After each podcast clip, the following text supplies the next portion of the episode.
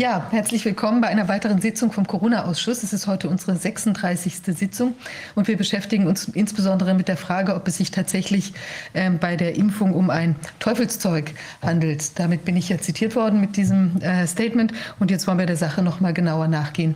Wir haben auch ansonsten viel zu berichten. Wir hatten gestern eine, ähm, die Gründung einer politischen Partei, inspiriert von äh, unserer Partei, ähm, also von der von Dr. Rainer Füllmich, Frau Professor Kämmerer und Herrn Professor Schwab gegründeten Partei Team Freiheit, die ja sozusagen politische Debattenräume eröffnen möchte. Und gestern ist es uns geglückt, mit Unterstützung und äh, unter dem Schutz der Polizei, nachdem wir in der Woche davor einige Missverständnisse mit der Polizei hatten. Ähm, naja, also jedenfalls, da werden wir Näheres berichten. Corona-Ausschuss ist, denke ich, bekannt, ist ja im Juli letzten Jahres gegründet worden von vier Rechtsanwälten.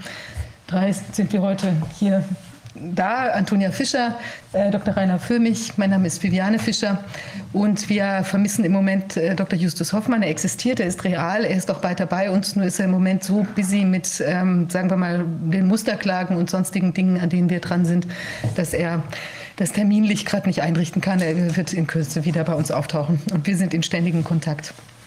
Ja, Rainer, ja. du wirst ein bisschen was sagen, was uns heute genauer erwartet. Ja, wir haben gestern in der äh, Bar Scotch and Sofa, als wir zur Festigung und zum Schutz der Demokratie eine weitere Team Freiheit Partei geholfen haben zu gründen, hatten wir äh, besondere Gäste, nämlich äh, Tamir Turgal. Turgal. How do you pronounce your name? Tamir or Turgal. Tamir Turgal.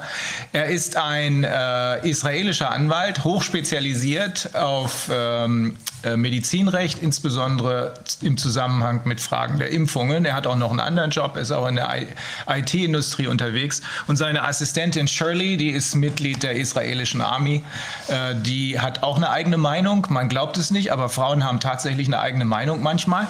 Und äh, die kann heute uns sicherlich auch noch ein paar vernünftige Sachen erzählen. Wir wollen heute uns mit den Impfungen beschäftigen, mit der Frage, sind das überhaupt Impfungen oder ist das, sind das vielleicht doch doch genetische Experimente.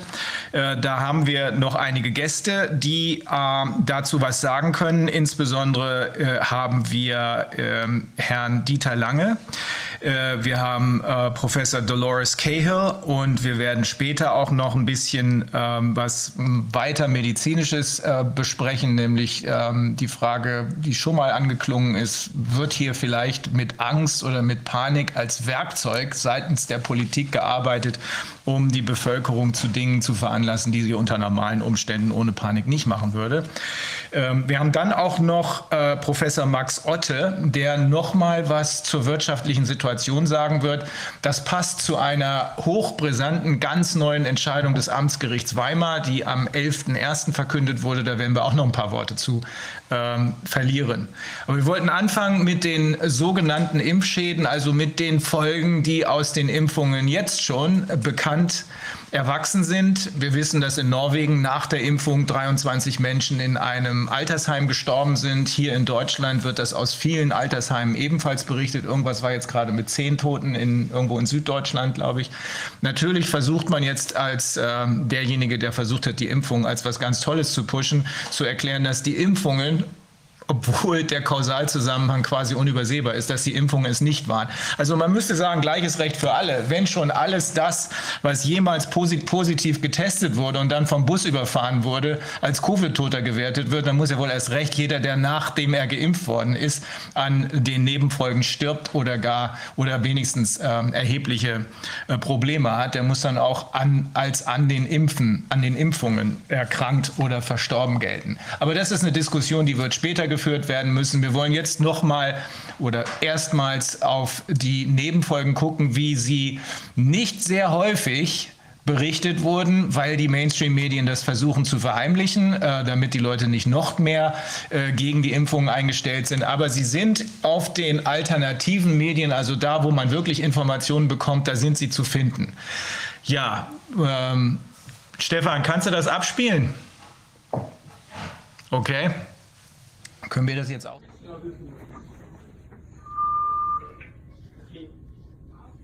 Bring the EKG machine to room 11. EKG machine to room 11.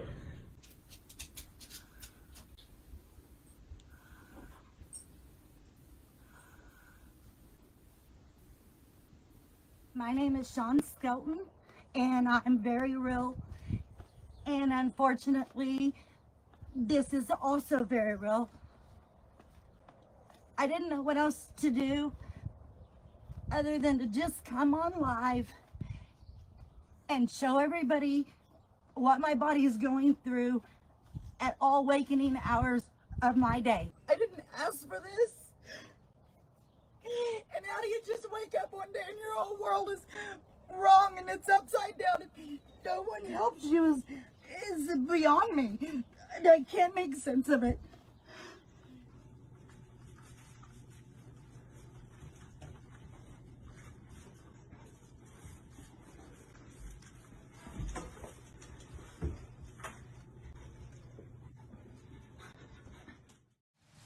Ja, also es ist der blanke Horror. Also das möchte man sich gar nicht vorstellen, also in was für einem Zustand man da, äh, die, in diesen, in denen äh, sich die Menschen da befinden und auch natürlich ganz schwer die Frage, ob das tatsächlich jemals äh, wieder weggeht. Also es ist, besteht natürlich, es ist jetzt, denke ich, nicht final geklärt, ob es eine direkte, oder es wird wahrscheinlich in der medizinischen Begutachtung dann erforderlich sein, zu gucken, ob das tatsächlich kausal damit zusammenhängt. Aber natürlich ist es so, wenn jemand nach einer Impfung sich in einem solchen Zustand befindet, ist ja schon eine recht hohe Wahrscheinlichkeit, dass das äh, tatsächlich da auch eine eine Verbindung hat. Und was wir hören aus Heimen, das ist, dass die Leute tatsächlich ähm, auch Muskeltremor bekommen. Das würde ja in so eine Richtung gehen. Es gibt auch schon Theorien von verschiedenen Wissenschaftlern, mit denen wir im engen Austausch sind, warum das möglicherweise so sein könnte. Also da werden wir uns auch noch mal ein bisschen näher äh, mit beschäftigen. Vielleicht kann Dolores Cahill uns nachher auch was dazu schon mal sagen, ob sie dazu schon Überlegungen angestellt hat. Jetzt ähm, genau, ähm, wir. Also lass, am besten lass uns ja. erst den medizinischen okay, Teil abfragen. Dolores, can you, what do you think? Why did this happen? Why do we have these adverse reactions? Is this normal? Does this happen all the time with vaccinations, or is this unusual? Does it could it maybe have something to do with this special? Uh, well, I, some people say it's not even a vaccination; it's a, it's a genetic experiment. What do you think?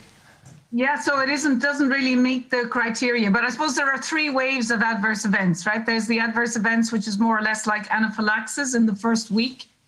Then these vaccines shouldn't be given in a second dose, you know. So I know they're planned a lot of them for two vaccinations, but the real adverse events will happen, whatever the mRNA is in the vaccine, that when uh, the person comes across that, it could be in February, March uh, 2021, or in a, a year later. Uh, that would be when, in the animal studies, maybe 20%, 50%, or all of the animals died. So I'm also saying that people over 80 who get these, between the combination of the first adverse events, which is about 2.5% in some vaccines, one in 40 people, have uh, adverse events where they are not able to function or work or live life normally. For the second uh, vaccination, it could be one in 10. But for the over 80 year olds or 75 year olds, I would think that about 80% of them will have life limiting adverse events or die when they come across the mRNA again. Um, and for others, it's hard to know. It could be half of the people will be severely. And what it does is this gene therapy or medical device is actually setting up an autoimmune disease chronically. That's what it's setting up. So it's a bit like injecting people with peanuts or, you know, but they don't know what it is. And then you come across something and then you go into your adverse events. And the adverse events is you start this, it's anaphylaxis first, the first wave, anaphylaxis, allergic reaction, the second wave but the third reaction, when you come across whatever the mRNA is against, you have stimulated your immune system to have a low grade autoimmune disease, not immunity, to yourself, because the mRNA is expressing a viral protein. You make yourself a genetically modified organism. So the immune system is meant to push the viruses out or the bacteria, but you actually see it in your body, in your cells. The autoimmune disease is attacking yourself low grade when you come across the virus with, say, February, March, that stimulates the immune system to get rid of the virus. But then it suddenly sees that you have viral proteins in your cells and in your organs. Your immune system attacks your own organs. You then, after about a week of that, go into organ failure. because your immune system is killing your own organs. And those patients will present as, as sepsis initially for another week or two, and then will die from organ failure.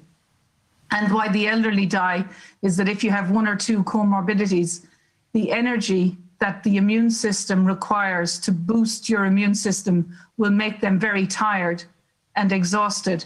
Um, and then they just don't have the capacity, if they have underlying conditions, for the immune system. Well, uh, you know, normally, because this mRNA is in every cell of their body, it's almost unstoppable because each time they destroy, we'll say, the heart or the spleen or the lungs or the liver, the mRNA is expressing the protein in every cell. So, the, just as a solution, what we urgently need is a repository of like every one in a hundred or one in 200 files that are injected, especially into the elderly in the care homes.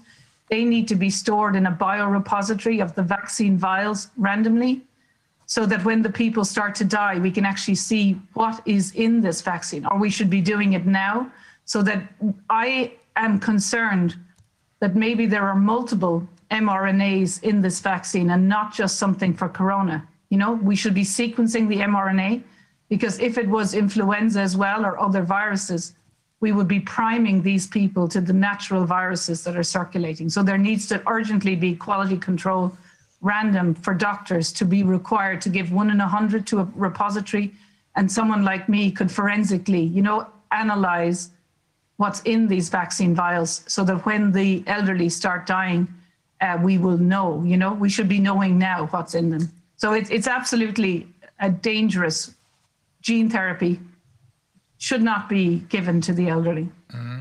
I'm going to try, I'll try and expl- uh, explain this in German. Um, and you interrupt me when I make a mistake. also, ähm, was Dolores Cahill hier sagt, ist, dass äh, diese besonderen Impfstoffe, wobei streitig ist, ob es Impfstoffe sind oder ob man sie nicht als. Ist kein Impfstoff, ne? Gene Therapy. Gene Therapy. Also ist doch genetische Therapie aus Ihrer Sicht in erster Linie, äh, dass das äh, bei den Älteren, die mehrere Vorerkrankungen haben, äh, ohne weiteres sehr schnell tödlich sein kann. Ähm, das wäre dann der anaphylaktische Schock, Dolores. Ist das korrekt? Nein, es ist zuerst am Anfang, äh, eine Person in 40 wird mit Anaphylaxis oder Allergie. Ja, ja? eine Person, auch mit denen, die älter sind. Mhm. Der nächste Vakzin, weil sie denn eine Allergie irgendwie, ne? man hat ja. jetzt eine Autoimmunkrankheit gegen diesen Protein. Mhm. Äh, denn der zweite, das könnte auch im Februar äh, 21 sein. Mhm. Aber okay, und dann wird eins aussehen, weil sie diese chronische Immun Krankheit jetzt haben gegen SARS-CoV-2 oder diesen mRNA, mhm. ja, werden dann mit Anaphylaxis und Allergie sehr krank sein oder sterben. Mhm. Ja, aber der, you know, 100 Prozent oder 80 Prozent werden sterben, wenn diesen Viren wenn die, sie auf das wilde Virus treffen. Okay. Genau. Okay, und man weiß nicht wann. Und deswegen habe ich das in Mai 22 gesagt, ja. Äh, weil wir wissen nicht, wann diese nächsten Viren kommen. Ja. Es könnte März 21 sein oder es könnte in 14 Monate sein, mhm. ja. Und man wird nicht die Verbindung. Und deswegen habe ich gesagt, sie sterben, weil ihre Gewebe nicht mehr funktioniert, ja. Organ Failure heißt ja. das auf Englisch. Ja. ja? Also ähm, das was hier passiert ist, dass, dass äh, eine Autoimmunreaktion ausgelöst wird durch diese mRNA-Geschichte. Äh, ich sage jetzt wieder nicht Impfstoffe. Ähm, und zwar läuft das so, dass im Körper selbst plötzlich der Impfstoff produziert wird, wenn dann der Patient irgendwann auf das, wir würden sagen, wilde Virus trifft, dann wehrt sich das Immunsystem gegen das wilde Virus, erkennt aber auch, dass gleichzeitig im eigenen Körper dasselbe produziert wird und attackiert den Körper und zerstört eins der Organe nach dem nächsten. Deswegen. Genau, und dieses mRNA, das macht ein Protein im in den Zellen. Ja, es macht diesen Virenprotein und natürlich, das ist, äh, das wird nie natürlich passieren. Mhm. Ja, mhm. so plötzlich ist man ein Gene-Modified Organism mhm. und das hat, äh, die haben in der Woche am 17. Juli 2020 das äh, gemacht, äh, you know, gesagt in der EU, dass man dürfte diese mRNA Clinical Trials ähm, organisieren, ja. Und dann ich habe gedacht, das kann nicht sein, weil die Leute würden dann genetically modified organisms. Und am 17. Juli 22, ich habe geguckt an der EU Regulations, ja, und die haben gesagt, okay, die gelten nicht mehr, ja, am 17. Juli 22, ja, haben die EU gesagt, weil sobald man mRNA in eine Person ähm, injektiert, ja, dann wird diese Person ein genetically modified organism. Und ich habe eine Lizenz für genetically modified organisms und wenn man ein GMO ist, man darf nicht äh, reisen ne, ohne eine Lizenz von der Regierung. Ja, man ist nicht mehr ein Mensch. The thing then is, saying- so I'm saying in English, yeah, um, when they announced these trials, right? Because there has never been a clinical trial, there's never been an mRNA vaccine licensed before September 2020 because of the deaths in the animal studies. So when they announced in the EU that people could do or companies could do the mRNA studies on the 17th of July uh, 2020, I thought that can't be right because this is a treatment, you know, a gene therapy, gene modifying um, therapy, not a vaccine. So when I looked at the EU regulations, indeed, on the 17th of July 2020, the EU relaxed all of the conditions for genetically modified uh, regulations within the EU because the people on the trial uh, and everybody injected are now legally a genetically modified organism. And that is because the mRNA from the virus is in your body. We don't know, it's not yet known if that mRNA integrates into the genes, you know, the chromosomes, but it must do. That's why it causes so much death. So that's why we need a biorepository to see what the mRNA is. If they have integration like sequences in this mRNA, it will go into your chromosome. You will express it for the rest of your life. Potentially, it can go into your reproductive organs so that your children will be genetically modified organisms. You express the viral protein, you know, and you're human. That is the definition of a genetically modified organism. You have uh, the DNA, RNA from another organism. And once you're a genetically modified organism, which everyone who's vaccinated with this now is not a person as such in their world, then you have to have a license to move. You know, if you're moving genetically modified organisms, and therefore on the 17th of July 2020, there was an announcement in the EU that they were relaxing all of the genetically modified restrictions, regulations, right? Now we have this very absurd situation that many people in this world, including here in Germany, and I know in California in particular, who absolutely despise GMO food, let themselves become GMO people, right? It's shocking, yeah. And of mm-hmm. course, we don't know what it does because potentially you could get into your microbiome as well, you mm-hmm. know? And the other thing is, I'm not convinced uh, that it's just one mRNA gene, right? We don't know what they're doing. Mm-hmm. So a bit like sequencing the PCRs, we need to sequence the what is the genetic material in those vials Yeah. because I have heard whistleblowers, but I haven't got it verified, but from a number of sources have told me it could be multiple types of mRNA. So you could be primed against HIV, right? Mm-hmm. Because we know in Australia there was a clinical Yeah. trial cancelled because all of the participants were positive for HIV. Mm-hmm. Yeah, so that's why I've been saying we urgently need a biorepository. There needs, well, first of all, I'm saying all of these mRNA vaccines should not be, they should be stopped immediately because of the adverse events. But we need to do, because this is forensic evidence for, you know, if there are other viruses causing deaths in the future that may be more than what we historically had, you know, if it was Ebola, if it was HIV, you know, it, it could be anything that they could be primed against that we need to track the what's been injected now to determine whether there were other mRNAs in these vaccine vials, as well as potentially uh, the spike protein of SARS-CoV-2.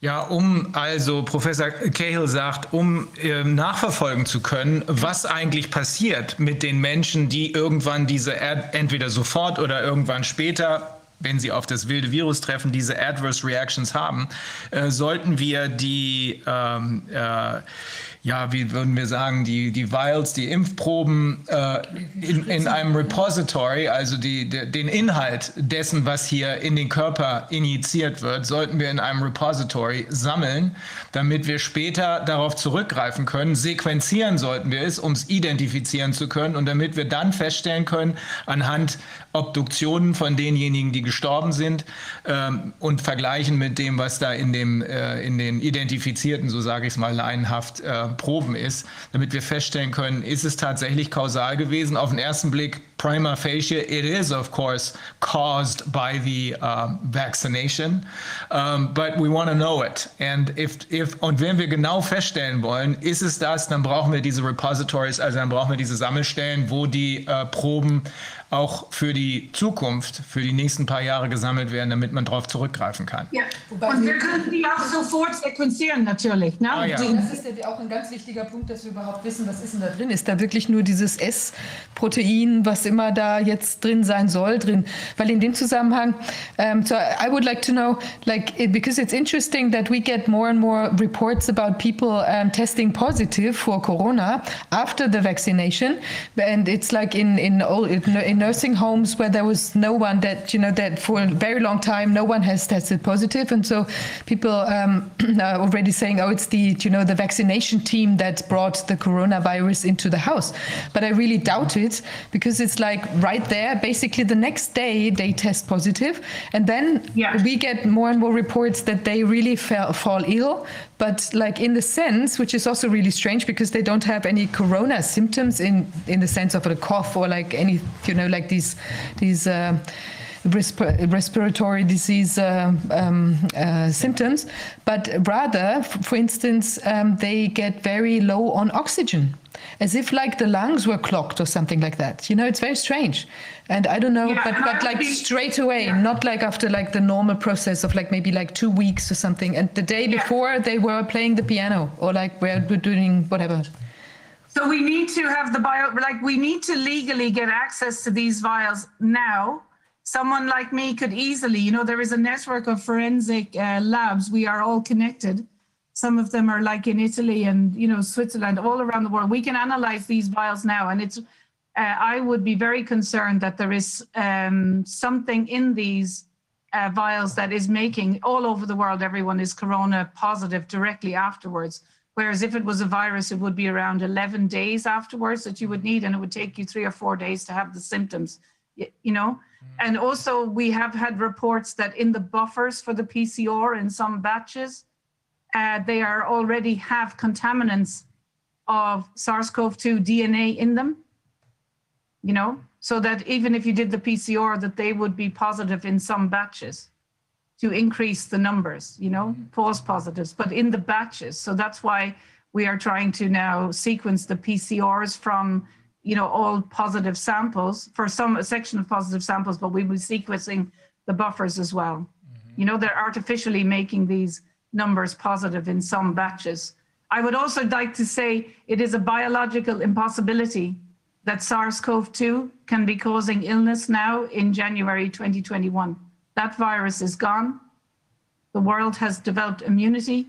The virus has mutated so much it doesn't cause disease. It's called endemic, and that is not the causative agent. And there was a study in October uh, 2020 that sequenced 15,000 PCR positives, and they were all influenza A and influenza B. This was reported and not published, and that's why we want to sequence it as well. The positive sequence is, is legally evidence that if people are being kept in their homes or not allowed to work or go to school, that if the tests are not SARS-CoV-2 and influenza, the doctors have to report them and treat them ac- accordingly, and the entire legislation for the whole lockdown uh, is null and void because that is against the coronavirus. If it's influenza virus, adenovirus, rhinovirus, the doctors have to report it as the virus it is and treat the patients. Otherwise, the doctors can be struck up um, and sued. But it, they should be sequencing. The doctors should be sequencing the PCR test. You would never just say a positive or negative. If they want to do a diagnosis, they have to sequence. And whoever is manufacturing the test should be sequencing them. They are selling something they're saying is against SARS CoV 2. they have a duty of care if they're taking taxpayers' money in Germany or anywhere.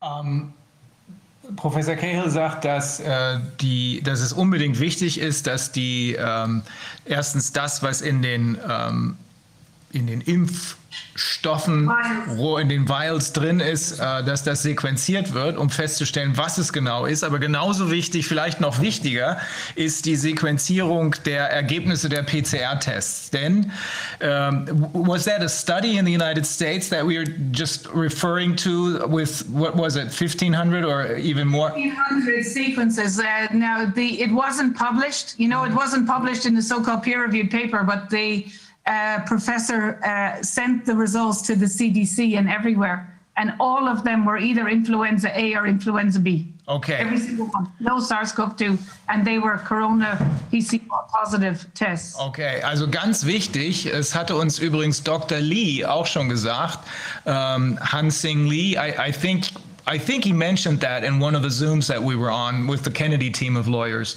Also Ja. ähm, ganz wichtig, dass man feststellt, was bedeutet denn der PCR-Positivtest? Wir haben ja hier äh, auch unter anderem dadurch, dass wir Dolores Cahill, aber auch Ulrike Kämmerer, Herrn Capell, äh, Mike Jeden gehört haben, haben festgestellt, dass ein Positivtest entgegen den Behauptungen von Herrn Drosten keinerlei Rückschlüsse auf eine Infektion zulässt. Das hat auch Carrie Mullis immer wieder gesagt, der Mann, der den PCR-Test erfunden hat und dafür einen Nobelpreis bekommen hat.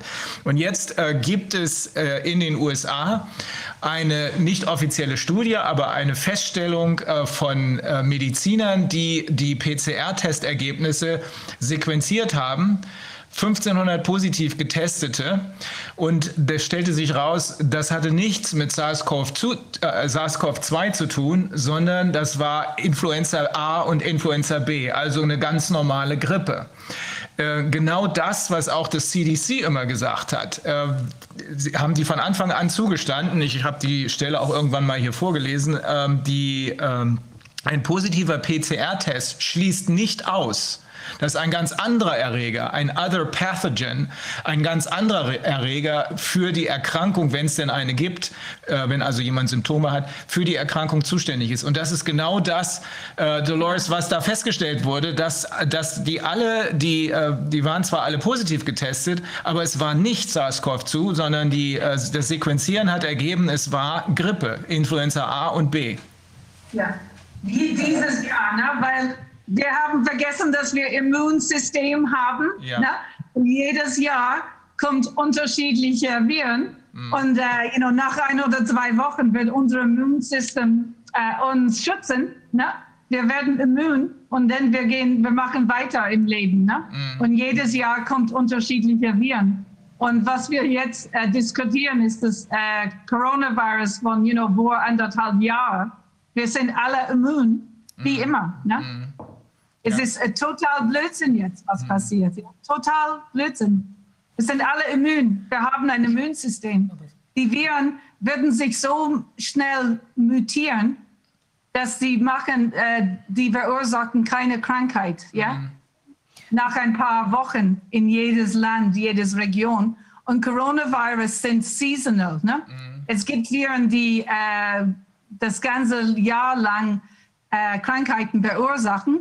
Aber Coronavirus ist keiner. Ne? Die würden nur in Deutschland, Irland äh, Leute krank machen, jedes Jahr unterschiedliche Coronaviren zwischen Dezember und April.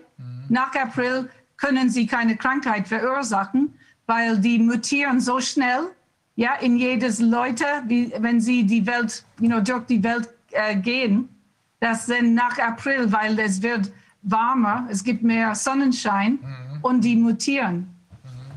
Und nach April in der Northern Hemisphere würden sie keine äh, Krankheiten verursachen. Und deswegen, meiner Meinung, haben sie diese äh, PCR-Tests immer weggeworfen. Und eigentlich in Krankenhäusern sollen sie die Proben normalerweise lagern für 70 Jahre, ne? bis 90 oder 100 Jahre.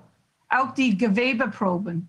Aber für diese Coronavirus haben sie alle die Körper, you know, die waren ähm, nicht gelagert, ja.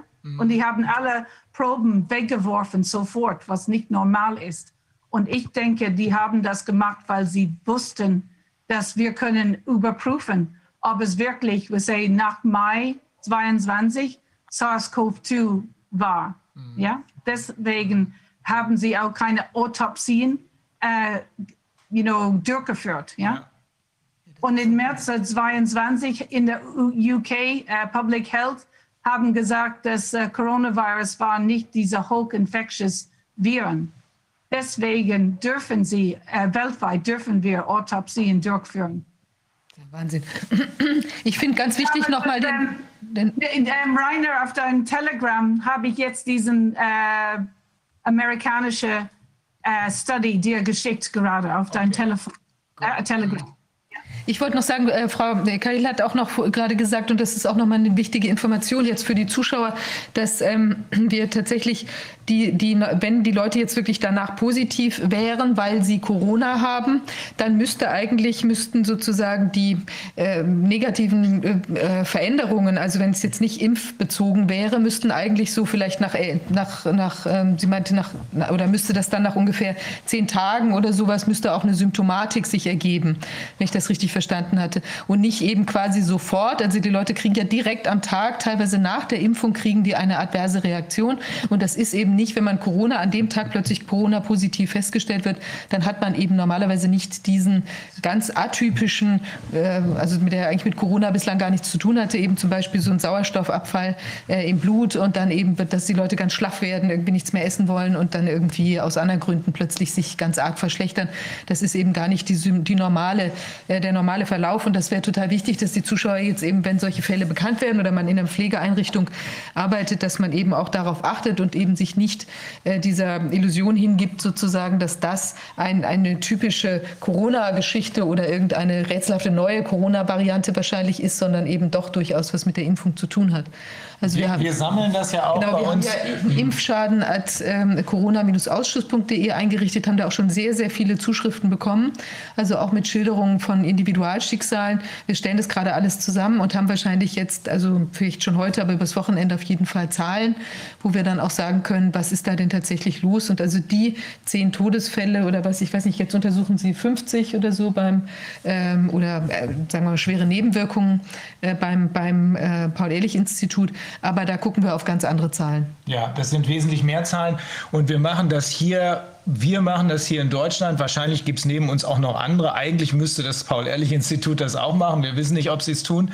Aber in den USA macht das das CHD und Dell Bigtree macht das mit seinem ICANN. Ähm, also wir arbeiten da zusammen, damit wir dann möglichst, wir versuchen es auch mit den Australiern noch zu machen, damit wir dann möglichst umfangreiche äh, Ergebnisse haben, die dann auch international repräsentativ sind. Ich habe zwei kurze Punkte. Darf ich das? Zwei kurze Punkte Sure. and then sure, I'll say them in English.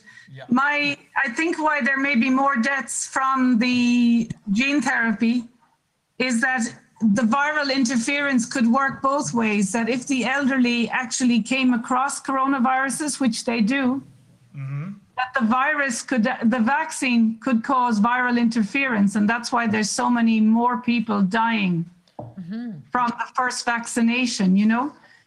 Because the reason why there was so many deaths in Bergamo, which I said in May 2020, um, and that people should have said, why were there not so many deaths between Wuhan and Italy, right? That was the question that should have been asked Yeah. and why were there not deaths? And it was because the you so the viral interference, which sets up this autoimmune disease, can be triggered by the natural virus and then made worse by the mRNA. Or you get the mRNA and then you're made worse. It's called antibody dependent enhancement. You enhance the illness and death, right? The, the enhancement is you're enhancing the adverse events. Yeah. But you could have it that you have the coronavirus uh, virus, and then the first dose of the mRNA, you're enhancing the disease, and then you have another dose, which is ridiculous, and then you see it again, right? You're mm-hmm. five times priming. But the other way could be that the elderly got the virus in 2020 and they are being enhanced. And this is not why they're positive, but why they're getting sick by the mRNA, you know? Mm-hmm. And then they have a second one, which they shouldn't have, which is going to cause them huge illness. And then they'll come across the virus again, you know? So we have a series of four times priming the immune, dis- immune. And why so many people died in Bergamo was that they had got the flu vaccine with the dog tissue, which had coronavirus in October 2019, 185,000 doses. They also had the pneumococcus and meningitis, the elderly in that region, in December uh, 2019. And then they got the coronavirus. So they were primed. So it's the same thing why we should have our access to the. So there was the Greg Wolf paper that said that the kidney tissue in that influenza vaccine was causing viral interference. He said that in his study of American soldiers, Greg Wolf. I mentioned it in my Del Bigtree interview in the May 2020 and in the first interview, so that they were viral priming, and that's why so many healthy sh- soldiers had such adverse events. But it could be the way the vaccine industry, unfortunately, what they're doing is they're setting people up for viral priming. So in Bergamo, they had three ones, and that's why there was so many deaths.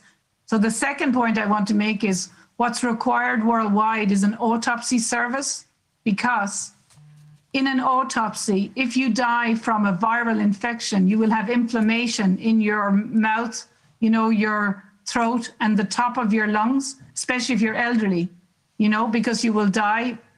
But if you have a death caused by viral interference from the corona mRNA vaccine or from coronaviruses in dog tissue in influenza vaccines, all of the lungs will be equally inflamed because you've set up an autoimmune disease that then attacks the lungs all over so that you will have inflammation. So you can distinguish viral interference from a natural, you know, COVID 19 viral death. But the second reason why we need the autopsies is that the, the elderly and people will die from this organ failure. And then autopsy will distinguish organ failure from the viral interference from the flu or mRNA vaccine from a natural viral infection. So they are calling these deaths COVID 19 as if it's from a virus, but just from the autopsy. And that's why they are not doing autopsies because what they are calling COVID 19, the symptoms and, and the cause, you know, the symptoms in the autopsies would change. I would say maybe March, April.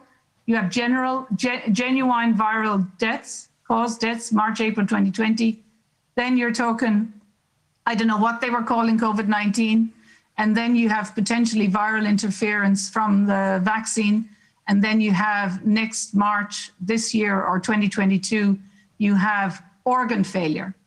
And so, what's needed to uncover all this is an autopsy service in the world so that independent pathologists can go and, when the elderly start dying, uh, do real autopsies and show that these elderly are dying by organ failure. So that's another way to provide evidence and to hold, because if the doctors are writing COVID 19 where the patients are dying from organ failure, that is, you know, entirely wrong and unlawful and incorrect. And the last thing I suppose that's important is you can treat this sepsis right from the elderly and prevent them from dying from high dose vitamin C and intravenous vitamin C. And obviously, you could have prevented all the uh, corona deaths by telling people back in January 2020, all over Germany, uh, they could have had vitamin D, C, and zinc. Hydroxychloroquine and zinc could have been made available, and or ivermectin, and not one person needs to die of coronavirus. It's an entirely preventable disease. Well, we have another problem, um, which we just uh, found out about. We had heard rumors about this, but now we have clear and convincing evidence. Uh, and it's the same all over the world. There are uh, a lot of financial incentives for doctors and uh, medical institutions to simply fake the death certificates. And instead of writing uh, that the person died of a stroke or something, uh, they're being paid extra money to write down that they died of COVID 19 even though, and, and some of the uh, undertakers um, who were interviewed by different camera teams, uh, even they um, told them, the, the uh, investigators um, told them that they were offered money to change what was in the death certificates, to change it from, in one case, uh, a traffic accident to COVID 19. So most of the numbers. If you know, since May 2020, uh, tens, almost hundreds of families, I asked them to contact me. And with a group of about six people, we've been writing to the coroners and the doctors and copying the letters to the head of police. Uh, and we have got the full deaths down from what the media were reporting as 1,700 in Ireland to uh, 92 deaths from COVID 19 between uh, October 2019 and the 2nd of September 2020. The official figures, even though they are falsely reporting, by writing to the doctors and informing them and the coroners that if they, they misreport one death, for a coroner it's a crime of five years, and for mm-hmm. the doctor it's a crime. But what's why they the doctors have changed the death certificates in Ireland, not from COVID 19, is that an individual person under medical negligence can sue the doctor's insurance because in many cases they were treating for terminal cancer and then put COVID-19 on the death cert. And so that is like a, you know, a medical negligence case either way, and the doctors can be sued, which we were have done. So there are more than 23 families that I'm involved with, mainly in Northern Ireland, because the doctors are actually caught. They were treating for, you know, terminal cancer, Alzheimer's, not anything for a viral interference, and put only COVID-19 on the death certs, which for a doctor is a striking off offence for medical negligence. That if it was a virus, they should have treated it. Why were they treating for terminal cancer? You know, so that's we've managed to get the death certs down. And in Ireland, you don't have to go to the courts, you don't have to go to the police, the same as the UK. It's medical negligence. The family can go directly to the doctor, and we don't want to be suing doctors. But if they are doing uh, unlawful misrepresentation, you know, it's a crime of five years in prison to falsify a death cert for the doctors, and it's medical negligence claim. And, the, and we are, you know, suing them so that their insurance will then be higher, right? So that, and that they cannot actually be a doctor without insurance, so that the balance is now in, you know, against them um, making false uh, certificates. But it's also, you know, the police, uh, we, we've reported it them to the police. The police have to investigate false reporting of a, um, a death cert. And people have, you know, taken the PCR and shown they clearly had terminal cancer, heart attack. In some cases, they were never in hospital, had no test, and only, you know, were Alzheimer's elderly patients and with COVID 19. So it's very serious. And I think, unfortunately, the, the real issue is that the whatever the agenda is, is actually undermining professions, right? Undermining doctors, coroners, the police, the mm-hmm. state pathology, the reporting of death, which for a society is very dangerous. If doctors get in the habit of false reporting deaths, then you can cover up murder in society and deaths in the in the hospitals. so we have like And that's know, precisely 40-year-olds what's, that's precisely what we're talking about. That is precisely what we're talking about. Um, but what is the number, what was the official number which you brought down to actual 92 COVID deaths? around 1700 at that time. Yes 1700 uh, it turns out as well because we started this in you know may they brought down the number of deaths i think from january to the end of march was around 167 and then when we started our work we brought that down to 0 you know zero from uh, so the first death in ireland from covid-19 uh, was the 5th of april 2020 but the lockdown for us was around started the 12th of march but there was actually no increase in deaths. And so our prime minister at the time was a doctor.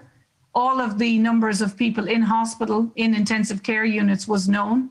So there was zero deaths, right? You know, no increase at all. So there was absolutely legally in Ireland no requirement to lock down the country because you have the death figures every day. There was nobody dying, mm-hmm. you know, from COVID 19. So that puts it into uh, the beauty of a constitutional law under our legal system. It's called malfeasance, which you know better, right? From natural law, rule of law, uh, constitutional law. So a prime minister or a minister or any doctor or coroner, which we've been writing, it's a crime of malfeasance, malfeasance in public office. If you do something that you know was incorrect, and individual people can sue the prime minister, which I am now trying to organize for doing bringing in policy measures that they should have known. That it's a crime. We don't require the courts or the police.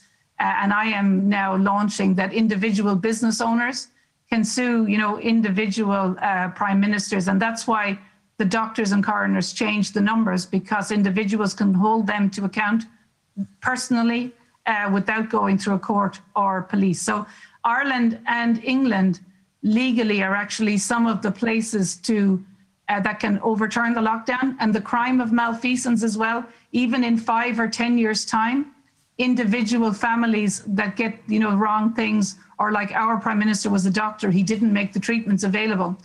He personally can be sued by uh, individual business holders or families for his whole life. Mm-hmm. Yeah. For the crime of malfeasance, which is per case up to 10 years in prison, as can all of the doctors in Ireland and England and all of the coroners, all of the pathologists. It's a crime. If it's a suspicious death and the families have reported it with me, if the coroner doesn't do an autopsy, the state pathologist doesn't investigate it, the police, for each one of them individually uh, under malfeasance, they can be, uh, you know, charged by the families for malfeasance, yeah. and you don't have to go to court. I think so, it is, I think it is really important that is our position as well to go after the people who are responsible personally, not go after the institutions, but go after the people. I'm, let me just transla- translate it because this is a, a lot. um, also maybe just this last thing is the doctors are making money from the PCR tests as well, right? Yeah. The mm-hmm. doctors are making money, therefore they're not just bystanders. You know, they are financially benefiting, which is even worse yeah. from the false misreporting of diagnosis. Ja, das muss man da natürlich dazu sagen. Also äh, Professor Cahill hat äh, versucht, den Meldungen, den offiziellen Meldungen nachzugehen, dass äh, zu einem bestimmten Zeitpunkt 1700 Covid-Tote existierten. Sie ist dann äh, mit einer neuen Organisation losgegangen, hat sich um die äh, Hinterbliebenen gekümmert und dabei stellte sich raus, dass es maximal 70, tatsächlich 70 Covid-Tote 92. 92, 92. I'm sorry, ja, 92 gab. Ähm, und bei der Gelegenheit äh, stellte sich dann raus, was inzwischen bekannt ist, ist es äh, weltweit ist das äh, dasselbe. Natürlich sind die Mediziner, die äh, hier die Totenscheine ausstellen, aber auch die anderen Mediziner, die eigentlich eine Autopsie durchführen müssten, alle persönlich hand, äh, verantwortlich. Man kann sie in, äh, in England, in Great Britain, ich, all over Great Britain, right? It's the same regulation that you have. In Ireland. In Ireland as well. Ja, also man kann die alle persönlich verantwortlich machen ähm, und dann auch zu Schadensersatz äh, verurteilen. Zumal die Mediziner zumindest, die hier äh, die äh, Patienten behandelt haben, sie hat eben Beispiele genannt von jemandem, der an äh, äh, Krebs im Endstadium litt. Auch da wurde das äh, Death Certificate gefälscht und dann hieß es plötzlich Covid. Die Leute verdienen natürlich auch damit. Sie verdienen vorher schon an den PCR-Tests, sodass man ohne weiteres feststellen kann, dass hier auch ein äh, Financial Incentive bestanden hat in die falsche Richtung. Äh, die Totenscheine auszustellen. Vorher hat äh, Professor Cahill noch darauf hingewiesen, dass, die, dass es unbedingt erforderlich ist, möglichst viele Autopsien durchzuführen. Das ist ja auch etwas, was hier in Deutschland und weltweit äh, verhindert wurde. Hier in Deutschland hat das RKI erstaunlicherweise den Ärzten geraten, keine Autopsien durchzuführen. Als dann doch welche durchgeführt wurden, Professor Püschel in Hamburg vom UKE hat es getan, kurz bevor er jetzt äh, emeritiert ist. Ähm, und er hat festgestellt, dass so gut wie gar keiner äh, an Covid gestorben ist, sondern alle Leute erstens ihre äh, mittlere Lebenserwartung längst überschritten hatten und zweitens äh, unter einigen Comorbidities, also schweren Vorerkrankungen, gelitten haben. Ganz wichtig, dass man also da reinguckt und mithilfe der äh, mithilfe der Obduktion die wahre Todesursache gerade jetzt feststellt. Denn äh, Professor Cahill hat auch noch mal auf die Ereignisse in Bergamo hingewiesen. Die waren die Menschen, die dort in den Nursing, in den Altersheimen gestorben sind, äh, die sind ja nicht nur deshalb gestorben, weil man ihnen ernsthafte Grippe erkrankte oder Covid-19 erkrankte, man weiß es ja nicht, was es wirklich war, äh, aus den Krankenhäusern rübergeschoben hat, sondern sind auch deshalb gestorben. Das haben wir hier auch von den italienischen Kollegen und Medizinern gehört weil sie vorher gegen äh, Pneumokokken und äh, und, und Meningitis geimpft worden waren, ähm, auch gegen Grippe geimpft worden waren. Das verschärft in dem Moment, wo man dann auf die äh, auf den wirklichen Virus trifft, es verschärft die Wirkung und gerade bei älteren Menschen, die ohnehin ein geschwächtes, nicht notwendigerweise, aber viele haben ein geschwächtes Immunsystem haben, äh, ist das tödlich. Und genau das ist da passiert. Wie wir inzwischen wissen, äh, wahrscheinlich absichtlich passiert. Wir haben ja, das Interview ist immer noch nicht oben, aber wir werden es wohl machen. Wir haben ja ein Interview mit einem italienischen äh, ehemaligen Anti-Mafia-Staatsanwalt und jetzt hohem Richter geführt, äh, Dr. Giordani der natürlich immer noch gut verdrahtet ist mit den Kollegen von den Anti-Mafia-Staatsanwälten. Ich glaube, die Kollegin äh, Dr. Holzeisen wird gleich da sein, die kann uns da noch mehr zu erzählen. Und äh, der hat äh, die Ermittlungen, die immer noch laufen und jetzt erst recht laufen, haben festgestellt, dass tatsächlich in Italien die WHO, die da jetzt ihren faktischen Sitz hat, so sagt es Dr. Giordani, dass tatsächlich die WHO dafür gesorgt hat, dass einer ihrer Leute in eine Top-Position im Gesundheitswesen kam, damit er verhindert, dass im Falle einer Pandemie Italien vorbereitet ist, sodass man sagen kann, oh guck mal hier, die Deutschen haben alles richtig gemacht und guck mal, wenn man es nicht richtig macht, dann gibt es viele Tote wie in Italien. Tatsächlich ist, dass er die Zeit Zahlen sogar gefälscht hat. Äh, in dem Pandemieplan, wo man alle paar Jahre eine Pandemie üben muss, hat er aus 2016, was aussah, als sei vor kurzem eine Pandemieübung gelaufen, 2006 ähm, gemacht. Die waren tatsächlich unvorbereitet auf das, was da, was immer es war, über sie hereinbrach. Also ich möchte noch eine Sache anmerken. Äh, sehr wichtig ist auch noch mal der Hinweis, dass die also da in, in Irland, aber auch, das ist sicher eine Sache, die auch bei uns eine, eine Rolle spielen kann, dass man eben auch wegen, wegen äh, Kunstfehler, ärztlichen Kunstfehler natürlich auch ähm, äh, die, also auch Angehörige, Hinterbliebene jetzt in der Angelegenheit, die einen, einen, einen Patienten oder einen Angehörigen verloren haben, wegen äh, anderen Dingen und es steht möglicherweise Corona auf dem Totenschein, dann ist es ja ganz klar, dass zum Beispiel, wenn der, wenn der Patient dann vielleicht auch zutreffend an Krebs, äh, wegen Krebs behandelt worden ist und auf dem Totenschein stand aber Corona und in der Patientenakte findet sich keine Behandlung wegen Corona, äh, dann haben wir es genau, hier mit, einer, mit kunstfehlerhaften ja. Konstellationen zu tun. Und ich möchte deshalb eine Bitte an die IT. Wir richten ein äh, totenschein.corona-ausschuss.de und da möchte ich bitten, äh, wer da betroffen ist oder Zweifel daran hat, dass seine Angehörigen tatsächlich tatsächlich an Corona verstorben sind, gerade jetzt äh, in der Angelegenheit, wo die im Krankenhaus äh, oder in, jetzt in den Heimen eben plötzlich Corona positiv getestet worden sind, dann aber vielleicht an anderen Symptomen verstorben sind und äh, dass sie uns diesen Totenschein gegebenenfalls zukommen lassen, dass sie den anfordern, uns zukommen lassen und auch idealerweise Patientenakten anfordern, sodass wir gucken können, was da tatsächlich genau. passiert ist. Was machen wir hier? Ich würde gerne mein Screen kurz sharen. Ne? Ja. Ich habe ein Paper, nur ganz schnell. Und ich kann es auch jetzt lesen. Das habe ich für in meinen Interviews in Mai 22. Es heißt Immunization with SARS coronavirus vaccine leads to pulmonary immunopathology on challenge with the SARS virus. So, um, ich mache Screen Sharing, wenn es geht. Ja. ja. Um, hier ist es. Nur das, das ist von uh, 2012. Um, just a second. Weiß nicht, ob das lesbar ist. Ja, ist lesbar. Immunization with SARS coronavirus vaccines leads to pulmonary immunopathology on challenge with the SARS virus. Mhm. Oh, das ist von 2012, ne? Mhm. That's from 2012. So you know, you I think um, someone mentioned there about the clotting in the blood. Mhm. Mm -hmm. Yeah. Yeah, and here is the pathology is immunization with the vaccine leads to a pulmonary immunopathology with the virus, right? Where they ended up uh, having clots in the blood in the mice. It was a Th2 type immunopathology. Mm-hmm. Yeah, this is exactly the pathology that the was seen. This immunopathology clotting yeah. that was seen in Bergamo in Italy and has been seen since, which autopsies would show. And that's because of the prior um, uh, prior vaccinations.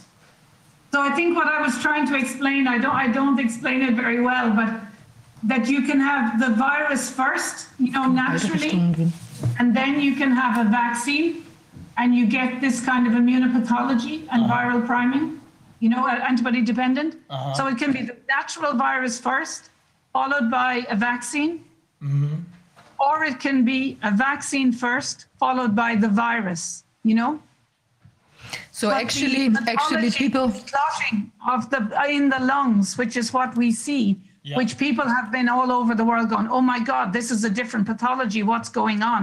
Yeah. But this is actually what we've seen.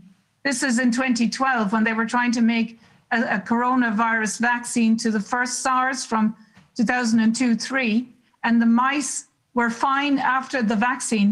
But then when they came were exposed to the SARS virus months later, then they had this clotting immunopathology of the lungs. Okay, das machen wir schnell, äh, weil Professor Schwab hier noch äh, in der Leitung schon lange wartet. Er muss aber gleich in die Vorlesung, Dolores. Deswegen, Macht nichts. Ja, ich bin, äh, ich bin dann fertig.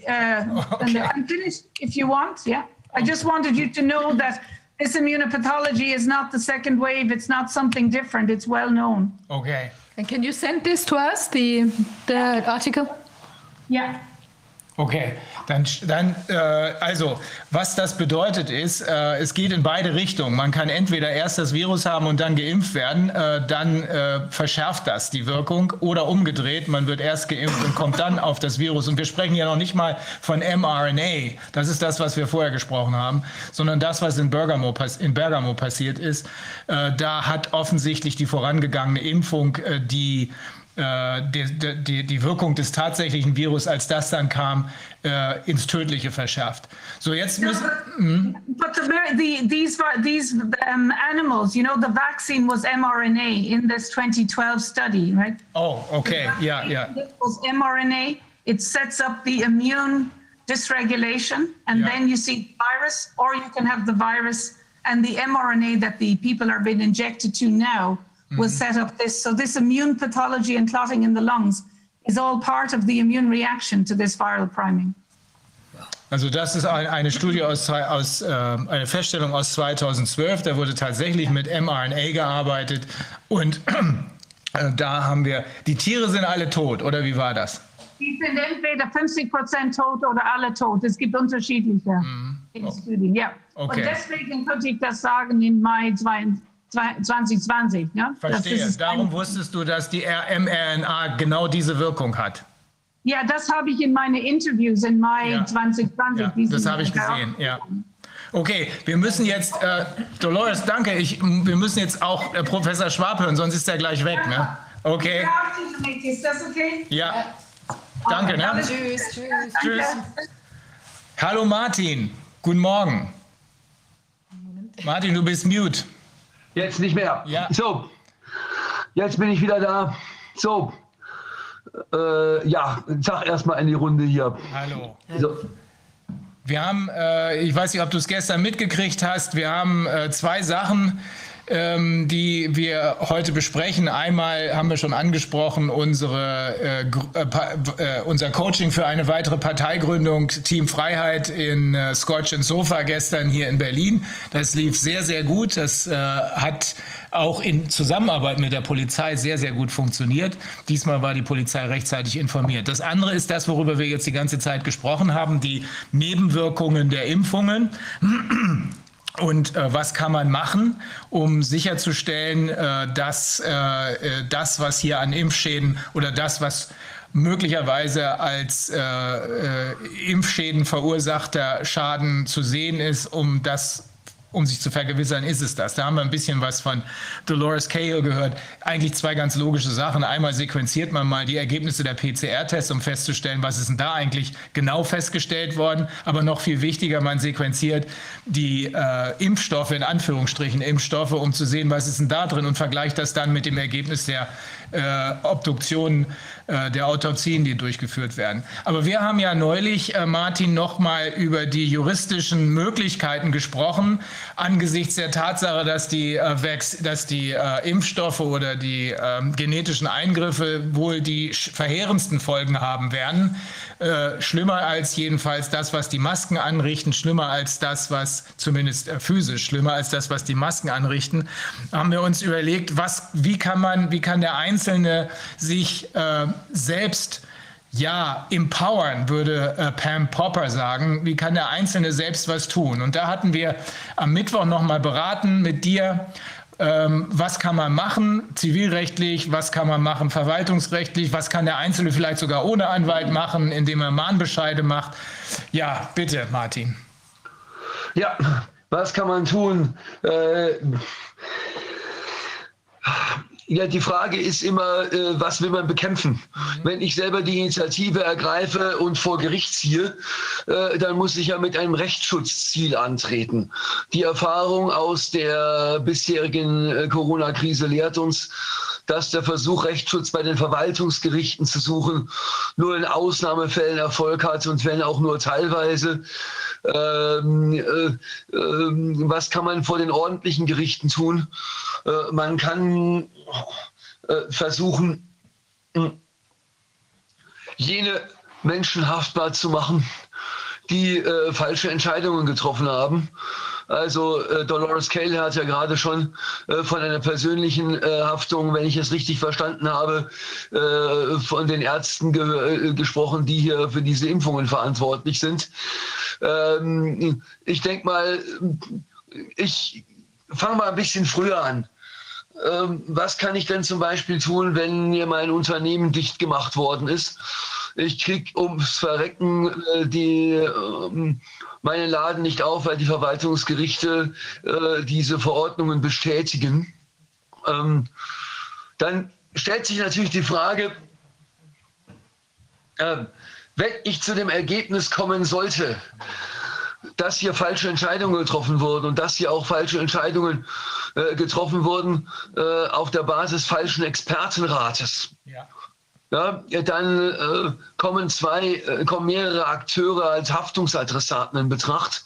Zum einen natürlich der Staat selber, äh, wobei äh, also äh, über Amtshaftung, über Aufopferung, über allen möglichen Kram haben wir ja schon vor einiger Zeit mal gesprochen. Mhm. Ähm, aber auch jene, die diese Entscheidungen begleitet haben.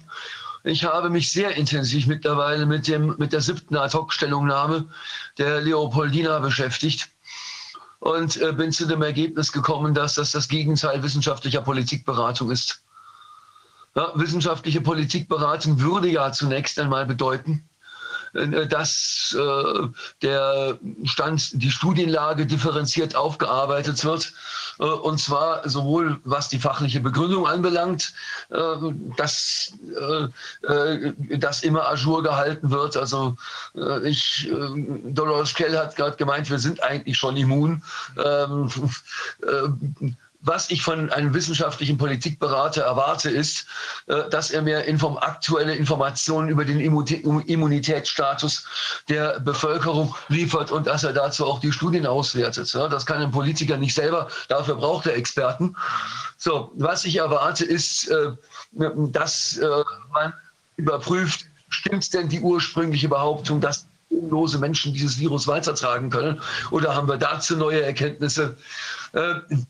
Ich erwarte von einem Politikberater, dass er mir sagt, äh, welche ähm, äh, Aussagekraft haben diese PCR-Tests, äh, die ja am Anfang äh, eingesetzt wurden, um eine angebliche Dunkelziffer zu heben. Ja, weil man ja geglaubt hat, die Menschen sind alle auch symptomlos ansteckend, musste man nach einer Dunkelziffer forschen. Äh, stimmt das eigentlich? Ist das wirklich zuverlässig? Und natürlich erwarte ich auch, dass äh, mir die Studienlage aufbereitet wird zu Nutzen und Schäden von Lockdown-Maßnahmen. Dann sehe ich dieses Leopoldina-Papier und sehe nur zwei Studien dort überhaupt zitiert, die natürlich alle äh, sagen, Jubel, Jubel, äh, diese Lockdowns haben es gebracht. Äh, obwohl äh, es ja durchaus auch Gegenstimmen innerhalb der Wissenschaft gibt. Ja. Und ähm, da muss ich sagen, das ist äh, eine gröbliche Verletzung wissenschaftlichen Standards. Und wenn ich das jetzt äh, unter die Folie Paragraph 826 BGB ziehe, dann werde ich sagen, diese Leute wissen, welche Schäden sie äh, der Wirtschaft zumuten. Äh, die Leute, ob sie vielleicht auch wissen, äh, welche gesundheitlichen Schäden von Lockdowns ausgehen, weiß ich nicht. Aber bei der Wirtschaft, da wissen sie es, weil es in der Leopoldiner Stellungnahme ja selber drinsteht, dass wir Wertschöpfungsverluste in der Wirtschaft haben werden bei Lockdowns.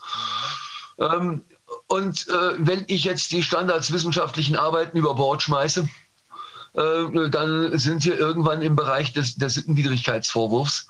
Und dann hätten wir die Voraussetzungen von Paragraph 826 BGB, also von der Haftung für vorsätzliche sittenwidrige Schädigung.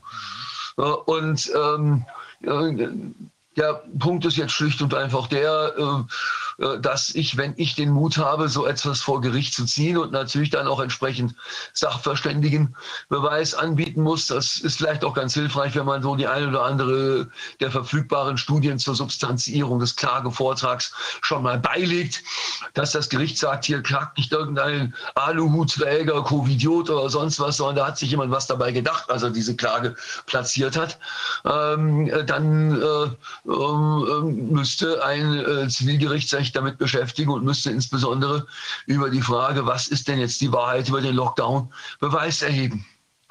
Ja, äh, das kann man machen.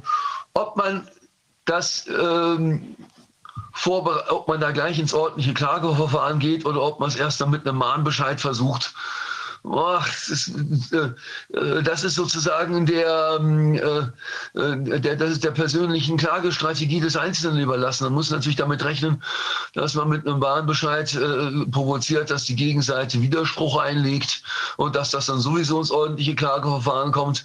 Man kann aber auch sagen, man lässt erstmal einen Versuchsballon los ähm, das ist, äh, ähm, da kann ich aus dem akademischen Elfenbeinturm zu viel zu wenig dazu sagen. Das ist dann die Beratung, die äh, Anwälte und Anwältinnen im äh, Mandantengespräch mit den jeweiligen potenziellen Anspruchstellern ausbaldobern müssen. Da haben wir ja noch ein paar Leute hier. Äh, Marcel Templin ist auch hier. Marcel, komm doch mit rüber zu uns. Dann äh, kannst du dich gleich, wenn Martin nämlich in die Vorlesung muss, nimm den Stuhl am besten mit, weil wir keinen mehr haben. Ähm, dann kannst du dich gleich noch ein bisschen dazu äußern. Also das ist eine Frage der Strategie. Die Ansprüche kann man geltend machen. Man kann sie entweder gleich als Klage anhängig machen. Das erfordert aber in der Regel anwaltliche Tätigkeit. Denn das werden die meisten Menschen, selbst wenn sie vom Streitwert her äh, noch unterhalb der der Grenze ist, bei, bei der man ans Landgericht muss, wo man sich also noch selbst vertreten kann. Sie werden die fachliche Kompetenz nicht haben. Und hier braucht man eine doppelte fachliche Kompetenz, nämlich sowohl medizinische Kenntnisse, zumindest soweit, dass man es äh, juristisch formulieren kann, als auch juristische. Aber die Alternative, die Professor Schwab gerade angesprochen hat, das sind die Mahnbescheide, die kann jeder selbst machen. Ähm, das werden wir auch, äh, denke ich, noch ein bisschen genauer erörtern. Vielleicht machen wir sogar so ein Beispiel auf der Website, müssen wir sehen.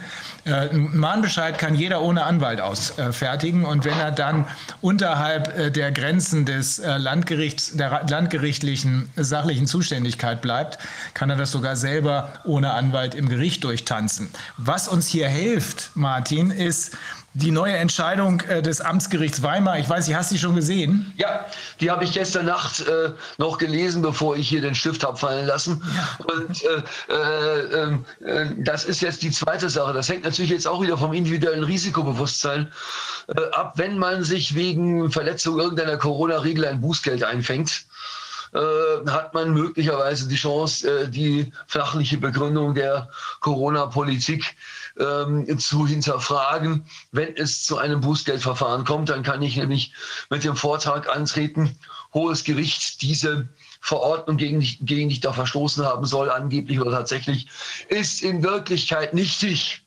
Sie ist deswegen nichtig, weil sie gegen höherrangiges Recht verstößt. Immer dran denken, die Verordnung steht im Rang unterhalb des Parlamentsgesetzes und natürlich erst Recht im Rang unterhalb des Grundgesetzes. Und, wenn, ähm, und das Spannende an Rechtsverordnungen ist, dass ein Gericht, das der Meinung ist, diese Verordnung ist nichtig, kann sagen, ich, Gericht, setze mich darüber hinweg. Ich habe eine sogenannte Normverwerfungskompetenz. Die habe ich bei Parlamentsgesetzen nicht. Da muss ich notfalls zum Bundesverfassungsgericht vorlegen. Die habe ich aber sehr wohl bei Rechtsverordnungen. Ja, und was der Amtsrichter in Weimar gemacht hat, ist genau das. Das, hat er auch, das ist dann in dem Urteil auch so formuliert.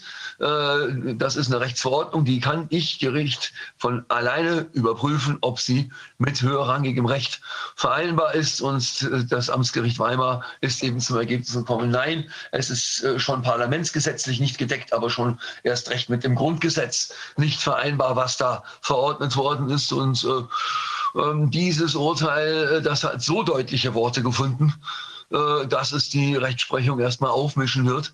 Und ähm, man weiß natürlich jetzt nicht, welche Richterin, welche, welcher Richter äh, da beim Amtsgericht über den individuellen einzelnen Fall zu entscheiden hat. Aber die Chance ist da, dass man sagt, ich äh, lasse zu bestimmten Themen äh, Beweis erheben äh, oder ich stelle gerade so die Grundgesetzmäßigkeit dieser, die Verfassungsmäßigkeit als solche in Frage.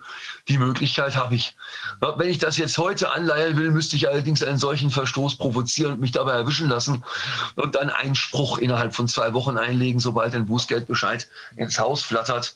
Ja, also auch das ist jetzt eine Frage des individuellen Risikobewusstseins. Also mit anderen Worten, wir können ähm, auf der Basis dieser Entscheidung, die zwar auf den ersten Blick nur diese sieben acht Personen aus sieben Haushalten betrifft. Da hatten sich Menschen getroffen, zu einer, glaub, Geburtstagsfeier war das. Und dann ähm, kam die Polizei dazu und hat gemeint, diese Geburtstagsfeier sei eine kriminelle Veranstaltung und es kam zu einem Strafverfahren. Äh, es fällt mir schon schwer, äh, äh, das ohne Alkohol auszuhalten, das überhaupt auszusprechen. Also die Geburtstagsfeier war eine kriminelle Veranstaltung. Äh, das Amtsgericht in Weimar hat dann äh, im Einzelnen, und zwar so klar wie bisher noch kein einziges Gericht, weltweit noch kein einziges Gericht, dargelegt, dass die Grundlage für alles, nämlich die epidemische Lage nationaler Tragweite zu keinem Zeitpunkt gegeben war. Der Kern dieser epidemischen Lage nationaler Tragweite ist die Überforderung des Gesundheitssystems, also Krankenhäuser voll. Das hat es nie gegeben, obwohl im letzten Jahr dieselben Politiker, die die ganze Zeit geschrien haben, ui, ui, ui, wir werden alle sterben und wir sind überfordert, gleichzeitig hinter dem Rücken der Öffentlichkeit, die sie mit diesen Quatschsprüchen getäuscht haben, Krankenhäuser geschlossen haben und Tausende von Intensivbetten äh, abgeschafft haben. Das beschreibt er ganz genau. Er weist sogar auch auf diesen Umstand hin und sagt, es hat diese Überforderung des Gesundheitssystems nie gegeben. Also gab es auch nie die epidemische Lage nationaler Tragweite, die zwar vom Bundestag beschlossen wurde, aber die gab es nicht. Darüber kann man und muss man, wenn das irgendwo streitig wird, Beweis erheben. Lässt sich ja dann leicht beweisen. Er hat außerdem äh, intensiv dargelegt, dass die, äh, die Folgen der Corona-Maßnahmen ein Vielfaches schlimmer sind, um ein Vielfaches schlimmer sind, als es die äh, Corona-Erkrankung oder die Covid-19-Erkrankung jemals hätte sein können ähm, und kommt dann zu dem Ergebnis, dass es alles verfassungswidrig und folglich nichtig. Ähm, ich will, das werden wir auch auf der Website ausstellen, wenn es nicht schon äh, geschehen ist. Ich will hier darauf hinweisen, äh, was er im Einzelnen darlegt. Ähm, die verheerenden Folgen der Corona-Politik. Äh, da schreibt er, die allermeisten dieser Schäden, also der Maßnahmen, äh, werden sich ziemlich genau ermitteln lassen. Sie sind insgesamt mit Sicherheit gigantisch. Eine Vorstellung von ihrer Größenordnung erhält man, wenn man sich vor Augen hält, welche Summen der Staat als Corona-Hilfen in den Wirtschaftskreislauf einspeist. So umfasst der von der Bundesregierung beschlossene Corona-Schutzschild 353,3 Milliarden Euro Zuschüsse und zusätzlich 819,7 Milliarden Euro Garantien, also insgesamt über eine Billion Euro. Über eine Billion Euro sprengt den Haushalt. Haushalt. Da muss man gar nicht drüber nachdenken. Selbst das gedruckte Geld wird gar nicht schnell genug hinterhergedruckt werden können. Ähm, es handelt sich, wie die Bundesregierung sagt, um das größte Hilfspaket in der Geschichte Deutschlands. Hinzu kommen Hilfen der Länder und so weiter. Noch nie zuvor in der Geschichte der Bundesrepublik Deutschland sind wirtschaftliche Schäden in dieser Größenordnung durch eine staatliche Entscheidung verursacht worden durch eine staatliche Entscheidung verursacht worden. Was die Bewertung der Schäden der Privatwirtschaft und der privaten Haushalte angeht, so muss berücksichtigt werden, dass die Einbußen zum Teil durch staatliche Leistungen kompensiert worden sind oder noch kompensiert werden. Die staatlichen Leistungen vermindern also den ökonomischen Schaden der privaten Wirtschaftssubjekte, also der Private wird vielleicht entschädigt, so wie man zum Beispiel dem Geschädigten Nils Roth, nachdem er dann öffentlich gemacht hat, äh, dass es die, äh, das Abmahnschreiben gegen Herrn Drosten äh, gibt. Wir haben gestern die Klage eingereicht für ihn.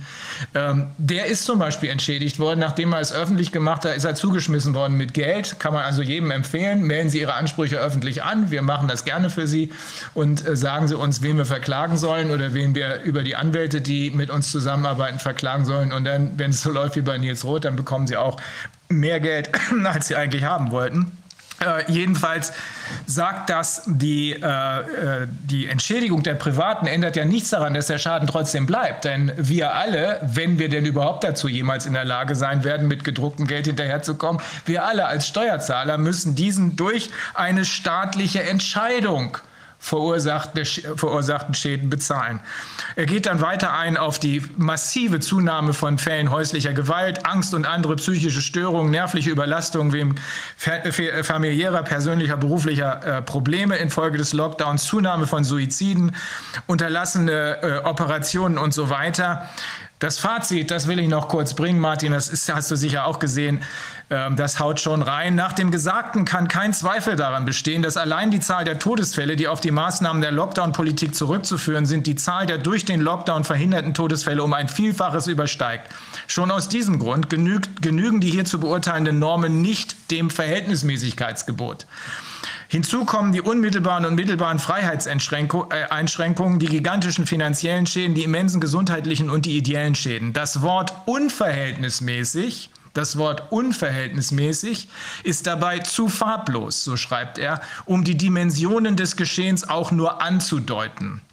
Bei der von der Landesregierung, erst in Thüringen, im Frühjahr und jetzt erneut verfolgten Politik des Lockdowns, wir haben jetzt den zweiten Lockdowns nicht nur in Thüringen, sondern im ganzen Bundesgebiet, deren wesentlicher Bestandteil das allgemeine Kontaktverbot war und ist, handelt es sich um eine, das ist jetzt seine, seine Schlussfolgerung handelt es sich um eine katastrophale politische Fehlentscheidung mit dramatischen Konsequenzen für nahezu alle Lebensbereiche der Menschen, für die Gesellschaft, für den Staat und für die Länder des globalen Südens. Also südlich von uns wird sozusagen die Welt gerade vernichtet, Hungersnöte und so weiter. Also, da kann ich, ich habe hier in Bielefeld eine Studentin, die stammt aus Nigeria. Äh, die haben, hat gemeint, da gibt es kaum Corona, aber auch harten Lockdown mit der Folge, dass die Menschen entweder in ihrer Wohnung verhungern oder plündern gehen, was natürlich auch ein entsprechendes Handeln der Polizei auf den Plan ruft. Äh, da ist never turn your back because you don't know your enemy. Äh, da, äh, ähm, äh, das ist äh, praktisch jetzt mal ein Bericht direkt vom Ort des Geschehens. Also, ähm, ich meine, das, was da in der Schlusspassage dieses Urteils aus Weimar steht, ist natürlich auch für Staatshaftungsprozesse interessant. Denn wenn die Dinge vor Gericht gehen, kann es sich prozessual taktisch empfehlen, sowohl den Staat als auch ihre Berater zu verklagen. Es möchte nämlich sein, dass die sich in einem Prozess gegenseitig den schwarzen Peter zuschieben. Ja? Äh, ich warte nur darauf, dass äh, äh, die Berater sich darauf zurückziehen, ja, ihr Politiker habt doch die Entscheidungen gefällt. Ähm, äh, und äh, im schlimmsten Fall äh, wird man vielleicht sogar sagen, ja, ihr wolltet doch genau das hören. Es war doch sowieso schon klar, dass ihr Lockdown macht. Die Politiker werden sagen, nee, ihr habt uns falsch beraten. Wenn ihr uns gesagt hättet, dass in der und der Studie die und die Kollateralschäden aufgelistet sind, hätten wir uns das nochmal dreimal überlegt. Ja? Ähm, also äh, es kann sein, dass es äh, sich lohnt, äh, den Staat und seine Berater als Gesamtschuldner zu verklagen. Das wird äh, allerdings die Vorfinanzierung des Prozesses ein bisschen teurer machen, kann aber die Erfolgsaussichten steigern, weil man dann sehr gespannt sein darf auf den Klagevortrag, auf den beklagten Vortrag, der von staatlicher Seite und von Beraterseite kommt. Aber das Politikberater, ähm, ich habe mich mal 1900, in, in, in, den 1990er Jahren in meiner Promotion mit Politikberatung beschäftigt. Das Umfeld war, es waren, äh, so habe ich es wahrgenommen, Menschen, die sich redlich darum bemühen, auf Gefahren äh, durch krebserzeugende Industriestoffe hinzuweisen. Und dann gab es eben ein Unternehmen, das hier äh, meinte, äh, diesen äh, Wissenschaftlern den Mund verbieten zu müssen. Ähm, äh, ich hätte mir, als ich diese Arbeit geschrieben habe, nie denken können, dass Berater der Politik einmal in ein solches Fahrwasser geraten würden, wie ich es in der Leopoldina Stellungnahme gesehen habe. Ich stehe mit meiner Kritik nicht alleine. Es gibt äh, den Beitrag von Michael Esfeld auf der Achse des Guten. Es gibt den Beitrag von Jörg Phil Friedrich auf Welt Online. Es gibt den, äh, das Austrittsschreiben von Thomas Eigner aus der Akademie der Wissenschaften in Mainz. Die haben ja sehr klar äh, in das Horn geblasen, dass das mit Wissenschaft nichts mehr zu tun hat. und zu dieser Einschätzung bin ich eben auch gekommen, als ich mich damit beschäftigt habe. Ja. So, ich befürchte, dass ich diese wunderschöne Sitzung jetzt schon wieder verlassen muss, weil jetzt gleich meine Vorlesung beginnt. Ja. Äh, ich äh, freue mich aber, dass wir noch einmal hier ins Gespräch gekommen sind. Und äh, dann müssen aber auch die anderen im Meeting nicht mehr länger warten. Ich danke für die Aufmerksamkeit. Danke, Martin. Viel Spaß bei der Vorlesung. Mit, ja, dann wollten wir gerade mal, weil wir den Kollegen Templin auch hier haben, der ja äh, die, eine, eine Vielzahl der gerichtlichen Auseinandersetzungen koordiniert, insbesondere die Schadensersatzposition. Ähm, Marcel, ist es so, dass wir, äh, wir, also wir können natürlich beide gleichzeitig verklagen, wir können aber auch erst einen verklagen und dann abwarten, um dem anderen den Streit zu verkünden, oder? Ja, wir haben ja tatsächlich mehrere Optionen. Wir haben ja jetzt gerade in dem aktuellen Verfahren ja tatsächlich das, wo wir sagen, wir, wir stürzen uns auf die Berater ne, mhm. oder auf den Berater. Wir wissen ja, um wen es sich da dreht. Ähm, und dann kann man natürlich sich auf jeden Fall für den Prozess die Option offen halten, ob man jetzt über eine Streitverkündung geht. Kann ja auch sein, dass beispielsweise der verklagte äh, Berater selber sagt, ähm, ich möchte mich hier vielleicht möglicherweise schadlos halten oder brauche auf jeden Fall auf meiner Seite Unterstützung, geht dann in die Streitverkündung. Ähm, da gibt es also verschiedene Optionen. Ähm, das ist natürlich etwas, das muss man im Einzelfall ähm, sozusagen mit ähm, überprüfen, ähm, was sich da möglicherweise auch von Anfang an gleich lohnt, dass man vielleicht sagt, na, bevor ich das mal sozusagen durch den Prozess durchpeitsche, dass ich dann sage, vielleicht nehme ich dann sowieso schon gleich äh, alle möglichen äh, Beteiligten mit äh, in, in, Anspruch sozusagen. Ähm, das wird sich jetzt äh, zeigen. Ich finde, der erste Schritt ist ja jetzt mit der Klage gegen Herrn Drosten ja damit getan, dass man sagen kann, wir gucken uns jetzt erstmal denjenigen an, der eigentlich von Anfang an, vor allen Dingen mit der PCR-Geschichte, mit der Behauptung ähm, dieser symptomlosen Ansteckungsmöglichkeit äh, quasi äh, einen ganz wesentlichen Ball ins Rollen gebracht hat und äh, der ja auch deswegen nicht umsonst ja auch bis heute, auch wenn er mal zwischendurch etwas mehr geschwiegen hat, dann trat er wieder mehr auf, je nachdem, wo er jetzt gerade steht, ähm, ja auch sozusagen als der Haus- und Hofberater der Bundesregierung ja nun mal im Mittelpunkt steht. Und daneben, was ja Martin Schwab ja auch gesagt hat, dieses äh, Leopoldiner Papier, was ja äh, eben auch an allen Seiten kritisiert wird, dass man erstmal da rangeht, um vor allen Dingen zu verhindern, äh, dieses Argument, was ja auch irgendwo auch bei der Frage, ja, ihr wollt an die Berater ran, ihr wollt die verklagen, auch wegen der Sammelklage, gesagt, ja, aber guckt euch doch mal an, da gibt es ja gar keine Haftung beispielsweise. Da würde ich als Anwalt sagen, ja großartig, dann kann ich ja auch jeden Mist erzählen. Und wenn mein Mandant sich dann daran hält, äh, kann ich hinterher sagen, ich habe dich ja nur beraten. Äh, das würde unsere Haftpflichtversicherung äh, sehr freuen, wenn das so wäre. Und deswegen, das ist also schon mal Quatsch an der Stelle. Also ich würde mal tatsächlich sagen, wir haben ja einen wesentlichen Auftakt gemacht. Es hängt natürlich auch gerade bei den Klagen in Deutschland, das können wir natürlich nicht beeinflussen, davon ab, ähm, wie leistungsfähig der Mandant im Einzelfall ist. Mhm. Deswegen kann man ja tatsächlich sagen, zum Beispiel eben um den Streitwert ähm, in Grenzen zu halten, dass man eben ja nur äh, einen Teil äh, einklagt, wie man ja allgemein sagt, um prozessual so einen Versuchsballon zu starten äh, um sich dann vorzubehalten, wenn das dann doch gut läuft, dass man dann, dann den Rest sich dann vorbehält. Äh, da auch nochmal Klageweise oder man kriegt ja sowieso schon eine Lösung hin und sagt, guck mal, jetzt siehst du jetzt schon, schon mal schwarz auf weiß aus, aus dem Verfahren, du musst haften dass man dann ja sozusagen gleich mal eine große Lösung findet für den Gesamtschaden am Ende des Tages. Muss ja nicht immer alles über Klagen laufen, kann ja auch letztendlich sein, dass wenn sich jetzt immer mehr durchsetzt durch die Verfahren, Leute, da ist einiges schiefgegangen und da gibt es Haftungsansprüche, dass man eigentlich versucht, möglichst jetzt dann in globale Lösungen dann einzutreten. Also ähm, gerade jetzt auch vor dem Hintergrund, äh, was wir ja jetzt aus den Gesprächen mit den Unternehmen äh, ja auch immer mehr merken, ähm, ist dieses äh, Überbrückungshilfenproblem. Also bei dem äh, Nils Roth jetzt ja ist es ja tatsächlich so gewesen, ja, wie du ja richtig gesagt hast, das kann man durchaus auch als einen Teilerfolg verbuchen, zu sagen, man geht da mal hin, macht eine Abmahnung und sagt, pass mal auf, äh, Leute, wir meinen das ernst.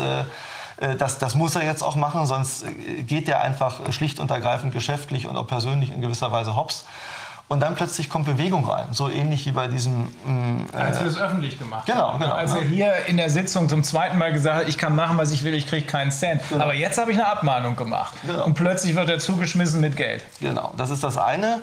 Äh, und damit hat man ja auch aus juristischer Sicht schon mal für diesen konkreten Fall schon immens viel erreicht. Weil ja.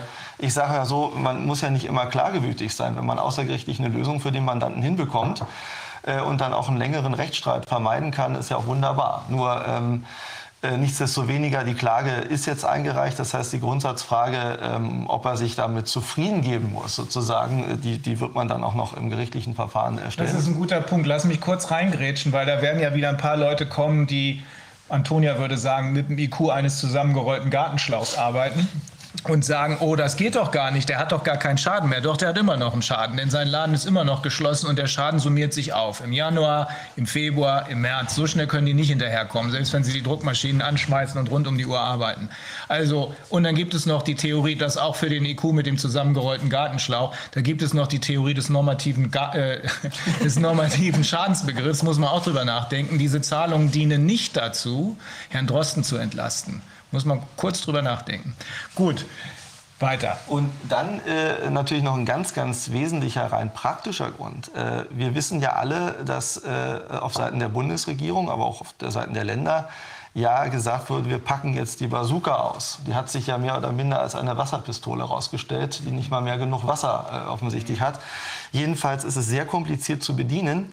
Ähm, das heißt also, mit den Unternehmen, gleich welchen Schaden die haben, äh, mit dem wir jetzt gesprochen haben, äh, weil die jetzt auch mal gesagt haben, jetzt gucken wir uns auch mal an, was habt ihr mit der Sammelklage vor, spricht man miteinander und so weiter. Und äh, natürlich spricht man auch, anders als das auch behauptet wurde, über alle Chancen und Risiken in dem Zusammenhang. Ähm, und dann wird gesagt, ja Leute, wir haben hier äh, die, äh, diese, diese und jene Ausgaben. Bei uns sind 0,0 Euro angekommen bisher. Das, ist, äh, das wird auch nicht besser in absehbarer Zeit, auch wenn sie jetzt wohl wieder na, anfangen nachzubessern.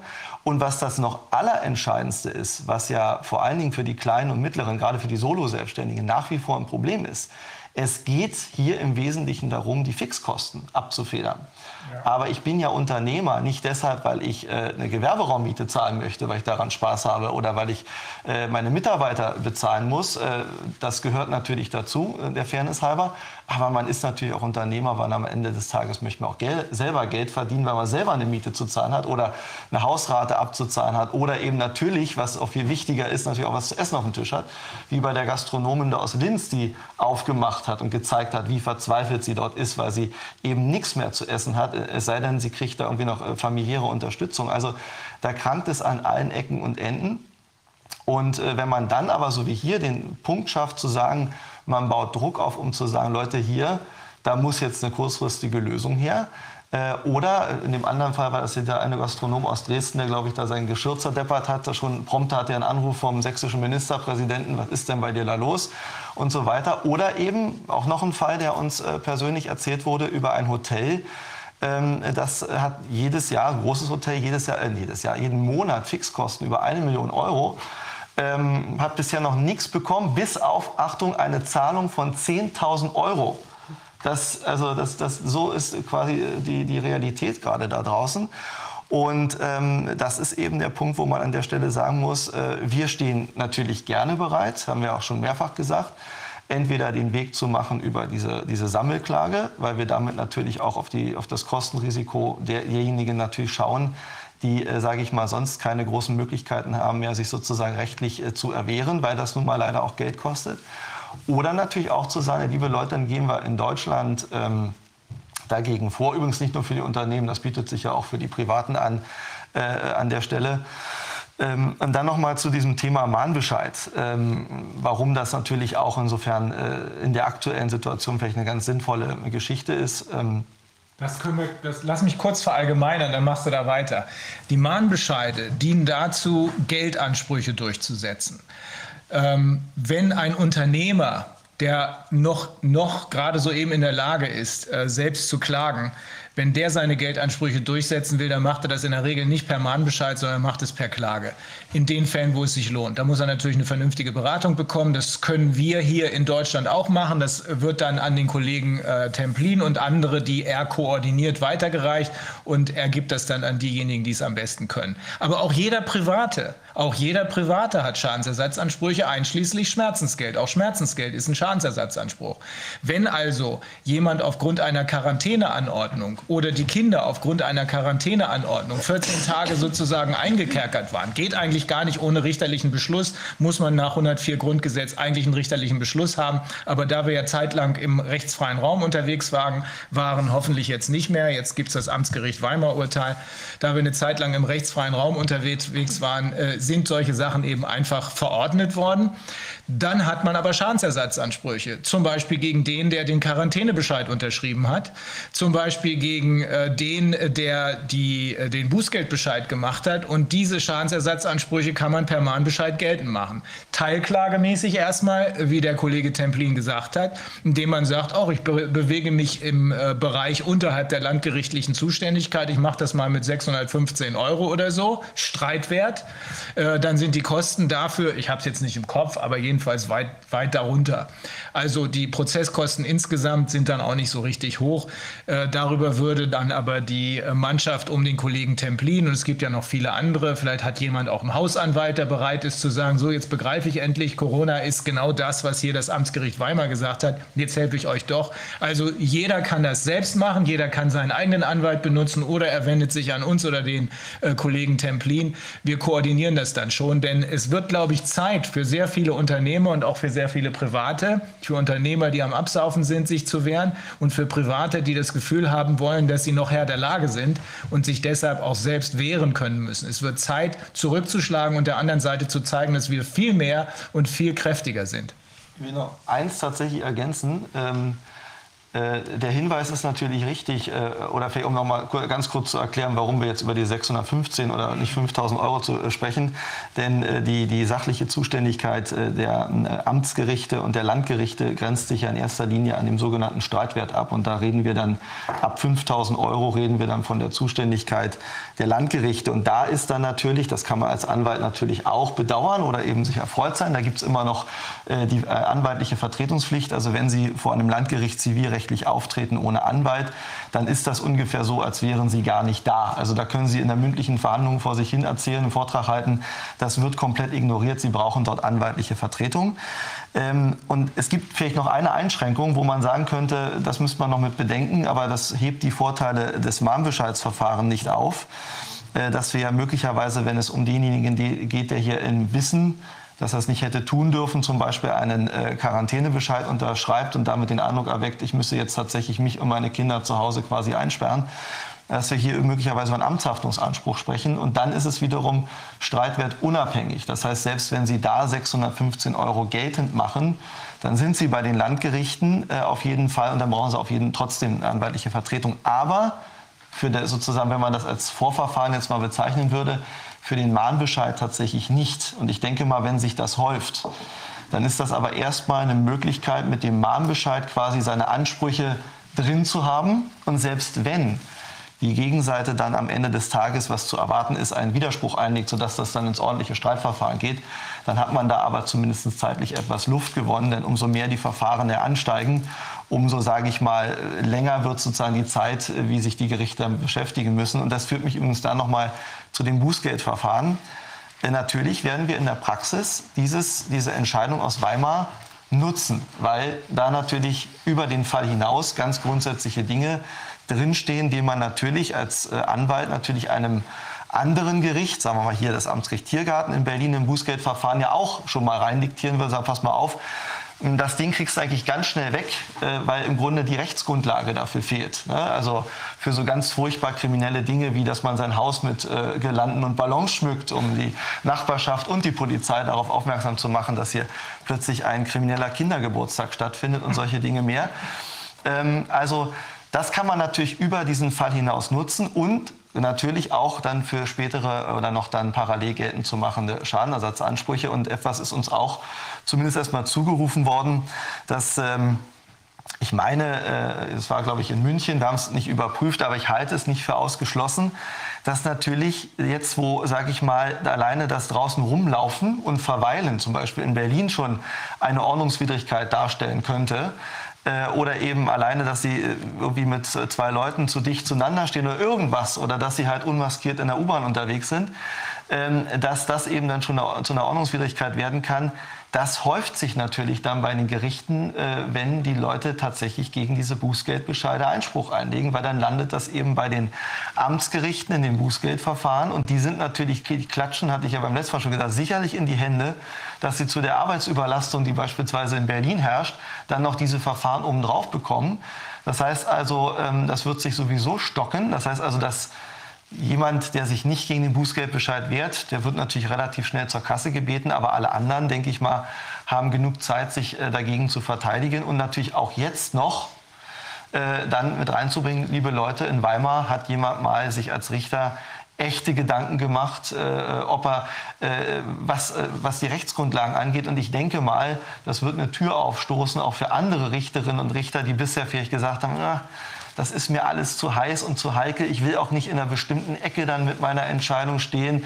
Dann kriege ich vielleicht noch Ärger hier mit meinem Präsidenten des Landgerichtes oder mit, mit dem Amtsgericht oder mit, mit der Politik oder was auch immer, dass das schon mal aufgestoßen ist, um dann mutig weitere Entscheidungen zu treffen. Flankiert, das passt übrigens dazu, das wollte ich auch noch mal sagen, ist ja auch die Aussage von Hans-Jürgen Papier, der, glaube ich, noch mal heute explizit noch mal auch darauf hingewiesen hat, da sind wir wieder bei der Beraterseite und dann will ich da meinen Sermon an der Stelle auch abschließen, auch nochmal extra gesagt hat, Leute, guckt doch nicht nur auf den Gesundheitsschutz, auch was die Berater angeht. Da müssen jetzt endlich auch die Leute äh, rein, die auf die Verfassung schauen, auf die anderen Folgen äh, und dass das endlich mal abgewogen wird ähm, und äh, da nicht sozusagen einseitig beraten wird. Denn mittlerweile haben ja auch die Medien sogar entdeckt, dass da irgendwo ein Problem liegt, dass die Politik sich da wirklich einseitig beraten lässt. Und daraus lassen sich natürlich eine Menge An Ansprüche ableiten.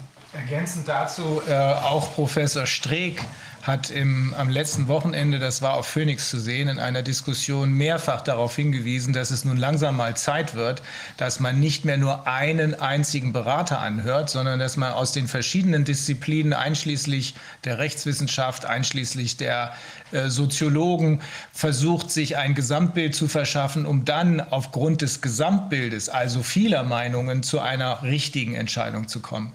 Aber das hat uns hier mit der Entscheidung des Amtsgerichts Weimar Thema, äh, da hat man uns schon eine wunderbare Blaupause gegeben, auch für die Richterschaft, eine wunderbare Blaupause gegeben, uns und sich selbst zu retten. Denn äh, ohne eine funktionierende Justiz braucht man keine Richter. Das heißt also, wenn die Justiz nicht dafür sorgt, dass die Demokratie, die hier gerade in der Auflösung befunden ist, aufgrund der schwerwiegenden politischen Verfehlungen, wie es das Amtsgericht festgestellt hat, wenn also die Justiz nicht dafür sorgt, dass der Rechtsstaat und damit die Demokratie erhalten bleibt, dann schaffen die ihre eigenen Jobs ab. So. Ja, und vor allem, man sieht ja auch, jetzt hat ja Frau Merkel gegenüber einer Anfrage, ähm, also gegenüber dem Boris Reitschuster da bei der Bundespressekonferenz, ja. hat sie ja auch noch geäußert, dass es sich eben noch nicht mal um eine wissenschaftliche, ähm, wissenschaftlich fundierte Einschätzung beziehungsweise unter Abwägung der verschiedenen Aspekte gehandelt habe, sondern dass es eine rein politisch getriebene Entscheidung ist, jetzt diesen Lockdown durchzuführen. Und ich meine, da muss man wirklich sagen, da hört es auch auf. Ja, weil also ich meine, zumindest muss das offengelegt werden, auf welcher Basis agiert man äh, in wissenschaftlicher Natur und es muss eine ernsthafte Abwägung stattfinden. Und da kann ich Frau Merkel einfach sagen, ich komme jetzt hier zu einer anderen Handlungseinschätzung und mache das jetzt eben mal so. Mhm. Jetzt haben wir äh, ein paar Leute, die warten schon ganz lange im äh, Zoom. Äh, ich, will das, ich will die kurz vorstellen. Herr Dieter Lange ist da. Herr Lange?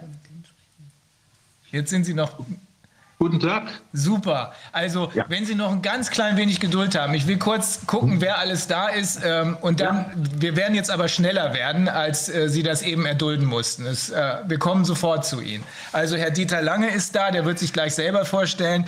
Dann ist die Kollegin Dr. Holzeisen noch da. Bist du noch da, Renate? bin noch da. Hallo, perfekt, perfekt, wunderbar. Und ähm, es kommen dann in dem nächsten Segment kommen noch ein paar Leute zu uns. Aber wir sind jetzt hier gerade ähm, in der Medizin, also wir haben unterbrochen, indem wir kurz in die juristische äh, Sichtweise und die juristischen Möglichkeiten eingestiegen, die sich jetzt aufgrund der neueren Entwicklung, insbesondere Amtsgericht Weimar, aber wir hatten auch schon eine wunderbare Entscheidung aus Ecuador. Äh, wir haben auch PCR-Testentscheidungen. Eine nächste positive ist für nächste Woche zu erwarten, eine äh, PCR-Testentscheidung, die unsere Kollegen Kollegen in New York äh, von der Kennedy-Gruppe ähm, erreichen werden, äh, haben die sich aufgrund mit der Argumentation, PCR-Tests können keine Infektionen feststellen, gegen Schulschließungen in New York gewendet. In einem Eilverfahren fand die mündliche Verhandlung letzte oder vorletzte, vorletzte Woche statt.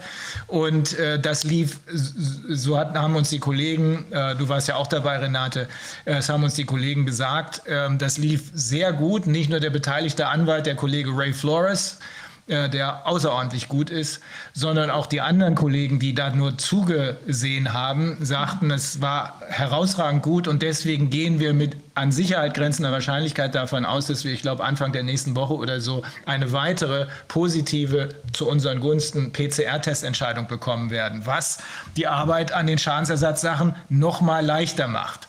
Ähm, ja, Renate, du bist äh, böse angehauen worden äh, in, äh, in Italien, auf, äh, allein wegen deiner anwaltlichen Tätigkeit und äh, wegen deiner äh, Transparenzarbeit. kannst du uns das nochmal erklären, was ist da genau passiert und wer war das?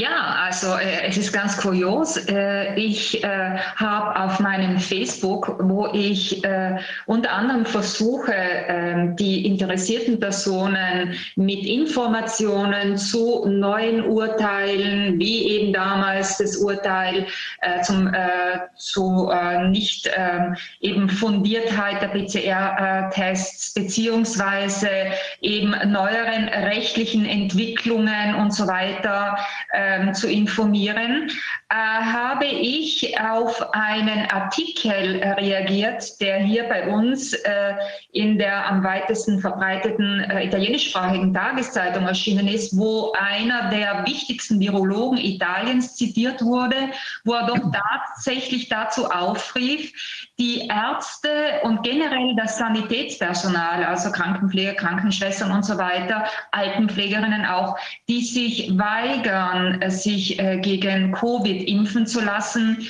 rechtlich zu verfolgen. Also es wurde der Ausdruck verwendet, verfolgen, perseguire legalmente heißt es im Italienischen auf äh, das ich, ich ähm, äh, habe ja meiner Familie selbst, äh, also mein äh, Lebensgefährte, meine Schwester, also äh, als Arzt und beziehungsweise äh, äh, Assistentin äh, im, im Sanitärbereich arbeiten eben auch dort und beide haben nicht die Absicht, äh, sich einer ja, sagen wir mal so eine Verabreichung einer Substanz, äh, die, äh, die äh, von der sehr viele Experten sagen, dass man es auf keinen Fall mit einer herkömmlichen Impfung vergleichen kann. Zu mehr will ich mich jetzt hier als äh, Juristin nicht äußern ähm, äh, und habe darüber hinaus eine Reihe schon, also eine Vielzahl von Ärzten und äh, Krankenschwestern, die ich gegen den ähm,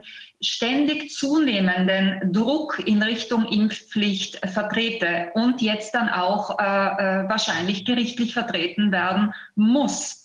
Denn ähm, jetzt erzähle ich weiter, äh, was da äh, gelaufen ist. Ich habe also in meinem, Face, in meinem Facebook-Post äh, sofort darauf reagiert und habe äh, diese ungeheuerliche Aussage, die übrigens mit einem riesen äh, Schlagzeile eben äh, in der Zeitung erschienen ist, denn die Absicht, die dahinter steht, ist ja klar.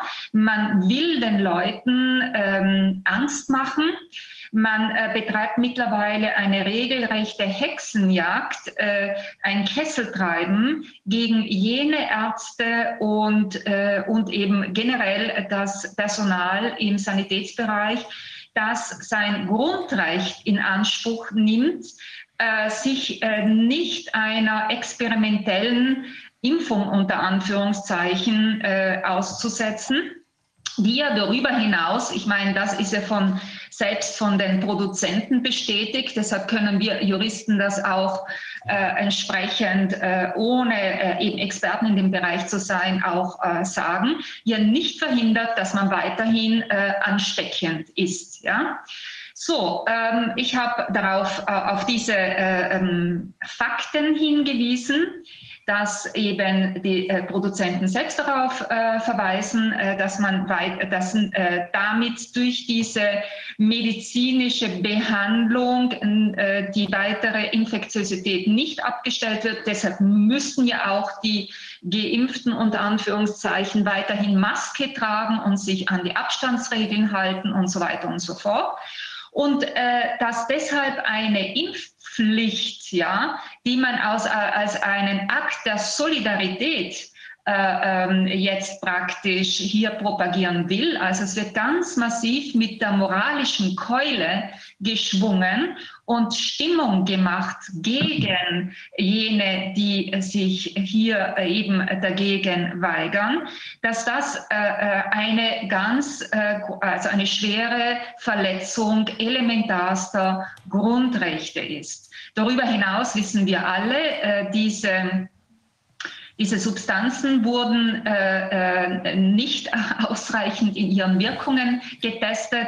Wir brauchen gar nicht einmal von den Langzeitwirkungen reden. Also wir können allein schon auf äh, den Bereich der Wirkungen, auf, auf äh, das menschliche Wesen uns beschränken, die sich in weitaus kürzeren Zeiträumen ergeben, äh, ähm, also möglicherweise ergeben. So, auf diese meine Reaktion, die natürlich hier in, in, äh, von der Bevölkerung mit großem Interesse aufgenommen wurde. Das sieht man allein schon ähm, in dem Aufruf des Posts und an der Anzahl der zustimmenden Likes und an den Kommentaren, der ist offensichtlich dem bedeutendsten äh, Haus- und Hofvirologen Italiens äh, zugespielt worden. Roberto Burioni heißt er, also sozusagen das Pendant von Drosten.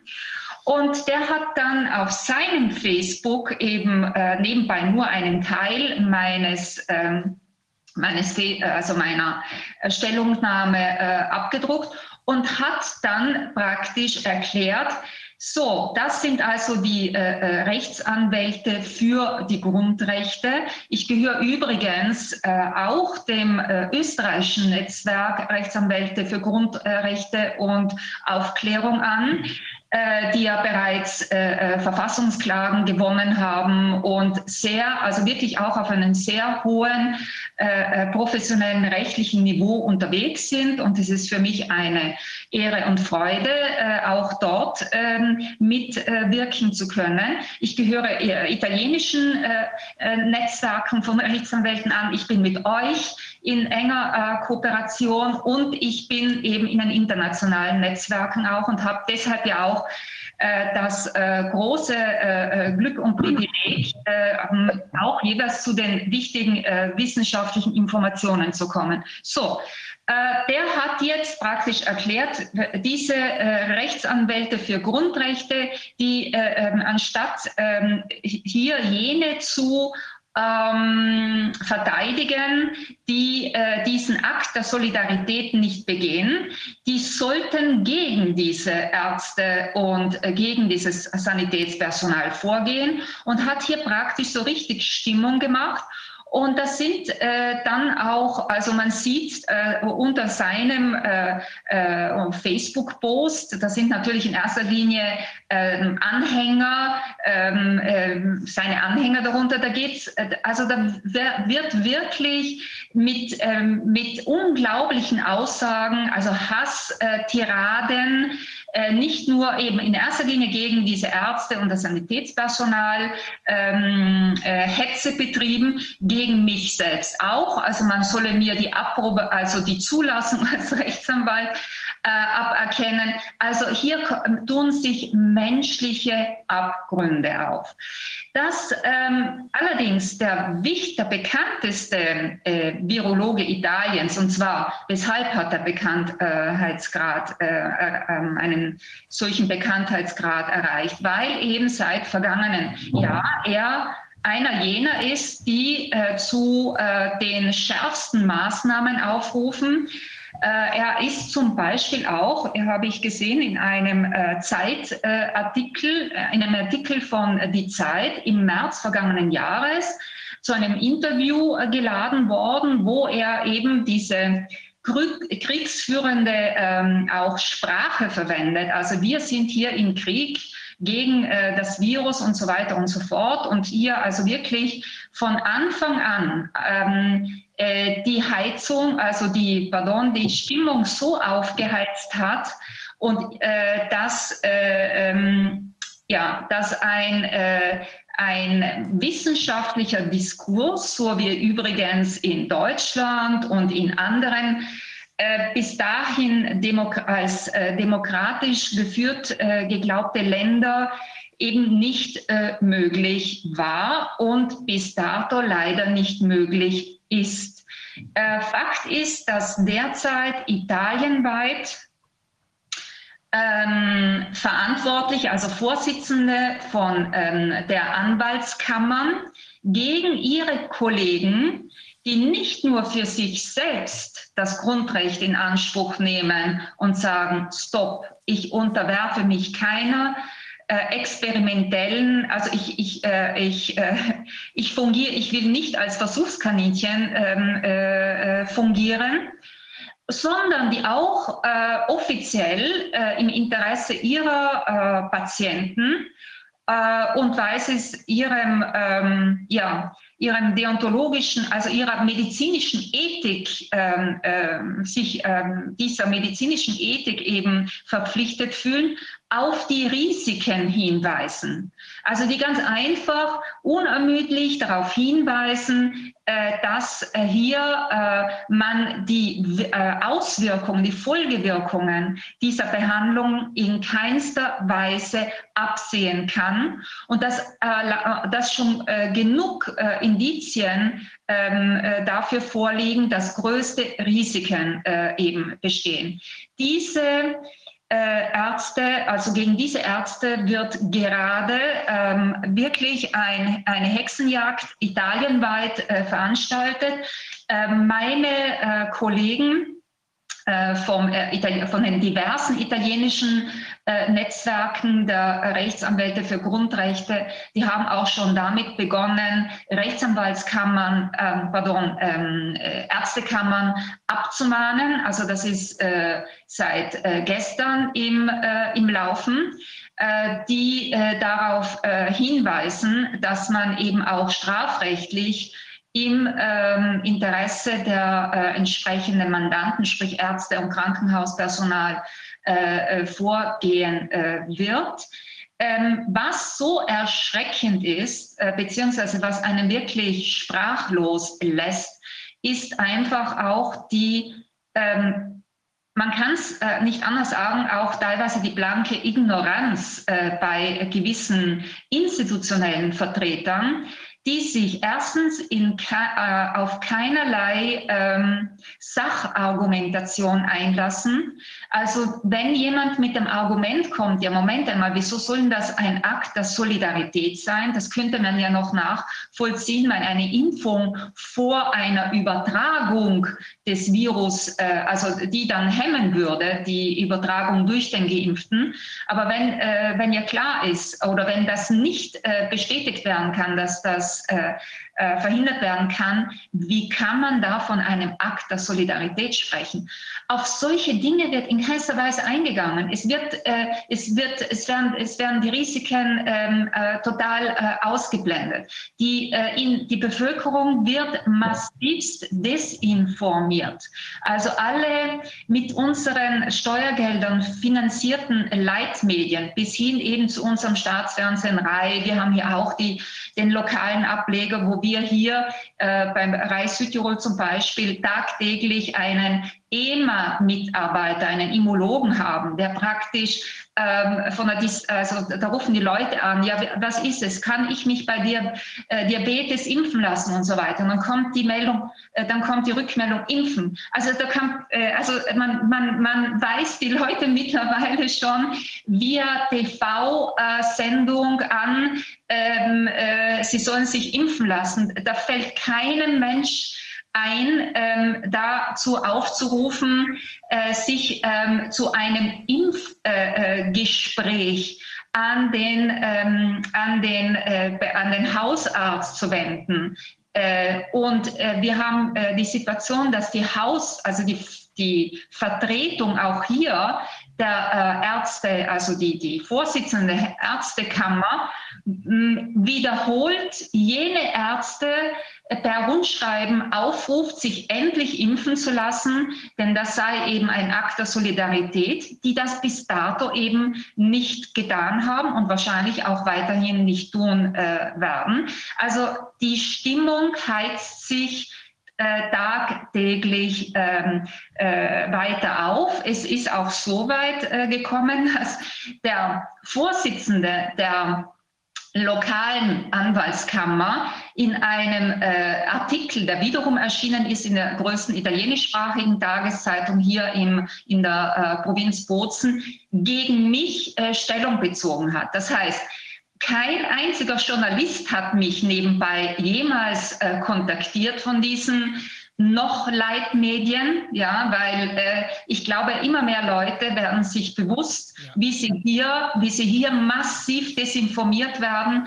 Es äh, entstehen auch in Italien immer mehr private, auch ähm, äh, TV-Sender.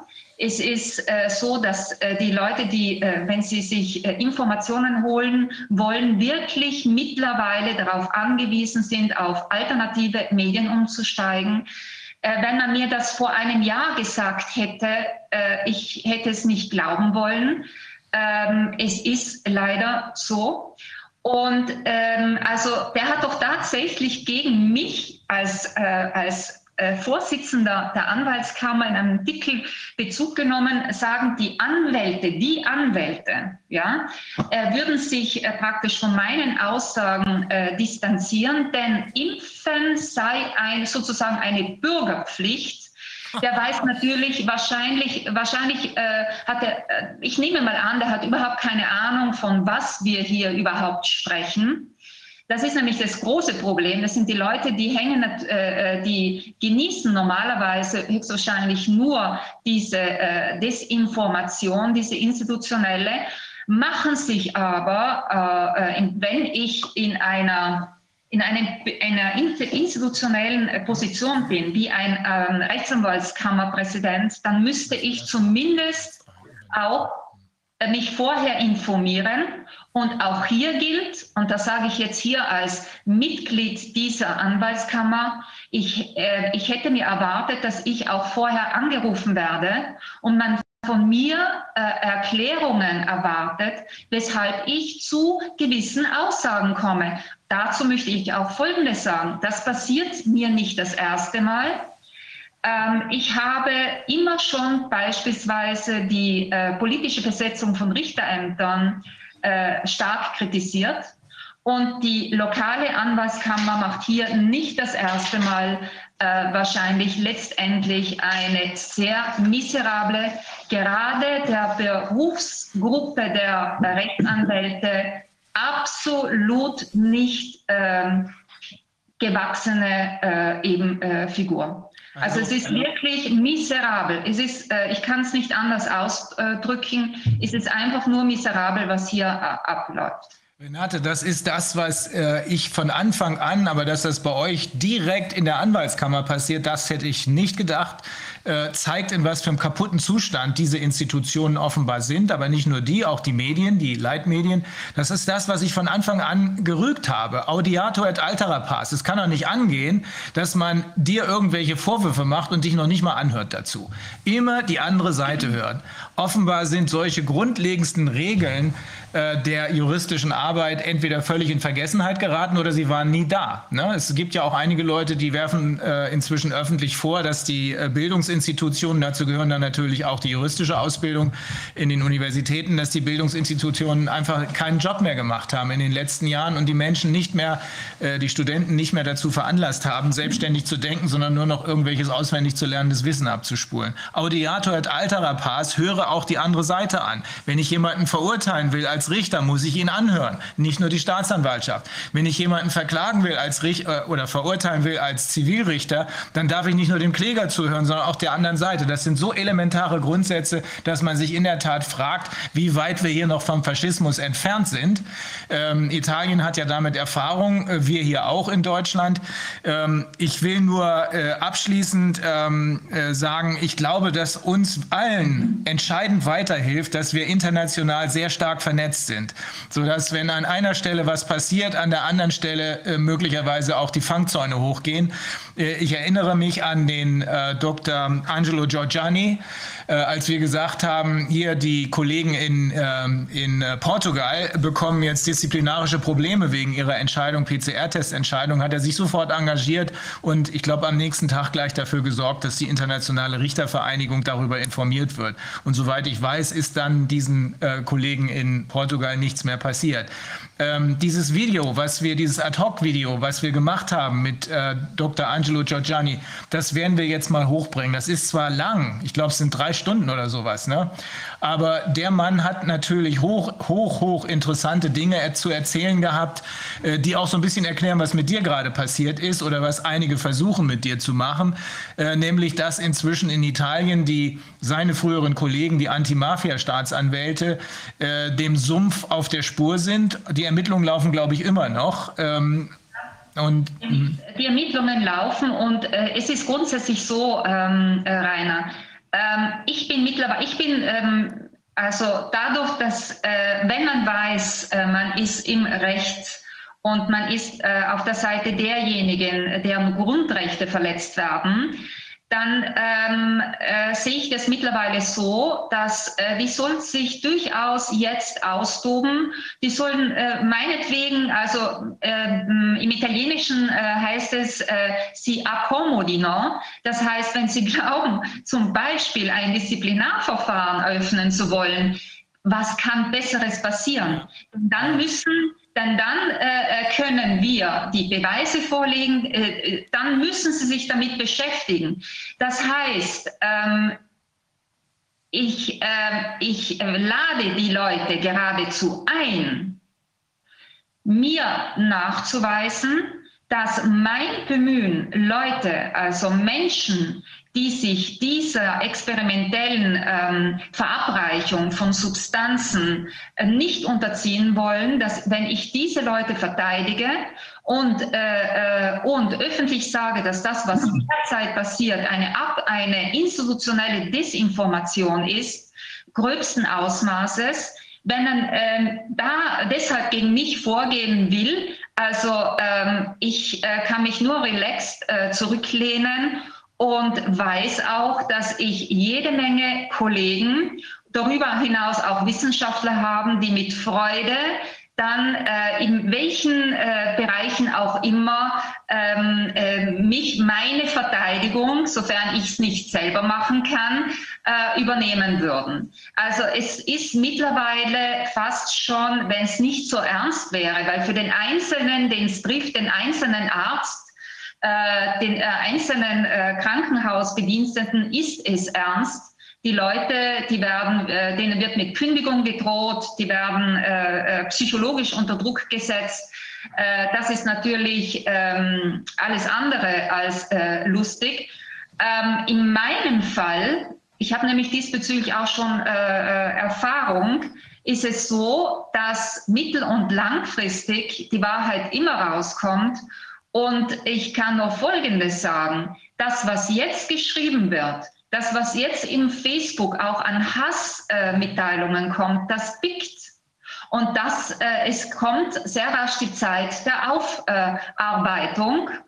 Und ähm, ich, äh, ähm, also es, ist, es tun alle gut daran, auch ihre Worte und ihre Taten gut zu überlegen, die sich vielleicht jetzt in dieser institutionell aufgeheizten Stimmung stark fühlen, die aber äh, damit rechnen müssen, dass solange wir in unseren einzelnen Staaten noch die Verfassungen haben, wie wir sie derzeit haben, äh, dass das nicht äh, halten kann. Mhm. Denn äh, äh, damit solche Vorgehensweisen definitiv durchdringen können, bräuchte es Verfassungsänderungen. Und dann sind wir sowieso definitiv schon irgendwo anders. Aber ich gehe davon aus, dass unser Justizapparat im, äh, im Großen, in der Mehrheit noch funktioniert.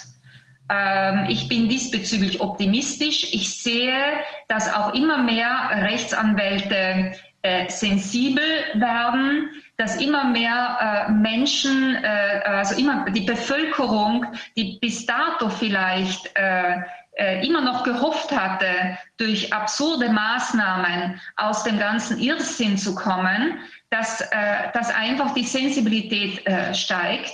Und ich kann nur eben wiederholen, solange wir unsere Rechte evidenzbasiert in Anspruch nehmen, ähm, kann uns nichts passieren. Weißt du, Renate, ich sehe das auch fast schon als Kompliment an für dich.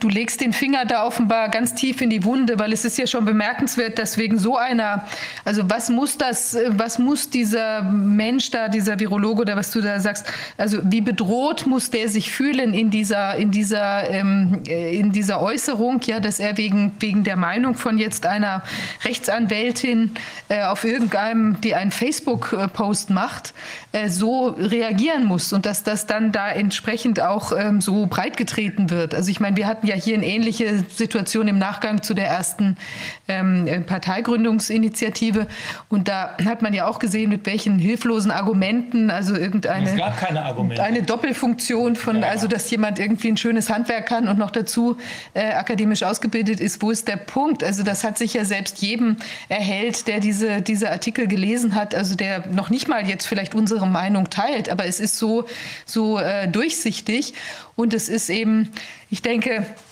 Also Genau, genau wie du sagst, das geht eben, das wird sich damit, daran werden sich die Leute messen müssen, messen lassen müssen in Kürze, ja, dass das eben einfach ganz peinliche Auftritte sind, die, also ich glaube, das kann man einfach an sich äh, nach dem schönen äh, äh, Satz äh, Unrat vorbeischwimmen lassen.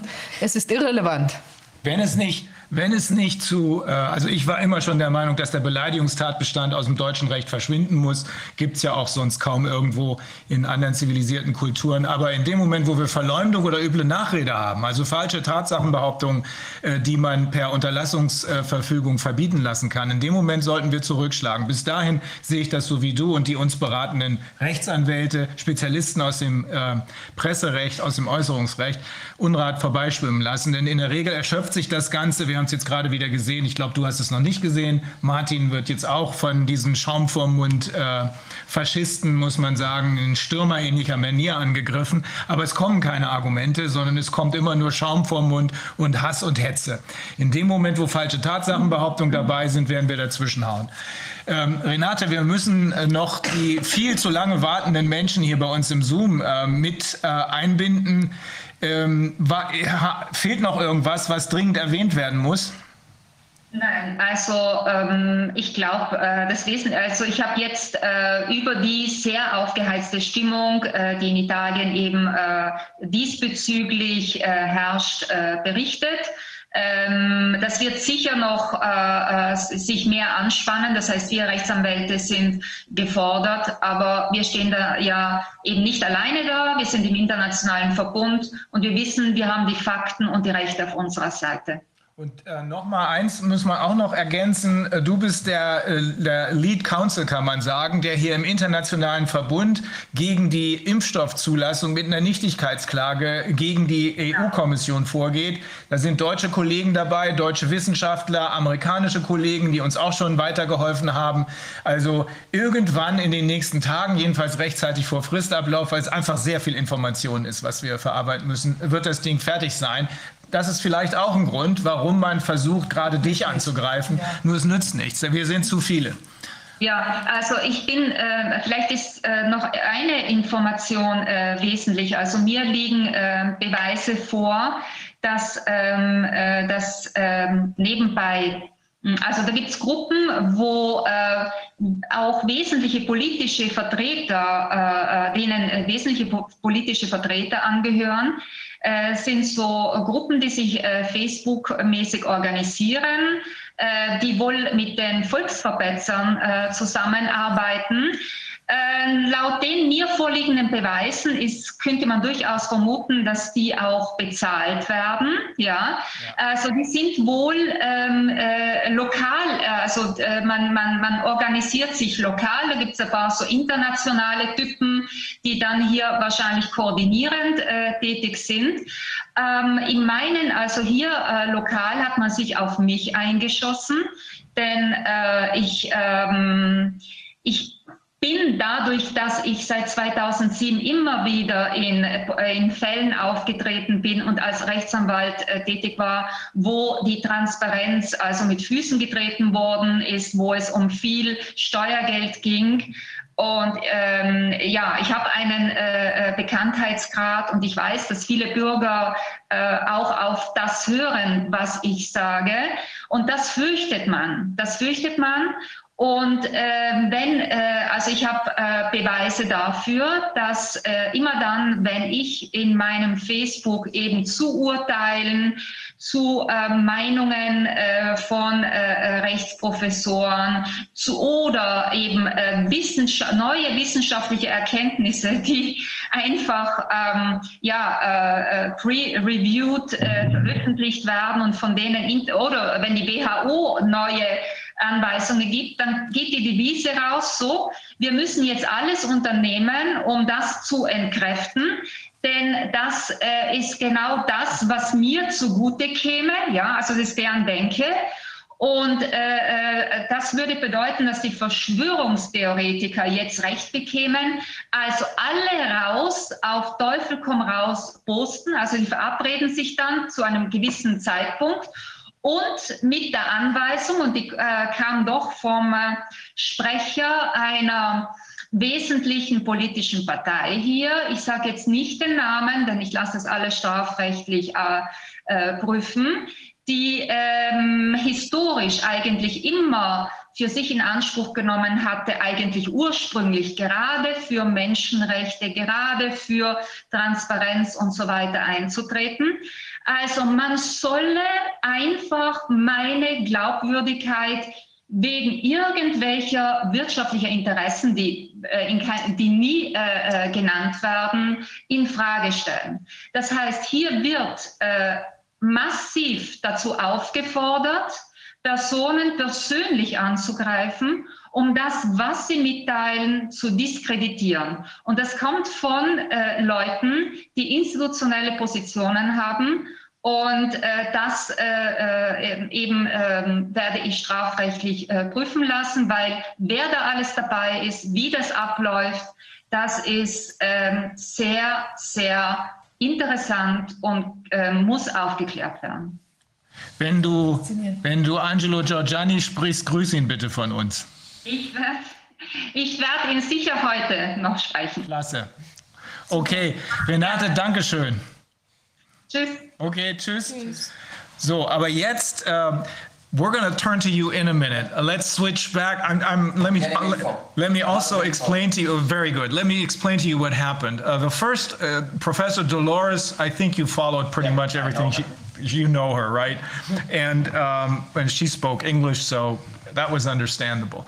Uh, that um, lady there was uh, Dr. Uh, Renate Holzeisen. She's our uh, cooperating counsel in Italy. Okay. And she's the lead counsel in a proceeding. An annulment uh, complaint is going to be filed against the EU Commission for admitting the vaccines. Um, and she's been working on this with a number of international lawyers from the United States, from here, a group of lawyers and uh, scientists from all over the world. Uh, but there's so much information that needs to be gathered and then uh, put into a complaint that it's taking a little longer than we expected. But we're going to file it. She's going to file it, uh, it just in time before the time runs out. We have two months after they admit the vaccine uh, to the market, and uh, there's still enough time for us. Okay, now, uh, before we turn to you and finally let you say uh, what you the uh, let us give you information that you have. Let me get back to the medical issues and talk to start with uh, Dr. Dieter Lange, but we also have uh, Dr. Dr. Um, Lind, um, uh, who's also waiting, he's going to talk about what Renate just told us about. I should have translated this for you because she told us how she's being the subject of a, a uh, mainstream media defamation campaign. Now, this is very, it is obvious what they're trying to do. They're trying to shut her down, but uh, they're accomplishing just the opposite because more and more people, as she realizes now, more and, pe- more and more people understand what's going on. And this draws even more attention to what she has to say. But there are these efforts, probably all over the world, uh, that are trying to. Uh, chill any kind of communication that is contrary to the official line. Uh, we've seen this just yesterday. Uh, Martin Schwab, who was there a couple of hours ago, I should say, um, he, he also became the victim, just like uh, and myself. She also became, or he also became the victim of such efforts. But it's always the same. It's always people who have absolutely no arguments, who simply they, they, they think that if you have enough foam around your mouth, that is a, a good replacement for arguments. And it's quite obvious what's going on. Okay. Ähm, Herr Lange, jetzt aber endlich zu Ihnen. Es tut mir leid, aber ich glaube, es war hoffentlich nicht ganz langweilig, was Sie mitgehört haben. Ich hätte die Sendung sowieso gesehen. Ah, super. Dann, äh, Ich bin auch Rentner, ich habe Zeit. ah, das ist beruhigend. Äh, sagen Sie kurz, wer Sie sind. Äh, ja, ich äh, war Ingenieur, Elektroingenieur einige Jahre. Danach habe ich Medizin studiert, war in der Chirurgie einige Jahre, unter anderem ein Jahr Stationsarzt auf der Intensivstation. Dann, äh, als das dritte Kind kam, konnte ich das zeitlich nicht mehr äh, koordinieren. Dann habe ich aufgehört und beim Gesundheitsamt angefangen. Habe dort 20 Jahre lang als Amtsarzt dann gearbeitet. Und danach in Rente.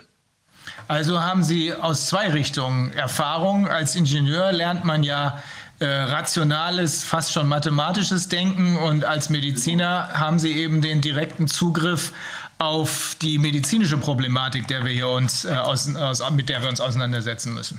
Ja, und das Schöne ist, äh, als äh, Amtsarzt hat man den Zugriff auf äh, viele, viele Daten in der Kommune. Der einzelne Arzt, der Chirurg, der sieht da mal einen gebrochenen Arm, einen gebrochenen Finger oder der Internist sieht da mal einen Herzinfarkt und da mal ein Darmkarzinom.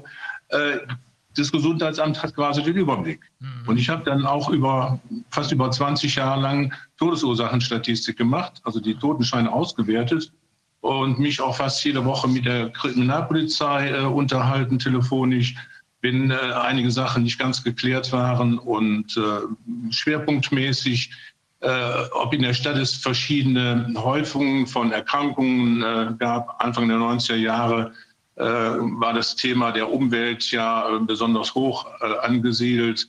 Da wurde gefragt äh, von der Politik, wie sieht es aus in dem Stadtteil? Da war früher mal ein eine Munitionsfabrik, die ist so vor dem Ersten Weltkrieg in die Luft geflogen und jetzt sind im Boden äh, Trinitrotoluole, Dinitrotoluole und Giftstoffe drin und das hat eine Gefährdung für die Menschheit und die armen Leute, die dort wohnen, müssen sterben und so weiter. Äh, Das war so die Fragestellung und äh, aufgrund meiner äh, vorherigen beruflichen Tätigkeit als Ingenieur hatte ich auch gewisse äh, Beziehungen zur Mathematik und das passte halt gut zusammen. Sind Sie, damit ich Sie richtig adressiere, sind Sie Professor, Doktor oder Doktor? Nein, nein, nein, nein, ich bin Amtsarzt. Also, das reicht ja auch aus, mit viel Erfahrung offensichtlich. Ich habe hier eine ganz konkrete Frage an Sie, Ja. äh, die ich die ganze Zeit hier schon immer wieder versucht habe zu äh, entziffern. Ich habe mir aufgeschrieben, wie das äh, zu erklären ist, dass das aktuelle Sterbegeschehen, äh, weil Sie sind ja beides, Arzt und eben Ingenieur, wie ist es zu erklären, dass das aktuelle Sterbegeschehen offensichtlich entkoppelt ist vom Infektionsgeschehen? Also die Zahlen passen nicht zueinander. Ja, äh, soll ich vielleicht noch etwas zu der Impfung sagen, weil wir hatten uns Ja. die ganze Zeit ja mit den Impfungen beschäftigt. Ja, gerne, gerne. Dann habe ich das schon mal raus. Gut. Also äh, da hat sich auch der Ethikrat ähm, äh, hat Stellung dazu bezogen und zwar nicht, ob eine Impfung sinnvoll ist oder nicht sinnvoll ist, sondern wer diese Impfstoffe in Anführungsstrichen als erster bekommen darf. Also er hat sich um die wesentliche Äußerung gedrückt. Äh, Wir wissen, seit äh, Professor Streeck in Heinsberg die Studie gemacht hat, dass 85 Prozent der untersuchten Infizierten, in Anführungsstriche Infizierten, äh, symptomlos sind. Und ich habe auf der Uni gelernt, wenn jemand angesteckt ist, dann ist er auch krank. Man sagt ja auch nicht, ich glaube, ich bin infiziert, sondern ich habe mich infiziert, ich fühle mich so. Die Leute, die jetzt äh, da als positiv rausgefischt wurden, das sind also keine Infizierten gewesen. Das waren welche mit einem positiven PCR-Test. Nehmen wir mal an, es wären jetzt wirklich die Infizierten, was Professor Strick geglaubt hat. Warum haben die keine Symptome? weil sie eben auch immun sind dagegen. Wir, wir haben eine Immunität von 85 Prozent gehabt in Heinsberg. Oh ja, stimmt, das hat man schon wieder vergessen. Und 85 Prozent Immunität, die haben ja das Virus, erkranken nicht, sind immun. 85 Prozent Immunität nennt man auch Herdenimmunität. Und eine Herdenimmunität von 85 Prozent bei einem RNA-Virus ist schon sehr, sehr hoch. Mhm. Ähm, jetzt kommt plötzlich die Impfung auf. Die Bundesregierung möchte jeden impfen.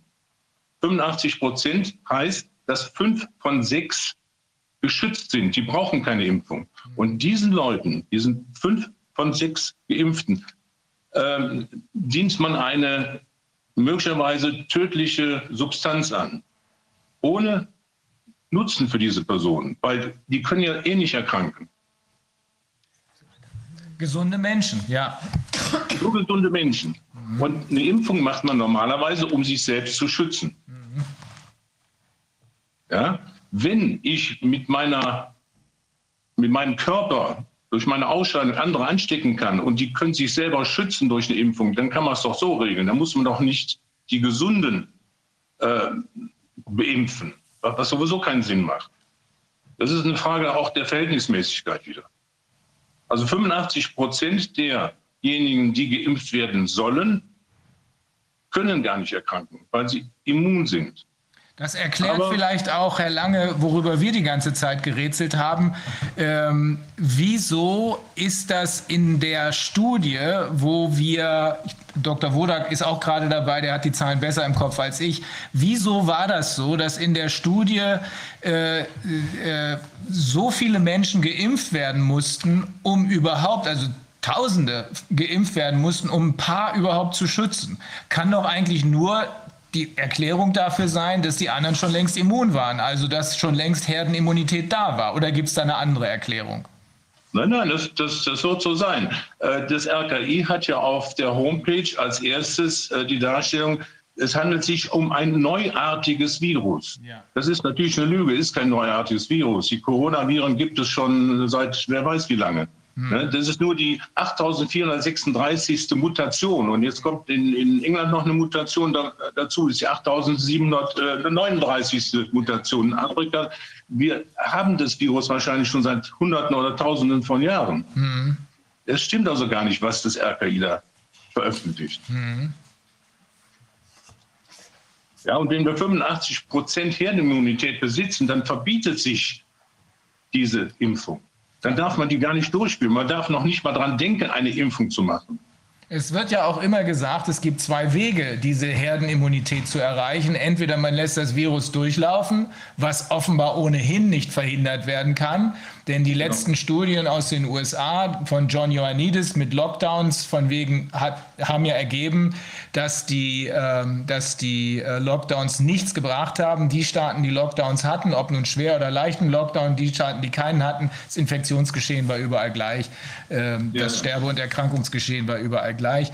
Äh, und die zweite Variante ist, man kann das per Impfung erreichen. Aber beides, beide Male ähm, ist es doch so, dass ich glaube, Dr. Witkowski hat darauf hingewiesen, wir brauchen nicht 85 Prozent, sondern es reicht, wenn man weiter runter liegt. Die genaue Zahl weiß ich jetzt nicht mehr. Mike Jeden hat, glaube ich, was von äh, knapp 50 Prozent gesagt.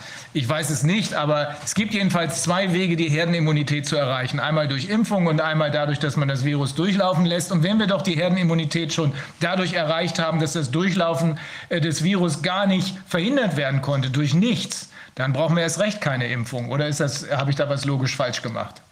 Ja, durch Maskentragen lässt sich die äh, Immunität äh, natürlich auch nicht verändern, weil ähm, die Masken bringen bei Viren, äh, Viruserkrankungen nicht viel. Ja. Wir haben jetzt, wir haben, ich will kurz. Ja den, den, Versuch haben wir ja auch. Kann die äh, Regie oder die, die Technik mal, äh, was, was haben wir denn da? Die Abbildung 41 einspielen.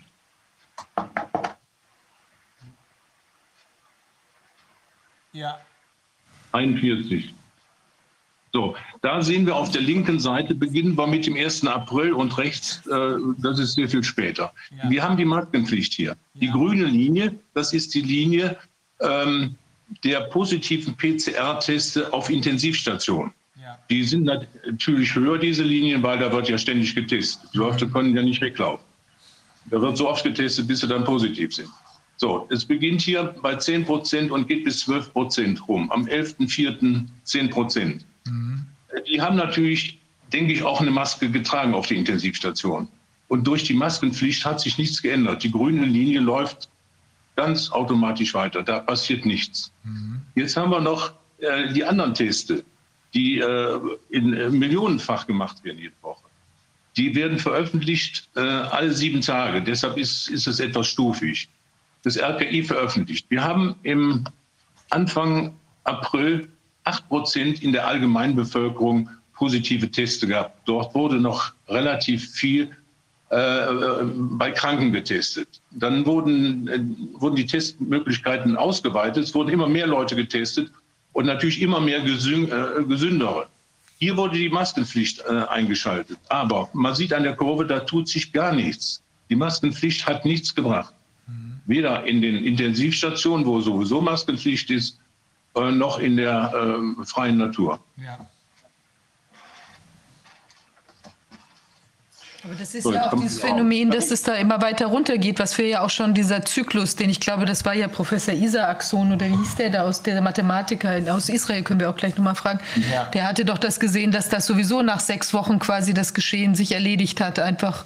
Und das sieht ja, ja, ja fast genau. genauso aus hier, diese Kurve da. Genau, ja. Wir, wir haben dann noch die Abbildung 31. Da kann man sehen, das sind die äh, Sentinel-Auswertungen des RKI. Da werden also von verschiedensten äh, angeschlossenen Praxen von äh, schwer an Erkältung erkrankten Personen Abstriche äh, entnommen und dem RKI geschickt. Das RKI untersucht nach allem, was da möglich ist. Zum Beispiel nach den RS-Viren, äh, nach HMPA-Viren, PI-Viren, Rhinoviren und so weiter. Und seit Anfang des Jahres auch nach SARS-CoV-2. Wir haben zwar erst im Februar damit angefangen, aber die hatten noch Proben vom Januar da, die haben sie auch noch äh, mhm. nachgeprobt. Mhm. Wir sehen hier der Lockdown am, in der 13. Woche äh, ist eingeläutet worden und darunter, danach ging diese rote Kurve mit den äh, roten Quadraten ging runter auf Null, fast auf Null. Mhm. Wenn man sich jetzt das als Fläche vorstellt, haben wir 95 Prozent der Fläche unter der roten Kurve schon hinter uns gelassen. Also der Lockdown kam zu einem Zeitpunkt, wo das Infektionsgeschehen sowieso schon längst vorbei war. Mhm. Das hat uns ja auch der Finanzmann und Mathematiker Professor Homburg mehrfach bestätigt. Ja, so die Abbildung 30. Da sind die Meldungen weltweit äh, der WHO bezüglich ähm, Influenza-Meldungen. Äh, mhm aufgelistet. Wir haben hier den Winter 18, 19. Da haben wir hauptsächlich Influenza A. Influenza A ist grün. Hm. Dann in 19 auf 20, da ist es gemischt. Influenza A und Influenza B. Es läuft so schön hoch, geht geschmeidig runter. Äh, in, in, Im letzten äh, Winter geht es hoch und bricht dann plötzlich auf der rechten Seite ab. Da, wo der blaue Balken beginnt, dann sieht man, das ist abgebrochen und dann unten gibt es keine Nulllinie quasi mehr. Die hat es im Jahr davor gegeben. Das sind im äh, Prinzip die Meldungen von der Südhalbkugel. Mhm. Die sind generell niedriger, weil auf der Südhalbkugel interessiert äh, die Influenza nicht so oder die haben das Geld nicht, um, um die ganzen Teste zu machen. Ja? Da ist plötzlich Influenza ausgelöscht. Es, es gibt keine Influenza mehr. Warum gibt es die nicht mehr? Die wird es wahrscheinlich schon geben, nur die Meldung gibt es nicht mehr. Mhm. Wenn ich einen positiven PCR-Test beim Patienten habe, der eine Erkältung oder einen, einen grippalen Infekt hat, dann reicht mir das heutzutage. Dann brauche ich nicht noch auf Influenza tippen und auf die Art und Weise verschwindet dann Influenza. Das haben wir ja eben, haben Sie ja mitbekommen, Herr Lange, das, äh, Herr Lange, das haben wir eben auch von Dolores Cahill gehört. Äh, die mhm. haben tatsächlich eine Sequenzierung der äh, PCR-Tests, ich glaube, das war auch in New York gemacht, bei, ich weiß nicht, 1500 oder 1700 Leuten. Kein einziger, der positiv getestet war, hatte äh, Covid-19, sondern die hatten alle entweder Influenza A oder B. Das erklärt, warum plötzlich keine Grippeinfekte mehr da sind, weil die schlichtweg umetikettiert wurden, jedenfalls wenn man dieser äh, äh, Forschung glaubt, umetikettiert worden sind äh, zu Corona. Darf ich? Ja, genau. ja Wolfgang, jetzt ist Dr. Wodak auch da. Äh, ja? Ja, der ist schon die ganze Zeit da. Oh. Ich habe ähm, die, ähm, ein, vielleicht eine Beobachtung, die dazu nicht unwichtig ist. Man hat in, in Peking eine große Studie gemacht, eine sehr große Studie. Denen fällt es ja nicht schwer, viele Probanden zu kriegen. Die sagen, wir wollen die Studie machen und dann haben sie ihre Probanden. Das geht sehr einfach. Und ähm, die haben jetzt Kinder untersucht und die haben Kinder untersucht in Bezug auf äh, Coronaviren und haben fest, und das haben das gemacht mit den alten Coronaviren erstmal, weil sie einschätzen wollen, weil sie von der Auffassung auch ausgegangen sind, das ist praktisch COV-2, also SARS-CoV-2 ist eine neue Variante, aber es sind ja auch Coronaviren. Und wenn, wenn SARS-CoV-2 kommt, dann sind von den anderen weniger da. Also das ist praktisch nur ein neuer Typ von dem, was man, was sonst immer da war. Und das war die Hypothese. Und dann hat man die Kinder angeguckt, hat sie die Kindergartenkinder untersucht, die ganz jungen, und hat festgestellt, dass die, dass die meisten Kinder im Alter zwischen drei und fünf Jahren äh, immun waren. Das ist die Zeit, wo die Rotznasen in den Kindergärten rumlaufen. Da kriegen die ihre Corona-Immunität. Ja. Und die hält eine ganze Zeit an. Diese Kinder gehen jetzt nach Hause und stecken ihre Eltern an. Die Eltern hatten auch mal eine Rotznase im Kindergarten. Die kriegen jetzt aber ein Update durch ihre Kinder, mhm. sodass man praktisch davon ausgehen kann, dass jede Generation praktisch der nächsten Generation ein Update gibt immer. Das heißt, Oma und Opa kriegen durch die Enkel, Eltern kriegen durch die Enkel immer die neuesten Coronaviren abgedatet. Und den Kindern macht es nichts. Jedes, die Kinder waren zu 100 Prozent mit Corona infiziert worden. Mit dem 15. Lebensjahr haben alle Kinder das durchgemacht. Da hat, die Chinesen haben keine gefunden, die das nicht durchgemacht hatten. Das heißt, hier ist eine, die sind hoch ansteckend. Es entsteht eine Herdenimmunität, die Rotznasen macht. Und ansonsten werden die Leute nicht krank davon. Und wenn die Kinder jetzt nach Hause gehen, das ist so hoch ansteckend, die anderen Eltern hatten das auch schon, die hatten aber ältere Typen. Mhm. Und die kriegen jetzt die neuen. Das ist wie beim Virus-Update auf dem Computer. Die kriegen immer die neuesten von den Kindern. Und dadurch sind sie weiterhin immun. Mhm. Das ist das, was die ganzen, das passiert aber nicht erst jetzt, seit wir uns darauf achten. Das passiert tausende von Jahren schon. Mhm. Und jetzt möchte ich gerne ein Bild zeigen, was ich unheimlich faszinierend finde. Wenn wir das irgendwie einblenden könnten, dann würde ich das jetzt mal auf den Bildschirm stellen. Mal sehen, ob es geht.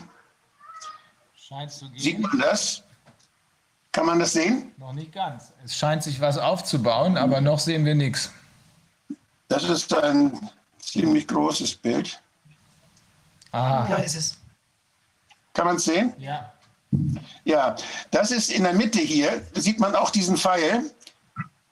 Ja. Ganz, ganz im Zentrum. Das ist Weihnachten 2019. Mhm. Das ist das Virus aus Wuhan. Mhm.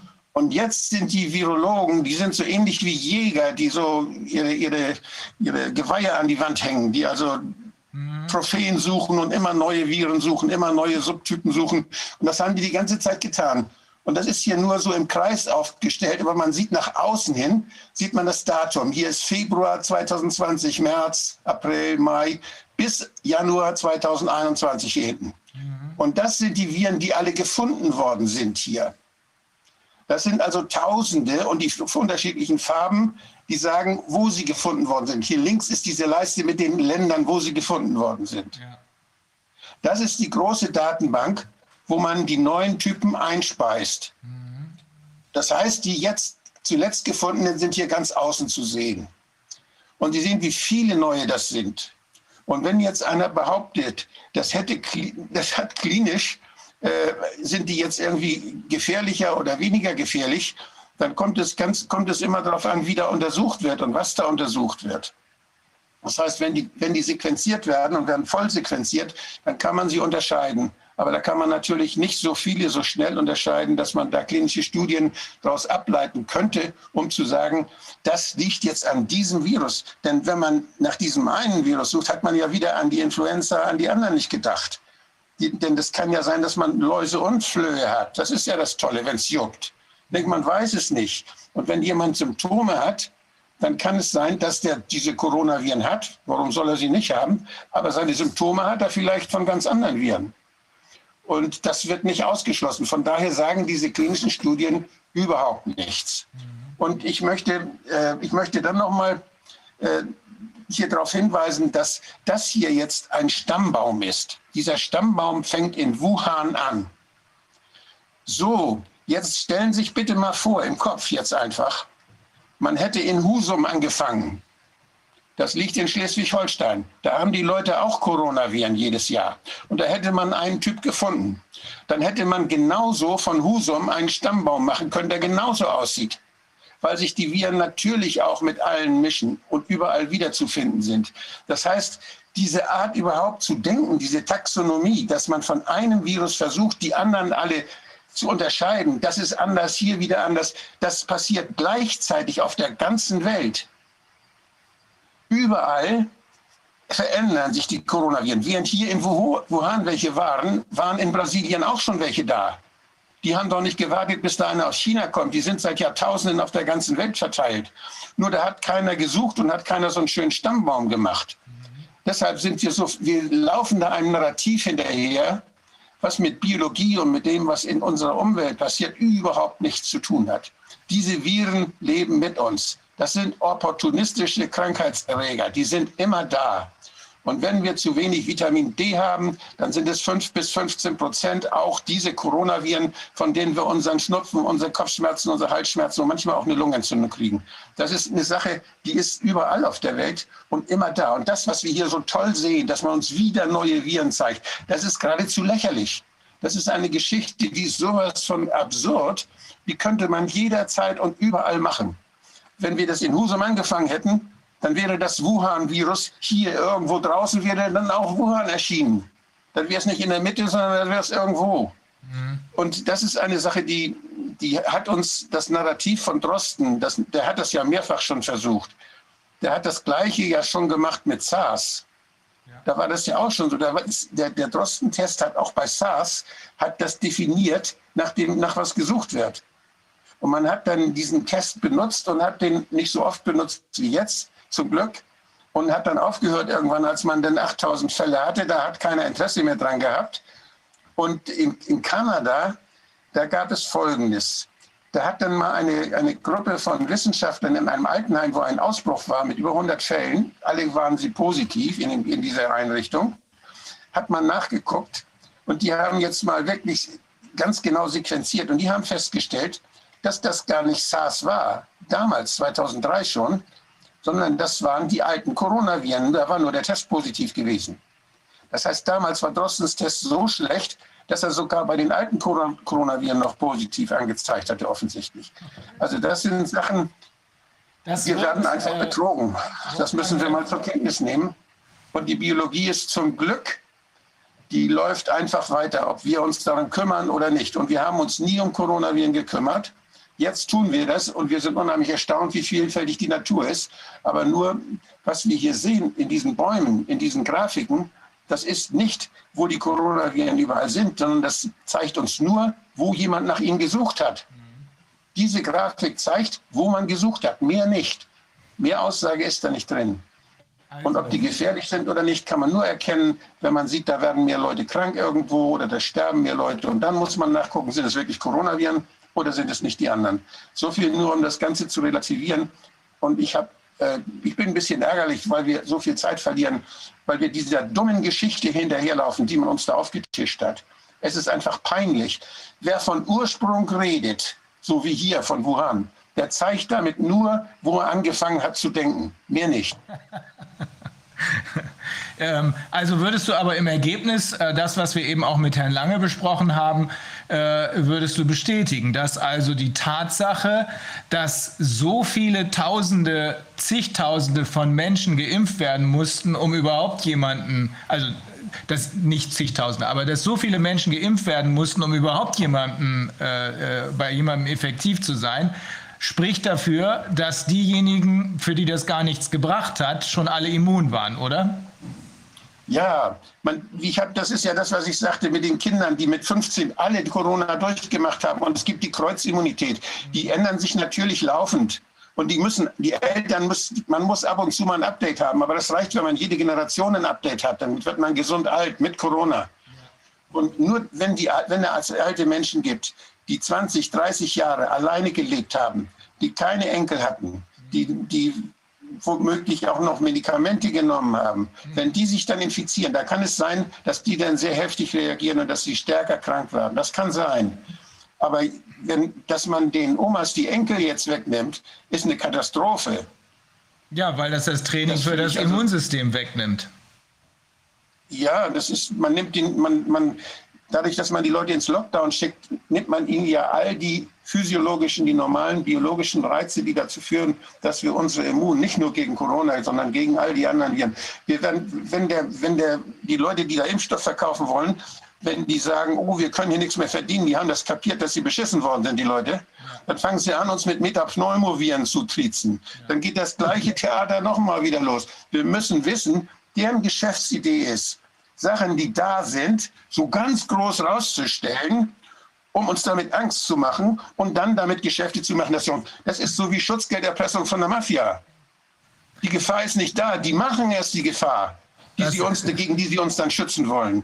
Ja. Das ist ein alter Trick, der ist sehr bewährt und die Mafia okay. lebt davon. Und das haben die Herren offenbar verstanden, wie man das macht. Das also was wir, anderes liegt da nicht. Das werden wir gleich noch aus israelischer Sicht hören. Es ist tatsächlich Schutzgelderpressung. Man nimmt den Leuten das, was ihnen gehört und gibt es ihnen hinterher wieder gegen Schutzgeld. Und da muss man ja. sich auch noch dankbar fühlen. Also äh, hm. Wolfgang, wir müssen ein bisschen schneller weiterkommen. Deswegen nochmal jetzt zurück zu, aber du bleibst ja im Bild. Es kommt gleich noch ein bisschen was äh, hochinteressantes medizinisches, auch von Dr. Dr. Lind äh, weil das Panikinstrument ähm, offenbar das entscheidende politische Instrument ist und war, um eben uns dazu zu bringen, uns Richtung Impfung zu bewegen.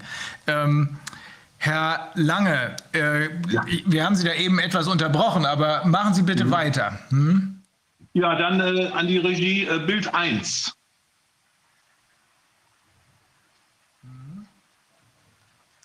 Da haben wir von links beginnend mit dem 1. Januar und rechts ist der 20. Dezember den äh, täglichen Verlauf der Sterbefälle in, in der Bundesrepublik. From 2016 to 2020 in Germany. Mhm. 2016, das ist die blaue Linie, die sieht man so gut wie nicht. Da mhm. war nichts los. 2017 hat man vor, äh, ziemlich weit vorne im Januar, Februar eine Erhöhung der Kurve. Grippewelle ja. 2017, das waren insgesamt 12.000 äh, Grippetote. Im Jahr 2018 die grüne Linie, die erhebt sich im Februar. Mhm. Da sind täglich etwa 1000 zusätzliche Todesfälle gewesen über äh, zwei Wochen. If you look at the left side in 2017, there was a flu wave. I'm a little colorblind, so I can't really tell you what color it is, but I think it's blue. Okay. And so you see that spike there in yeah. 2017. In 2018, I think that's either red or uh, green, green. probably green, okay? 2018, there's an even worse spike. But from then on, as you can see, Nothing's going on, and he's he's just about to explain this to us. 2020 is below those. Yes, this, yes. This is possibly the lockdown did. Ja, so Herr Lange, jetzt haben wir zwischendrin übersetzt. Bitte. Ja, gut. Äh, ich habe die, die äh, aktuelle Linie, also die 2020er Linie, schwarz gefärbt mit schwarzen Punkten. Die wird man also überall sehen, wo sie herausragt. Mhm. Äh, Januar, Februar, März, da ist nichts. Dann kam der Lockdown und siehe da, die schwarze Linie, die 2020er steigt. Sie steigt bis Ende äh, April äh, und ich habe ausgerechnet, das sind ungefähr 8.320 mehr Todesfälle als im Jahr zuvor. Mhm. Und 2019 war ein Jahr ohne Grippewelle. Das heißt, hier, sind, hier fehlen nicht einige Leute, die vorher gestorben sind, sondern die sind äh, dann gestorben, wenn es halt Zeit war. Mhm die eine Grünwelle oder 2017, 2018, die könnten hier fehlen. Mhm. Die sind dann halt vorzeitig gestorben. Ist aber nicht. So, diese Linie äh, 2020 ragt hier über fünf Wochen heraus und macht 8320 mehr Tote als äh, gegenüber dem Vorjahr. Mhm. Wenn man jetzt die äh, demografische äh, Wirkung da herausnimmt, äh, dann bleiben immer noch äh, etwa 7000 zusätzliche Tote übrig die es vorher nicht gab. Die gibt es erst dann, nachdem der Lockdown war. Und die hört dann auch wieder auf nach fünf Wochen. Der Lockdown nach, und fünf Wochen lang Übersterblichkeit und dann ist wieder alles gut. Wir hatten im Sommer Hitzewelle in, in drei der Jahre. Da war es im letzten Jahr auch wieder zu 6000 zusätzlichen Todesfällen gekommen.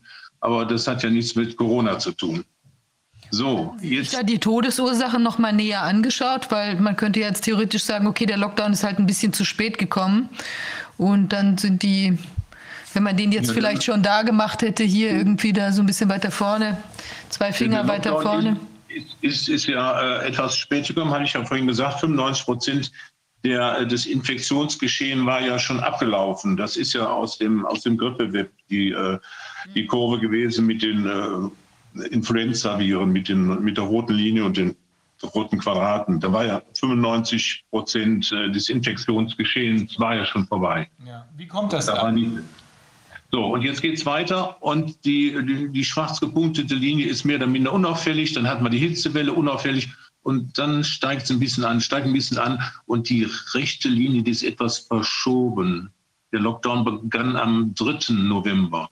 Also da, wo erstmalig da dieser schwarze Punkt rausragt. Und plötzlich läuft die 2020er Linie etwa hoch. Es geht wie eine Schere auseinander gegenüber den anderen äh, äh, Jahren. Und da kann man natürlich vermuten, dass da irgendwas schon hintersteckt. Das ist nicht einfach so, da sterben nicht einfach ein paar Leute mehr. Mhm. Nur wir haben äh, im Gegensatz dazu, äh, habe ich hier auch äh, vom Grippeweb die, die Daten aus den äh, letzten Kalenderwochen. Das Infektionsgeschehen hat noch nicht begonnen. Ich habe hier die zweite Kalenderwoche, die geht bis, äh, bis 10. April und so weiter. Null Influenza A, null Influenza B. Da ist das Infektionsgeschehen hat noch nicht begonnen. Ne, aber Rhinoviren wären auch weniger. Das, ich kann diese Kurve einem Infektionsgeschehen nicht zuordnen. Das, das muss andere Gründe haben.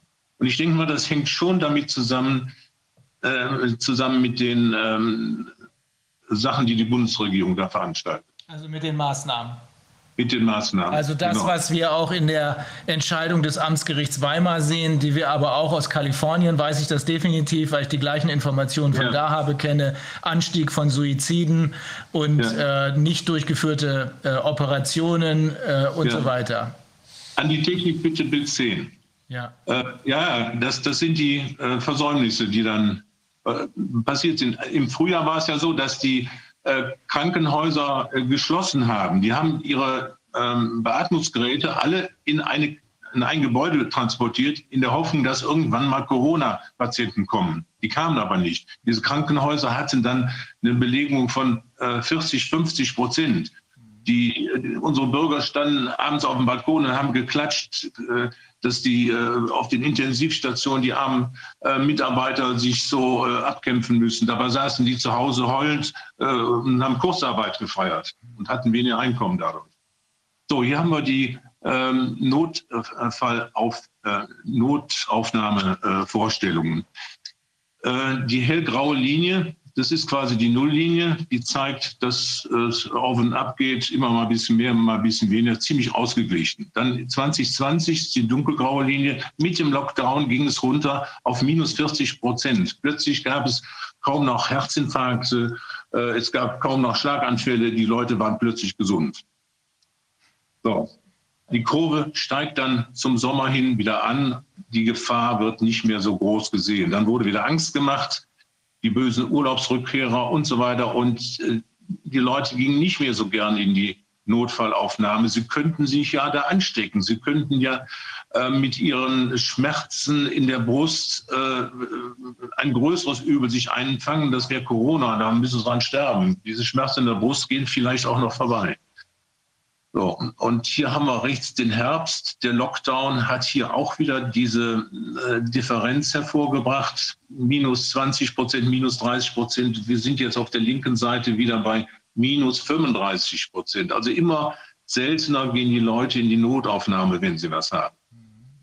Das ist vielleicht auch jetzt ein Grund für die Übersterblichkeit. Die haben Angst, dich dort anzustecken dass also die Übersterblichkeit in Wahrheit auf äh, Herzinfarkte, Schlaganfälle, die man, wenn man rechtzeitig in die Notaufnahme gegangen wäre, hätte verhindern können, dass die darauf zurückzuführen sind. Ich habe dazu eine passende Grafik auch, die ganz aktuell ist vom Robert Koch Institut, die da sehr gut die Zusammenhänge zwischen finanziellen Anreizen zeigt und dem, was passiert in den Kliniken. Wenn wir die, wenn wir die einblenden könnten, dann das, würde das gut passen, glaube ich. Und zwar ist das diese hier. Kann man die sehen? Noch nicht, aber es baut sich was auf.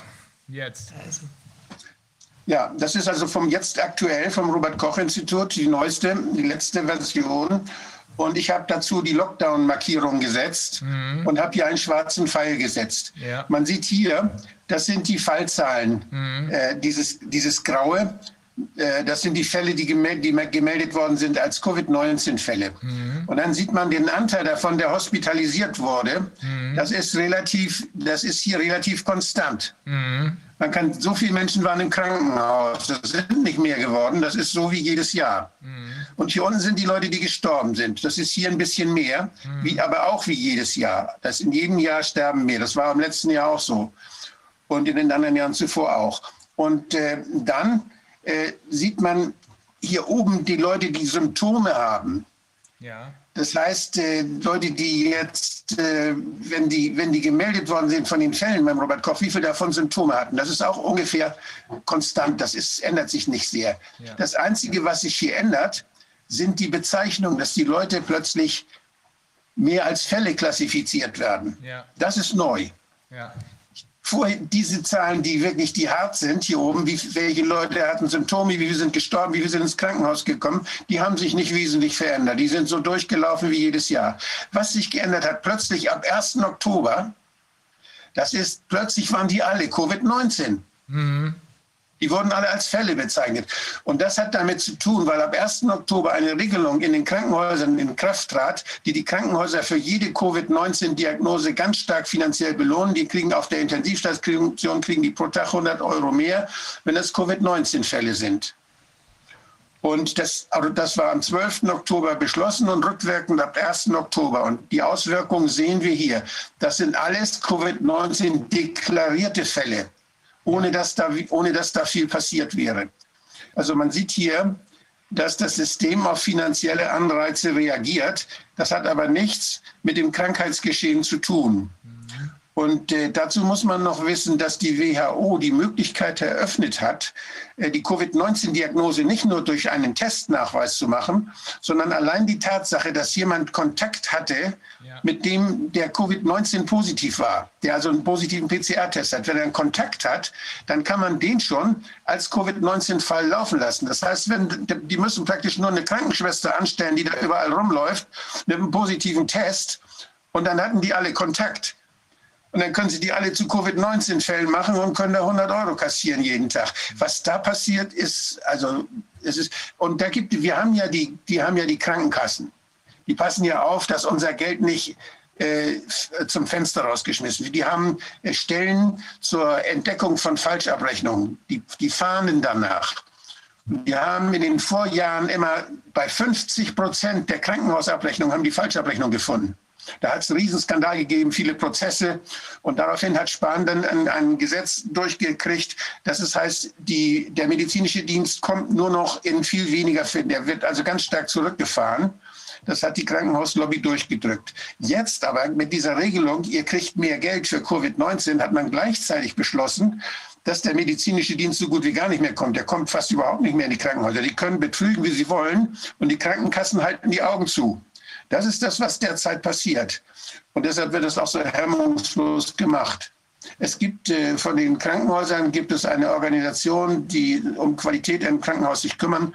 Die haben äh, ähnliche Statistiken abgeliefert, also von sich aus schon. Das ist auch veröffentlicht worden. Vor ein paar Wochen ist das rausgekommen. Das zeigt genau diese Tendenz ab Oktober plötzlich diese massenhaften Fälle, ohne dass da mehr Patienten waren. Die Stationen waren genauso voll, aber die Leute, die auf den Stationen lagen, waren alles plötzlich Covid-19-Fälle. Und das ist das, womit man uns Angst macht. Und das ist ein, ein Riesenbetrug, der da geschieht. Und ich wundere mich, weshalb die Krankenkassen sich das gefallen lassen, die unser Geld verwalten.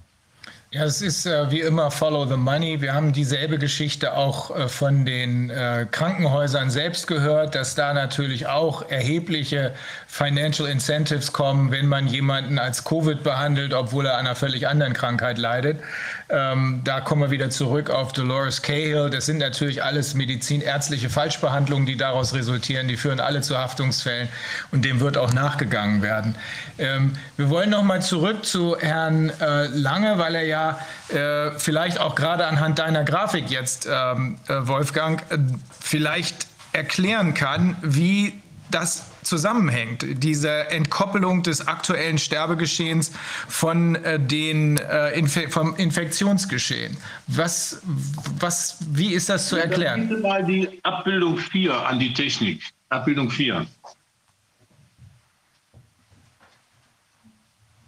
Wir haben ja ein äh, Infektionsgeschehen, das äh, winterbetont ist. Wir hatten im Frühjahr äh, die erste Welle, die keine Welle war. Wir haben ja gesehen, 2017 hatten wir eine erste Welle und 2018 hatten wir eine erste Welle.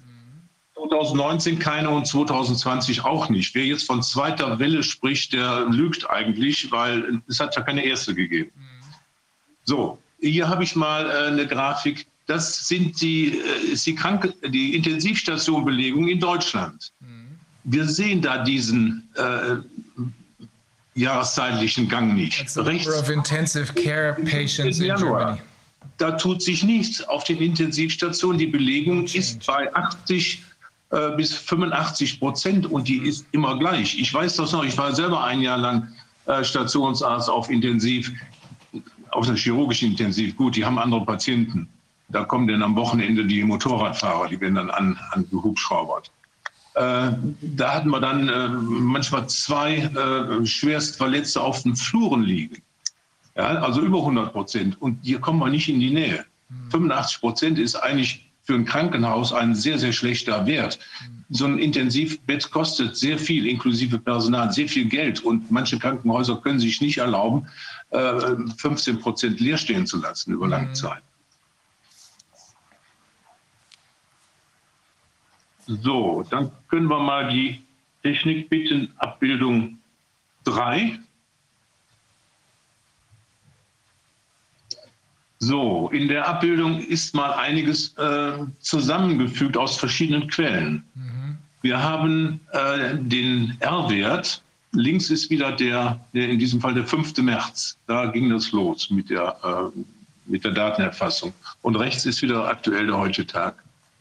So, da ging es hoch, der R-Wert, der stieg exponentiell auf 3,3, fiel dann runter, war dann drei Tage unter 1 und da sagte die Frau Bundeskanzlerin, der R-Wert muss unbedingt unter 1 oder muss unter 1 und wir kriegen das nur, wenn wir jetzt einen Lockdown machen. Gut, zu dem Zeitpunkt wusste sie das noch nicht, weil dieser R-Wert, der wird rückwärts berechnet. Der ist eine, eine Woche nach hinten verschoben da wusste das nicht. Aber man konnte schon sehen, dass beim Abschwung dieser Kurve äh, da kein Haken drin war, sondern das gerade runterging. Mhm. Und in der, in der Folge bis zum heutigen Tag bewegte sich immer ober und unterhalb der äh, 1,0. Mhm.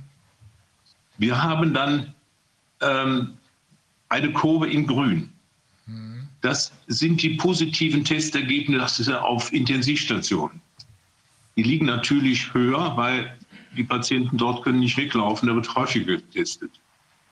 Die rote Linie, da wird der PCR-Test, die positiven Ergebnisse einer Woche werden da mitgeteilt vom RKI. Deshalb ist das so stufenförmig.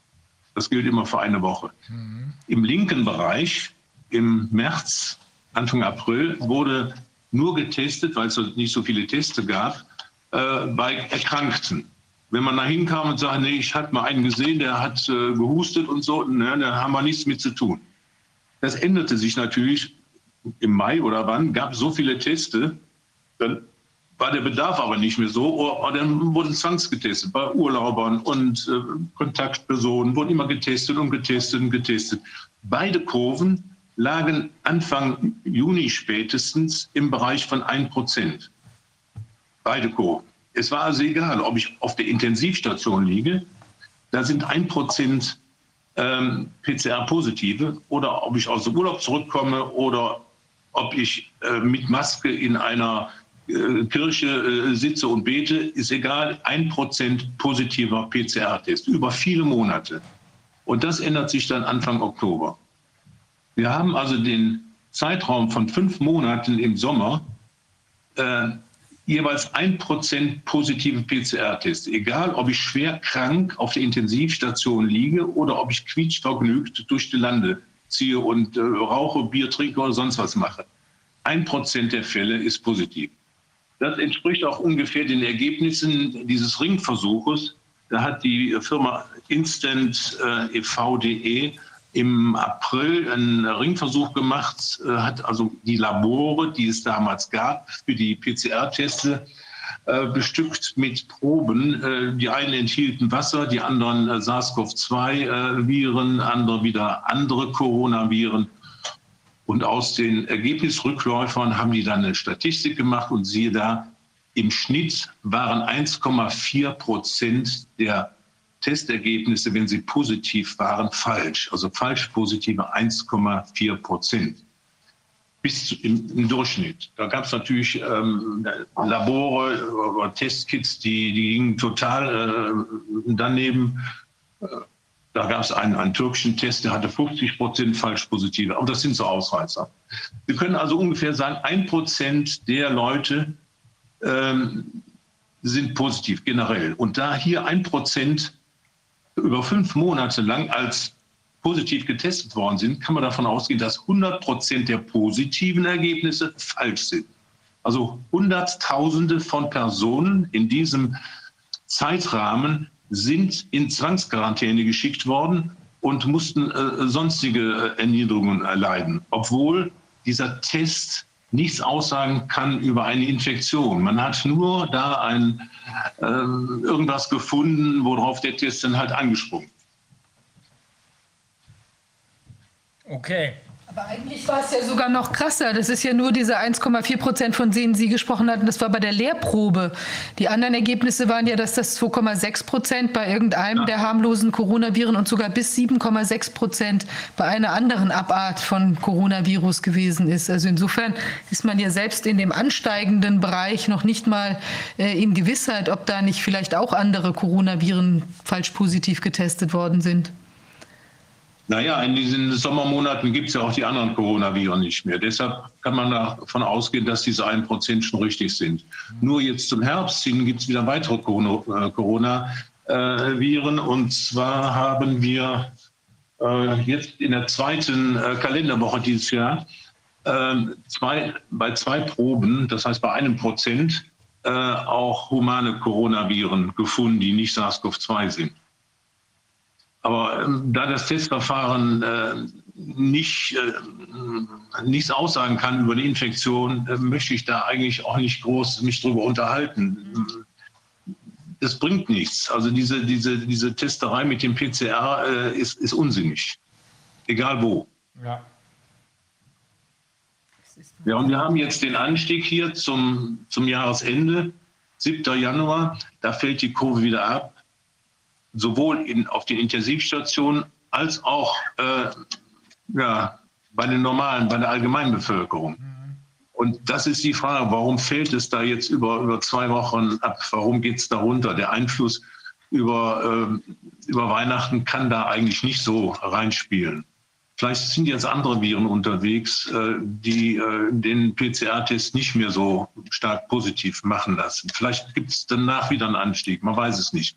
Wenn man etwas wissen will über die äh, Todesursachen der, der letzten Wochen, wo, wo es doch kräftig nach oben geht täglich. Wir haben täglich ungefähr 500 zusätzliche Tote gegenüber 2019. Wenn man da was drüber wissen will, muss man halt die Totenscheine auswerten. Und das kann man nicht irgendeiner großen Institution überlassen, sondern das muss man in Gesundheitsämtern machen lassen. Das ist das, was die Gesundheitsämter vornehmlich auch tun sollten. Nicht das, was sie jetzt machen, irgendwelche Leute in Quarantäne zu schicken, bloß weil die zufällig irgendeinen unsinnigen Test positiv haben. Ja, die Gesundheitsämter haben ja in den äh, vergangenen Jahren immer wieder gute äh, Sachen gemacht bei der äh, Nachverfolgung von Tuberkuloseerkrankten ist natürlich eine ganz andere Kiste. Da weiß man, der Test gilt für Tuberkulose. Man kann auch die Lunge röntgen und das sehen. Hier bei der Virusinfektion kann man die Lunge röntgen, da passiert nichts, da kann man nichts sehen. Ja, und die Gesundheitsämter hatten damals auch genügend Zeit. Die Tuberkulose breitet sich ja nicht so rasend schnell aus wie so ein hochkontagiöses äh, Virus. Äh, da kann es Wochen, Monate dauern, bis ein Tuberkulosekranker einen anderen angesteckt hat. Was ist das, was ist das Fazit hier? Ja, das Fazit soll, äh, soll sein, dass dieser Test eben auch nicht zu verwerten ist, weil wir haben ein Prozent im Sommer positive äh, Ergebnisse und diese werden dargestellt, als wenn das Infizierte wären. Die müssen äh, sich in Gefangenschaft begeben. Und das sind gesunde Leute. Warum das Infektionsschutzgesetz äh, gestattet nicht, gesunde Leute einzusperren?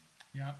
Deswegen sind wir ja froh über die äh, hoffentlich jetzt einsetzende Entwicklung mit, dem, äh, mit der Entscheidung des Amtsgerichts äh, Weimar, die wir gestern und heute ja schon ein bisschen diskutiert haben. Äh, wir haben hier mh, vermutlich als wichtigstes Werkzeug dafür, die Menschen dazu zu bringen, sich an Lockdowns zu halten, Masken zu tragen und jetzt zum Schluss, da führte ja die Entwicklung von Anfang an hin, das werden wir gleich auch noch von den israelischen Kollegen hören, äh, und jetzt zum Schluss sich impfen zu lassen. Das wichtigste Werkzeug ist die Panikmache gewesen. Ja. Ähm, anders ist es nicht zu erklären. Und dazu, wenn äh, Sie mir das erlauben, Herr Lange, ähm, würde ich gerne zu dem ebenfalls schon lange wartenden Dr. Dr. Lind rüberschalten. Herr Lind, äh, ich hoffe, Sie sind noch nicht eingeschlafen, oder? Herr Lind, können Sie uns hören? Uh, nein, ich bin ich schlafe nicht, höre aufmerksam zu. Hören Sie mich? Ja, sehr gut, sehr gut. Also wir haben jetzt ja eben gehört, dass äh, nicht erklärbar ist, dass hier Maßnahmen gefahren werden. Also wir haben es jetzt aus der Entscheidung des Amtsgerichts Weimar. Jetzt haben wir eben von Herrn Lange gehört. Er äh, kann auch nicht äh, erklären, wieso hier diese Maßnahmen ohne jede Basis durchgezogen werden. Ähm, die Entkoppelung der, des Infektionsgeschehens vom Sterbegeschehen haben wir eben in seinen Grafiken gesehen. Ähm, wie ist das zu erklären aus Ihrer Sicht? Äh, dass die Menschen hier sich erst nicht gewehrt haben, als der Lockdown kam, obwohl ja sehr früh schon jemand wie Professor Homburg darauf hingewiesen hat, als der Lockdown kam, war das Infektionsgeschehen schon vorbei. Wie ist das zu erklären, dass die Menschen weitermachen und sagen, oh, wenn du meinst, dann setze ich mir eben eine Maske auf und oh, wenn du meinst, du musst mich mit Bußgeldern bedrohen wegen äh, einer, eines Kindergeburtstags, das ist ja hier, das ist ja Realität. Äh, und, und wie ist das zu erklären, dass die Menschen jetzt auch noch sagen, okay, dann lasse ich mich mal eben kurz impfen. Wo, wie kommt das? Wie sind wir da hingekommen? Ja, für mich, lassen Sie mich erstmal äh, dem äh, Corona-Ausschuss ein dickes Lob aussprechen. Äh, es ist eine ein, äh, Demokratie vom Feinsten. Sie äh, tun hier öffentlich wichtige Dinge debattieren mit ähm, Experten so, und jeder kann zuschauen. Das ist das, was wir uns eigentlich im demokratischen Rechtsstaat wünschen. Was wir aber haben, wenn man die Massenmedien anschaut, die Politik, die Amtsträger, die Einzelvorsitzenden, ja, ist eine regelrechte Anarchismus. Äh, Recht und Moral gelten gar nicht mehr. Der Dr. Woddak hat ja öfter darauf hingewiesen, äh, dass da Mafia-Methoden im Spiel sind.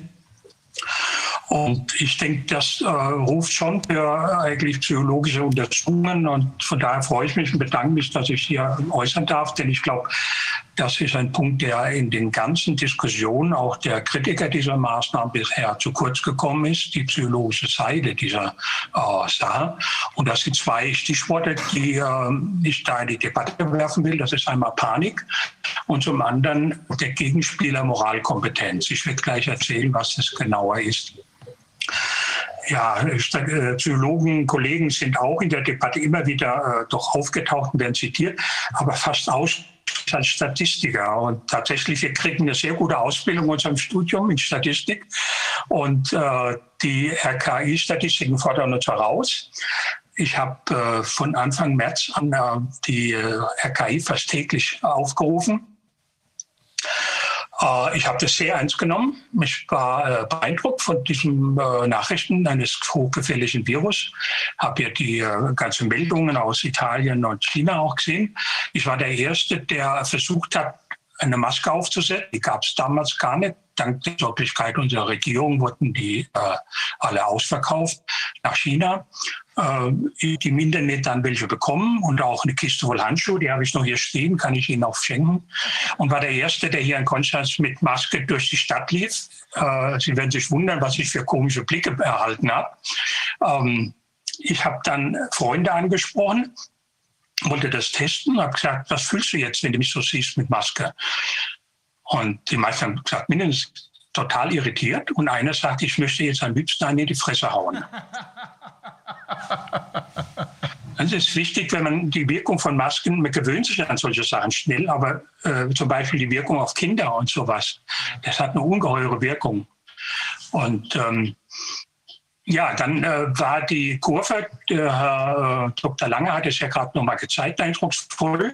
Äh, die Infektionen äh, gingen im März stark zurück. Äh, der R-Wert äh, sauste auf die 1 zu.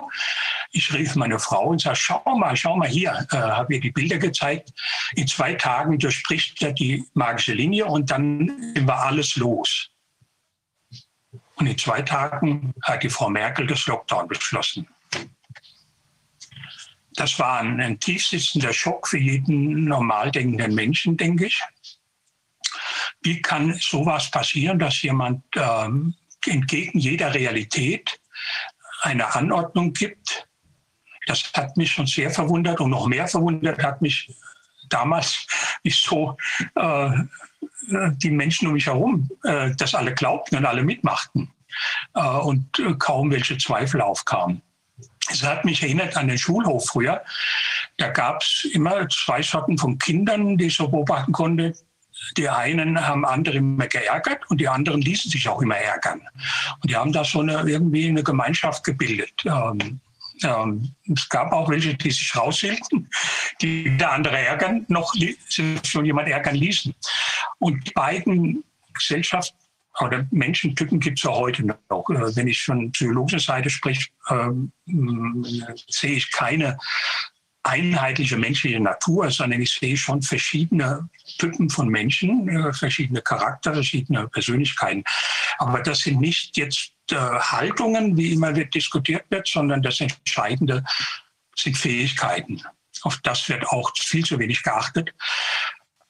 Ähm, ich äh, mache seit 40 Jahren Moral- und Demokratiepsychologie und habe Methoden entwickelt, um das zu fördern.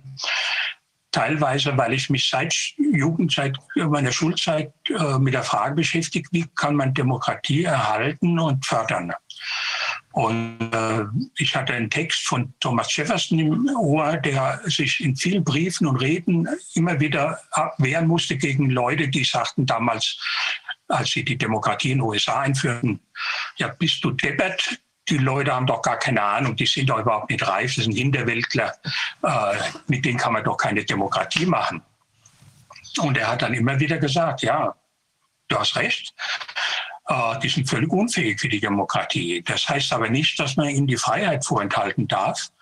Man muss sie mit Hilfe von Erziehung und Bildung dahin bringen, dass sie in einer Demokratie leben können und dass sie am demokratischen Leben teilhaben können. Und das ist das Riesenversäumnis unseres Bildungssystems nach dem Krieg. Es hat fast null stattgefunden. Also ist mit Ausnahme von einigen Lehrern. Und ich habe einen Deutschlehrer gehabt, dem ich viel verdanke, der uns zum Denken über Demokratie nahegelegt.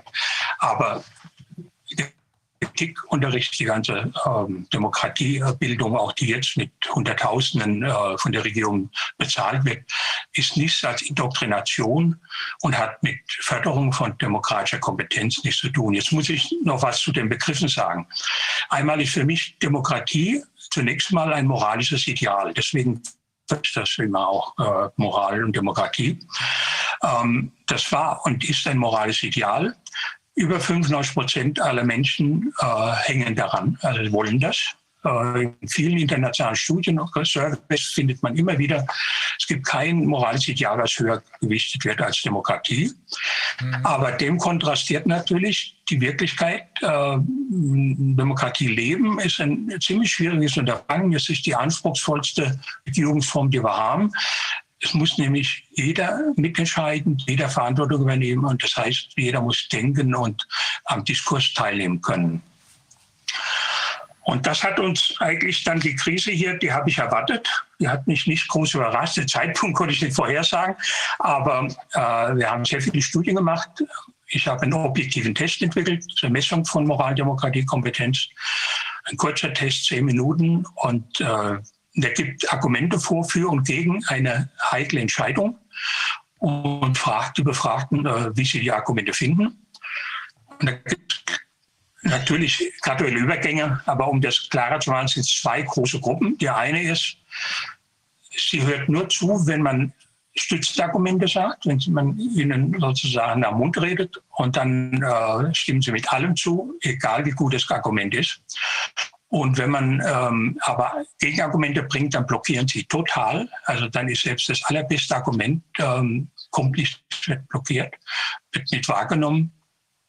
Und mit diesem Test haben wir festgestellt, dass schätzungsweise ein Viertel bis ein Drittel wohl die Minimalfähigkeiten haben, um am demokratischen Leben teilzunehmen. Also das heißt umgekehrt, mindestens die Hälfte, wenn nicht drei Viertel, haben nicht die Fähigkeit, ähm, eigentlich an einem demokratischen Leben teilzunehmen. Wenn man jetzt den Blick auf die Gesellschaft richtet, sieht man das belegt durch einfache Dinge, die jeder nachvollziehen kann, nämlich durch das riesige milliardenteure System, mit dem wir eine Scheindemokratie aufrechterhalten, ähm, kilometerlang Gesetzestexte, Riesenjustizapparate, Riesenpolizeiapparate, Strafanstalten, äh, Opfer. Äh, das sind alles ja Symptome für eine nicht gelingende Demokratie. Wer äh, anständig ist, wer äh, weiß, was es hier zu tun ist, sagte schon Sokrates vor zweieinhalbtausend Jahren, hat gar keine Wahl in seinem Verhalten, als sich moralisch zu verhalten. Er sagt, man kann nicht gegen die eigene Einsicht handeln. Wenn man da steht und sieht ein Kind ertrinken, äh, dann ist es egal, wie kalt das Wasser ist. Man springt rein, weil man das, wenn man das Gefühl hat, da musst du was, du bist gefragt. Und ähm, daher wäre es eigentlich ein leichtes, die Menschen zur Moral zu bringen, wenn man ihnen die Fähigkeit vermitteln würde, die Moral zu erkennen und zu sehen. Ich will auch mal ein paar Schaubilder zeigen, wenn ich darf, äh, einblenden. Äh, das bestätigt auch äh, ja, einmal das schöne Zitat von Sokrates aus dem kann man sehen? As a tool by politicians. I'll, I'll translate later. Können Sie das sehen? Können wir gut sehen. Das ist ein Auszug aus dem Dialog mit Menon. Äh, den kann ich nicht oft genug lesen. Ist nun dieses gesagt, so kommt das Wollen allen Menschen zu. Und insofern ist keiner besser als der andere. Also kein Mensch ist in diesem Sinne unmoralisch. Jeder will moralisch sein. Sondern offenbar, wenn einer besser ist als der andere, so wäre er in Bezug auf das Können vorzüglicher, das moralisch sein können. Das ist also ein, ich hoffe, ich äh, habe hab keine ähm, Fähigkeit, mit dem System hier umzugehen. Jetzt, wie komme ich hier wieder raus? We'll get that from him Jetzt bin ich wieder draußen, danke. Philosophers. Ähm, ja, ich las gerade eine Message im Internet, äh, das, was Dr. Wodak und andere Ausschuss schon gesagt haben. Because two thirds of mankind, at least maybe three quarters, uh, don't have the mental capability because they were not educated in the right way. Rainer, dein, Mund- dein Mikrofon bitte ausschalten, wenn du da redest. Ja, ich habe nur zwischendrin mal kurz übersetzt. Okay, machen Sie weiter. Ja, ja, hier ein Bericht, der heute im Internet kam, eine Mitarbeiterin im Altenheim erzählt, hier in der Nähe in Überlingen, ich bin aus Konstanz. 20 Senioren, 18 sind infiziert. Sie werden jeden Tag getestet. Das macht 140 Tests mit 126 positiven Meldungen. Die gehen alle ans RKI, blasen die Statistik auf.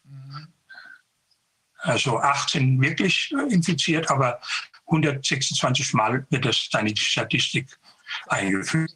Ähm, ich glaube, niemand bei Ihnen im Raum oder bei den Zuschauern, die das sehen, ähm, äh, alle werden sich fragen, wie kann sowas sein? Das macht man doch nicht. Man tut doch nicht so betrügen, äh, diese Statistiken so weitergeben, auch wenn das auf Anweisung passiert. Ähm, das, das, das, da, äh, da kündige ich doch lieber, als äh, an so einem riesen Betrug mitzuarbeiten.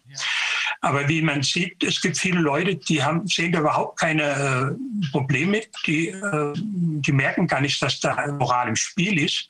Wie gesagt, ist bei drei Viertel der Deutschen im Fall, bei manchen anderen Völkern sind das noch mehr, äh, die das überhaupt nicht äh, sehen. Ich denke nicht, dass die böse sind. Es gibt keinen Mensch, der äh, bewusst böse sein will. Ich habe noch nie jemand getroffen. Ähm, aber ich habe schon sehr viele Menschen getroffen, die trotz ihrer Absichten ähm, böse handeln oder äh, mir bösen Schaden zufügen. Und im Amerikanischen gibt es ja so ein Sprichwort, uh, you're my friend, I kill you for nothing. Uh, oder auch Kant hat eine hübsche Sache dazu losgelassen und sagte, bei Gott hat er gebetet, schütze mich vor meinen Freunden, gegen meine Feinde wehre ich mich selbst.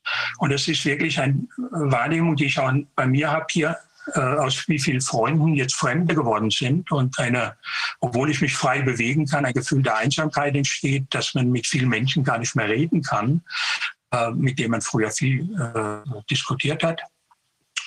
Und das ist einfach eine Folge dieser Unfähigkeit zu diskutieren. Also die äh, viele schrecken zurück. Ich habe auch viele äh, Rundmails, äh, Infosysteme über Bildungspolitik, Bildungsforschung, eine Rundmail mit 400 Teilnehmern.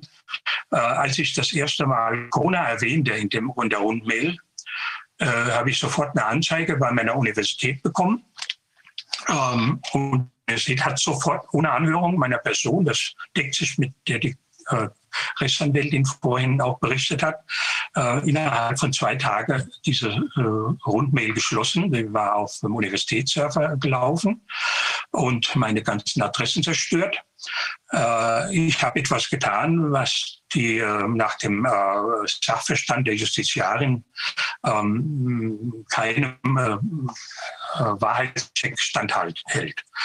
Und daraufhin hat sie sofort reagiert und äh, einen äh, Mitarbeiter, einen den seit 50 Jahren Mitglied der Universität, äh, die ähm, das Netz gesperrt. Auch zusätzlich natürlich weitergegangen. Sie hat auch meine Webseite gesperrt, äh, die Universität, äh, sodass ich also hier äh, von Leuten, die ich nicht für böse halte, aber für abgrundtief dumm, moralisch dumm, ähm, dass sie nicht verstehen, was sie da eigentlich äh, machen.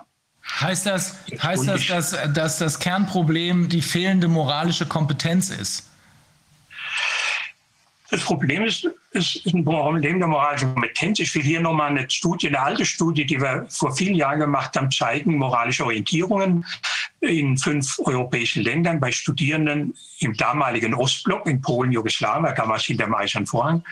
Äh, wir waren äh, interessiert zu sehen, wie Leute mit kommunistischer Moral auf unseren Test reagieren.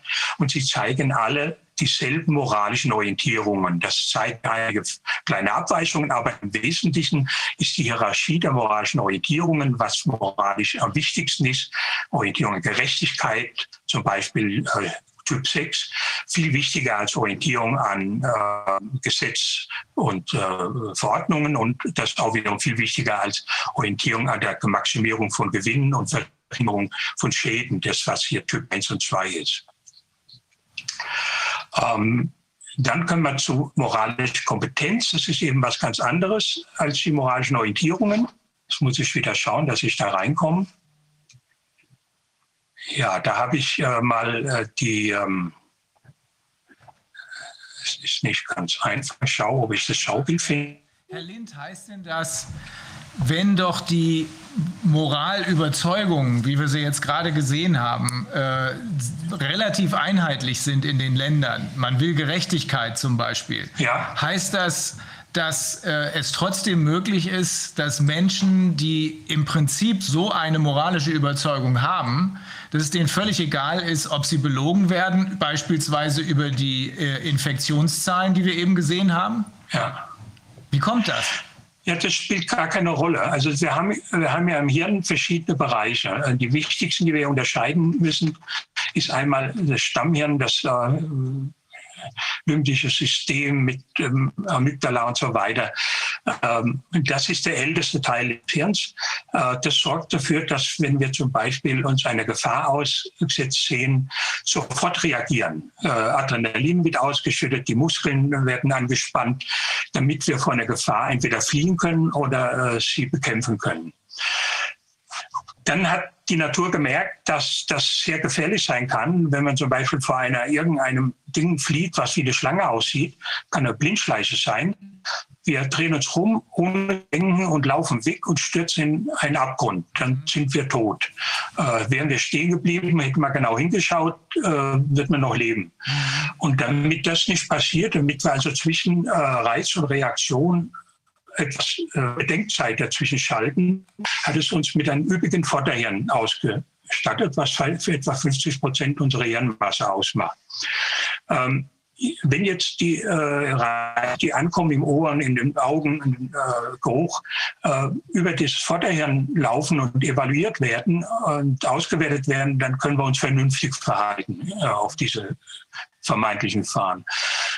Wenn aber äh, jetzt das äh, Mittelhirn, das Stammhirn, äh, äh Amygdala äh, aber zu laut schreit, zu viel ähm, Hormone ausschüttet äh, und sagt, ähm, Warnsignale anlaufen, dann wird der ganze Verkehr, Durchgangsverkehr zum Großhirn gesperrt, zum Vorderhirn. Das heißt, jedes Denken und jede Diskussion wird unterbunden. Jede Fähigkeit, äh, einer Diskussion teilzunehmen, äh, rational wird unterbunden. Die Menschen sind in dem, was ein Angstzustand oder ein Panikzustand. Ähm, und beides hängt miteinander insofern zusammen, als ähm, das Denken und Diskutieren wird durch starke Panik unterbunden, aber umgekehrt kann auch eine entwickelte Denkfähigkeit dazu führen, dass sie Thalamus äh, im Griff hält, dass ich sage, halt mal, halt mal, du hast schon oft falsch reagiert, kopflos reagiert, mach mal äh, halblang, äh, denk mal kurz nach, äh, lass mal eine Nacht drüber vergehen, ähm, halt mal inne. Es gibt ja auch viele Dinge, die wir so als als, als Sprichwörter, als, äh, die dazu dienen, dass wir äh, eine, eine kleine Pause machen zwischen Reiz und Reaktion, um nachzudenken. Jetzt zeige ich hier nochmal dieses Schaubild, ein, ob es zu sehen ist. Äh, das sind so zwei tiefe Testpersonen, die unseren Test ausgewertet haben, äh, beurteilt. Das sind Argumente, die wir vorgelegt haben, verschiedener moralischer Qualität. Und links sieht man also eine Person, äh, die das ausgefüllt hat, alle Argumente unterschiedslos abgelöst, auch die wirklich guten, also moralische Gerechtigkeit, Vertrag, Verbundenheit, Typ 5 und so weiter. Es hat überhaupt keines der Argumente, egal welche Qualität sie haben, hat sie irgendwie dazu gebracht, dem irgendeine positive Seite abzugewinnen. Ich glaube, wir erkennen dieses Verhalten wieder Malta in vielen unserer Diskussionen. Ähm, Im rechten Person, da sehen wir die Person, hat zwischen all den Argumenten sehr genau differenziert, was gute und was schlechte Argumente sind. Sie hat eine Meinung aber gehabt. Sie hat gesagt, sie äh, sagt, die Entscheidung, es geht hier um Sterbehilfe in der Geschichte, äh, war richtig. Aber sie hat auch Argumente, die Sterbehilfe genauestens äh, durchgelesen und nach ihrer Qualität ausgewertet. Und die dieser grafische Eindruck ist klar. Also der Test ist kein psychologischer Test im herkömmlichen Sinne. Wir benutzen da keine äh, fragwürdigen statistischen Annahmen, sondern äh, das ist im Prinzip ein, ein äh, Röntgenbild, äh, dieser Test. Jeder Mensch kann das Ergebnis, äh, wenn man die Antworten etwas sortiert hat, sofort sehen. Also das kann jeder von Ihnen sehen, äh, was die Leute denken. Man kann Menschen sozusagen damit ins Gehirn reinschauen. Und man das aber analysieren kann und so weiter, äh, verrechnen wir das, geben dem einen Wert, ein sogenannter C-Wert. Und links das Muster kriegt einen ganz niedrigen Wert, der geht von 0 bis 100, fast 0. Und die Person kriegt einen sehr hohen Wert, äh, fast 100. Es ist wichtig, wenn wir dann mal äh, da jetzt das nächste Bild noch anschauen. Jetzt schaue ich wieder, wie ich da hinkomme. Irgendjemand muss mir also geholfen haben. Ich komme da alleine hin. Stoppen. Okay, jetzt versuche ich zu dem nächsten. Das ist eins, was für mich ganz, ganz wichtig ist, was an Thomas Jefferson erinnert. Mhm. Dass nämlich Demokratie, Demos heißt äh, Regierung des Menschen, des Einzelnen, des Volkes. Mhm. Das ist keine abstrakte Sache, kein System, sondern das sind wir alle konkrete Menschen. Wir sind gefragt, und diese Form des Zusammenlebens erfordert eine bestimmte äh, Qualität. John Dewey hat da sehr viel darüber geschrieben, neuerdings auch Amateurs Sen in, ähm, äh, einem Buch über Gerechtigkeit, das ist ganz hervorragend zu lesen, auch in vielen Aufsätzen. das korrespondiert, die Qualität, die Höhe der Moralkompetenz korrespondiert mit der Qualität unserer Gesellschaft, äh, weil eben eine demokratische Gesellschaft hohe Moralkompetenz voraussetzt, kann sie eigentlich nur gut funktionieren, wenn die meisten oder alle Individuen auch ein Minimum an Moralkompetenz erreichen. Ich habe das Minimum mal hier wie das ja so in der Wirtschaftswissenschaft, Medizin auch üblich ist, nach Studium verschiedener äh, experimenteller äh, Experimente auf 20 gesetzt. Also ab 20, so scheinen alle experimentellen Studien zu sein, merkt man, dass Menschen moralische Orientierungen, moralische Ideale haben, weil dann verändert sich ihr Verhalten merklich. Unter 20 ist es meistens entweder triebgesteuert oder durch Konformität. Konformismus durch, indem man einfach das macht, was die anderen machen. Wenn ich an der Ampel stehe, einer lauft los, dann laufe ich auch los, ob der grün oder rot ist. Und das passiert unter dem Wert von 20. Und da liegen aber leider die Mehrheit der Bevölkerung, die rote Linie. Wenn wir schaffen könnten, nicht ein Maximum zu führen, das ist gar nicht notwendig. Wenn wir alle Menschen wenigstens auf dieses Minimum anheben könnten, dann hätten wir eine eigentlichen paradiesische Zustände, Zustände, wie ich sie zum Teil aus kleinen Gemeinden in den USA, aus Mennonitengemeinden kenne, die noch nie in ihrem Leben einen Polizisten gesehen haben, wo er nie gestohlen wurde und auch nie gelogen wird, ähm, wo die Türen nie abgeschlossen werden. Ähm, das braucht keiner, all dieses Drumherum, diese, diese äh, Krücken für äh, Demokratie, äh, weil die Leute einfach äh, ihr, ihr, Verhalten nach ihren moralischen äh, Werten steuern können. Und ähm, das, ich habe hier KMDD reingeschrieben, ein bisschen Werbung für unsere Methode. Ich habe vor 20 Jahren schon die Konstanzer Methode der Dilemmadiskussion entwickelt. Das ist eine, eigentlich eine preiswerte Methode, kostet zweimal im Jahr eine, drei, eine anderthalb Stunden Einsatz. Damit kann man die Moralkompetenz äh, der Menschen ganz erheblich fördern, also fünf und mehr Punkte. Wenn man das zwei, drei Jahre hintereinander macht, haben wir die Leute alle über den Punkt. Die beste Nachricht ist, dass ähm, man dafür geeignete Kräfte braucht. Ich biete Lehrkräfteausbildung an seit zehn Jahren. Äh, die Nachfrage ist bescheiden. Also das ist ähm, sehr gering, obwohl ich da sehr Werbung mache. Aber es ist vor allem gering bei den Bundesverwaltungen, bei den Politikern. Man sieht nicht ein, äh, warum man hier eine fördern soll. Bereich. Das gilt doch nur für Sport und Mathematik. Aber Demokratie ist komplizierter als Mathematik. Das wissen wir alle, wenn wir es ernst nehmen.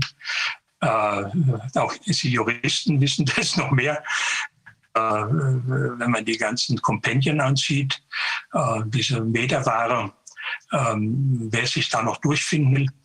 Also die real existierende Demokratie ist besonders kompliziert und braucht einen sehr hohen Einsatz an äh, Gewalt, an äh, realer Gewalt, Polizei, an struktureller Gewalt, Verbote und irgendwann bricht, ach, äh, haben wir nicht mehr genug Kraft und nicht mehr genug um diese ähm, Menschen ähm, demokratisch erscheinen zu lassen, äh, weil es einfach zu viele sind. Und dann passiert das, was wir jetzt erleben. Also das ist äh, die, die echte Nachricht, äh, die ich, ich habe. Die gute ist, dass wir wirklich, ähm, wenn wir die Moralkompetenz stärken können, vielfältige Weise Verhaltensänderungen erwarten können. Äh, ich habe hier mal 25 experimentelle Studien, korrelative und experimentelle Studien aufgeführt, die zeigen, dass ein Minimum an Moralkompetenz äh, die Leute im Gesetz einhalten lässt. Das ist überhaupt die Variable, die am stärksten Kriminelle und Nicht-Kriminelle unterscheidet. Also das ist die äh, höchste Aufklärung von Verhaltensvarianz für Kriminalität. Vertrag einhalten, den man geschlossen hat. Ähm, Lehrpersonen, dass sie den Schülern gegenüber offen sind, dass sie Schüler mitbestimmen äh, lassen, was sie lernen wollen, dass Menschen auf Drogenkonsum verzichten, gibt es Studien, dass sie Ambiguität tolerieren, also widerstreitende Meinungen äh, aushalten, äh, bei Menschen ohne diese Kompetenz äh, Schmerzen wieder, äh, Widersprüche im Kopf. Also die äh, können nicht zwei sich ausschließende Gedanken im Kopf äh, behalten, ohne dass sie offenbar Schmerzen bekommen davon. Ich denke, das geht alles in die Richtung der Studien des autoritären Charakters von Adorno und anderen. Das ist übrigens alles sehr lang schon erforscht. Äh, äh Gustave Le Bon hat vor 120 Jahren ein wunderbares Buch, Psychologie der Masse, geschrieben, mit mit etwas anderen Worten, als ich sie benutze, äh, wo er dieses Phänomen ganz genau schildert, wie Menschen plötzlich in Panik versetzt werden und sich dann völlig anders verhalten, als sie das normal tun würden, wenn sie äh, bei Verstand wären. Äh, und er springt aus Beispiel Napoleon, der wohl ein noch größerer Massenwörter war als Hitler mit Millionen Toten, die er auf dem Gewissen hat, in einer Bevölkerungsdichte, die viel geringer war als 100 Jahre später, ähm, hat er es geschafft, viele Menschen äh, dazu zu bringen, dass sie einander umbringen. Zu Freiheit gibt es einiges zu sagen. Das berühmte Milgram-Experiment. Ja. Ähm, Milgram hat gemeint, das sei die Natur der Menschen, dass sie äh, auf Befehl äh, Gewalt anderen Menschen zufügen. 20 bis 30 Prozent haben sich aber immer verweigert in dem Experiment. Und Lawrence Kohlberg hat gezeigt mit seinen Untersuchungen, dass diese 20, 30 Prozent sich dadurch auszeichnen, dass sie eine deutlich höhere Moralkompetenz hatten als die anderen Versuchspersonen. Also auch da wäre äh, einiges zu machen. Hash-Experiment ist vielleicht einigen bekannt, auch Konformitätsexperiment. Äh, ganz einfach, dass gegen ihre Überzeugung, gegen ihre Augenscheinüberzeugung. Sie sehen drei Striche, die verschieden lang sind und sie wählen den richtigen, wenn sie allein sind. Und sobald fünf andere alle sagen, nein, ein anderer Strich ist der richtige, dann wechseln sie ihre Meinung. Herr Lind, darf ich kurz, darf ich kurz dazwischen grätschen, ja. weil äh, wir werden gleich noch den Professor Max Otter haben. Wir sind ein bisschen äh, unter Zeitdruck. Das liegt aber an meiner nicht ganz so schlauen Planung. Ähm, heißt das, wir können am Ende das Problem, mit dem wir es hier zu tun haben, dass offenbar eine noch relativ große Mehrheit sich fügt, egal wie äh, bedrohlich die Situation wird, ja während eine Minderheit von vielleicht 20 oder vielleicht ja auch 30 Prozent entweder jetzt schon offen sich wehrt oder aber in Wartestellung ist. Heißt das, wir können das darauf zurückführen, dass im Wesentlichen wir nicht mehr in moralischer Kompetenz ausgebildet wurden. Das würde nämlich dementsprechend, was der ähm, äh, Wissenschaftsphilosoph äh, Dr. Burchardt uns hier mal erklärt hat. Heißt das, das ist das Kernproblem. Die Leute haben nicht mehr gelernt zu denken und mit Argumenten sich auseinanderzusetzen. Ja, wobei das Lernen gar nicht so aktiv, man sich gar nicht so aktiv vorstellen muss. Kinder wachsen auf, äh, wenn geboren, ähm, sehr ähm, neugierig und wissbegierig und äh, reden gern und stellen Fragen. Aber die Schule, wenn die zehn Jahre lang jedes Denken, jedes Fragestellen unterbinden, mhm. dann passiert dasselbe, wenn sie ähm, Beine in Korsett tun, äh, ein paar Monate, dann verschwinden die Muskeln. Ja. So verschwindet auch die Moralkompetenz. Mhm. Und es braucht quasi wie physiotherapeutische äh, Wiederaufbaumaßnahmen, um äh, die Reste wieder zum Wachsen zu bringen. Wenn Darf ich zum Schluss vielleicht zwei Empfehlungen? Ja. Ähm, der eine natürlich langfristig, wir brauchen dringend eine Schule, die Denken und kontroverse Diskurse erlaubt und dadurch fördert. Sie muss sie gar nicht besonders instruieren, sondern sie muss sie erlauben, ihm Platz geben. Äh, das wird eigentlich völlig reichen. Und kurz akut äh, würde ich äh, als wichtigster Rat ist, dass wir alle äh, fortsetzen, die Diskussion unter uns erstmal. Äh, ich habe eine Studie damals in Polen äh, während der Janosch-Bewegung, die wir zufällig da gemacht haben, haben wir gefunden, dass durch die Diskussion der Solidarność-Streiter, Studenten wie Arbeiter, die Moralkompetenz in einem halben Jahr enorm gestiegen ist. Das heißt, das, was wir hier gerade machen, alle und im Internet und in vielen kleinen Gruppen, äh, das ist ja auch eine demokratische Bildung. Äh, wir lernen ja auch unheimlich viel, nicht bloß über Viren und äh, Fachwissen, sondern auch, wir lernen auch zu diskutieren. Und da würde ich den letzten Rat einfach an uns alle auch stellen. Wir müssten uns bemühen, einfache Sprache ja. zu machen. Wenn wir die Mauer, gegen die wir anrennen, der Ignoranz und des Nichtverstehen, eine Chance haben wollen, dann müssen wir äh, mit Menschen reden lernen, die nicht reden können äh, und nicht dialogisieren können. Ähm, wir müssen äh, einfache Sprache ohne Nebensätze, wenig Fremdwörter. Wir müssen, was ich jetzt auch absichtlich mal mache, wieder Pausen jeder, nach jeder Information, weil die meisten Menschen sind es nicht gewohnt, sehr viele Informationen in kurzer Zeit aufzunehmen. Die blockieren sofort. Also das ist wie wenn man mit einem Eimer versucht, eine Flasche zu füllen, Wasser zu füllen und sie einfach drüber schüttet. Da geht mehr daneben als ähm, rein. Wir müssen lernen, da ein auf einen, einen Trichter draufzusetzen und sorgfältig einzugießen. Das heißt, unsere Sprache auch dieser Inkompetenz entgegenkommen. Ja, das ist mein Eindruck auch aus vielen Talkshows. Ich gucke mir jetzt keine mehr an, weil mir es einfach zu blöd ist. Aber in den Mainstream-Medien, beispielsweise habe ich bei Maischberg, nee, bei äh, Frau Will vor ein paar Wochen eine Talkshow gesehen. Da werden ja immer dieselben Leute eingeladen, beziehungsweise ab und zu jemand, der feigenblattmäßig so ein bisschen abzuweichen scheint, nur um am Ende dann wieder zum selben Ergebnis zu kommen. Da war eine Wissenschaftlerin, äh, von der noch nie irgendjemand was gehört hatte, vom Max-Planck-Institut in Göttingen. Die hat einen derartig gequirlten Mist erzählt, aber da das mit ganz komplexer Wortwahl, sodass ich mich gefragt habe, bin ich der Einzige, der sieht, dass die einfach nur Blödsinn erzählt? Es scheint aber so zu sein, wie Sie sagen, dass wenn die große Masse nicht mehr gelernt hat zu denken und äh, schon gar nicht zu diskutieren, wenn die den Stuss hören, der muss dann nur mit ein paar Fremdworten gespickt sein, dann glauben die, das ist irgendwie schon was Richtiges. Wenn sie am Ende sagt, ja, das mit den Masken hilft und das mit den Impfungen auch, da kann der ganze Quatsch vorher noch so dämlich sein. Das wird einfach ja. hingenommen offenbar, weil sich sich niemand traut zu hinterfragen. Naja. Ich empfehle auch wirklich von der Bildzeitung und von der Werbebranche zu lernen, ja. so eindringlich durch immer Wiederholung, durch einfache Slogans, durch immer Wiederholung rüberzubringen, nur einfach die Lügen wegzulassen. Ja. Also das empfehle ich nicht. Aber äh, die Quote müssen wir auch machen, sonst erreichen wir die Menschen nicht. Äh, äh, zum Beispiel die Tatsache, dass ähm, ja, der Hamburger Rechtswissenschaftler 250 äh, Tote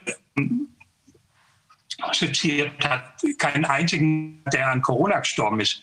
Äh, das ist eine Wahrheit, die gehört jeden Tag wiederholt. Ja. Äh, nicht, äh, die versinkt immer in den Flut von anderen Detailinformationen.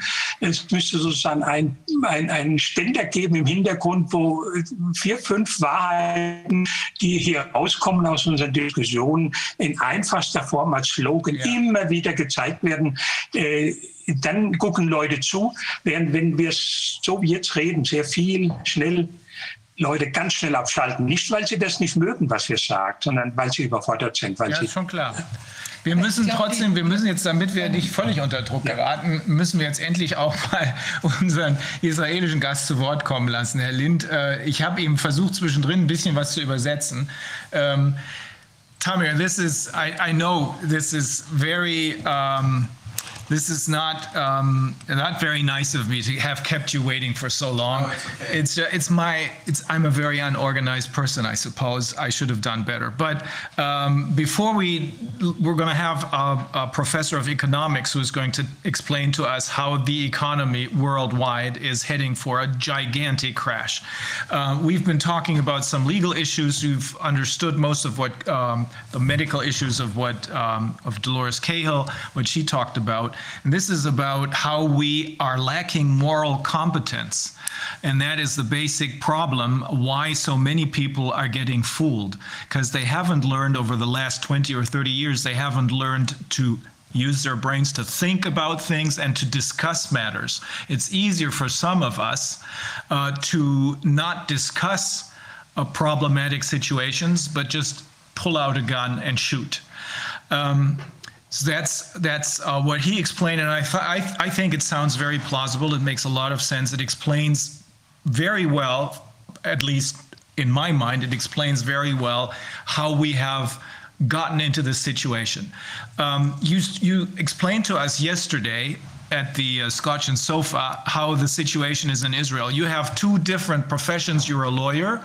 You specialize in medical law but you're also someone who does business in the uh, who, who is in IT in the IT business, right? Yeah, in high technology. High technology. Um, uh, as we have learned yesterday, a lot of people in Israel are, or that is the appearance that the mainstream media give, are not critical, but rather obedient as far as the vaccines are concerned. Yeah. Um, I have to say goodbye. Ja, danke. Uh, I have a, a date. Vielen Dank, Herr Lehn. I would really like to see this lecture goodbye. in translated. I think Können wir, wir brauchen Ihre Materialien, äh, weil äh, Herr Turgal gerade sagt, das möchte er gerne selber nachlesen können. Ja, äh, ich habe hier auch mein Buch eingeblendet, was, ich weiß nicht, ob Sie es sehen. How to Teach Moral Competence. Ja, ist das in Englisch? This is book. This book is also translated into Chinese, and I'm invited to China more often than to Germany. Oh, great. Uh, they are really uh, interested in, in this kind of learning. We're going to forward this. We're going to forward this to you. Vielen Dank, Herr You see my book? I don't know. Yes, yes. How, how to teach moral competence. I, I will just uh, take it from here uh, um, about what you said. I think uh, when you instill fear, and after fear becomes also hatred in people's mind, then we as human, as the way I see and the way we see the whole, the, the whole past uh, year, um, is changing um, the way that people can think critically and analyze the situation. So, um, unfortunately, it seems that history is uh, repeating itself time and again, and uh, we can see lack of education, but also using a very vicious tactics to pull people to where, wherever um, the regime or the so-called governments wants to take them. Um, you speak about spoke about the media, the uh, mainstream media. Um, I'm not sure there is a media anymore, ma- mainstream media. I think the real media is what we are doing here. It's the open media.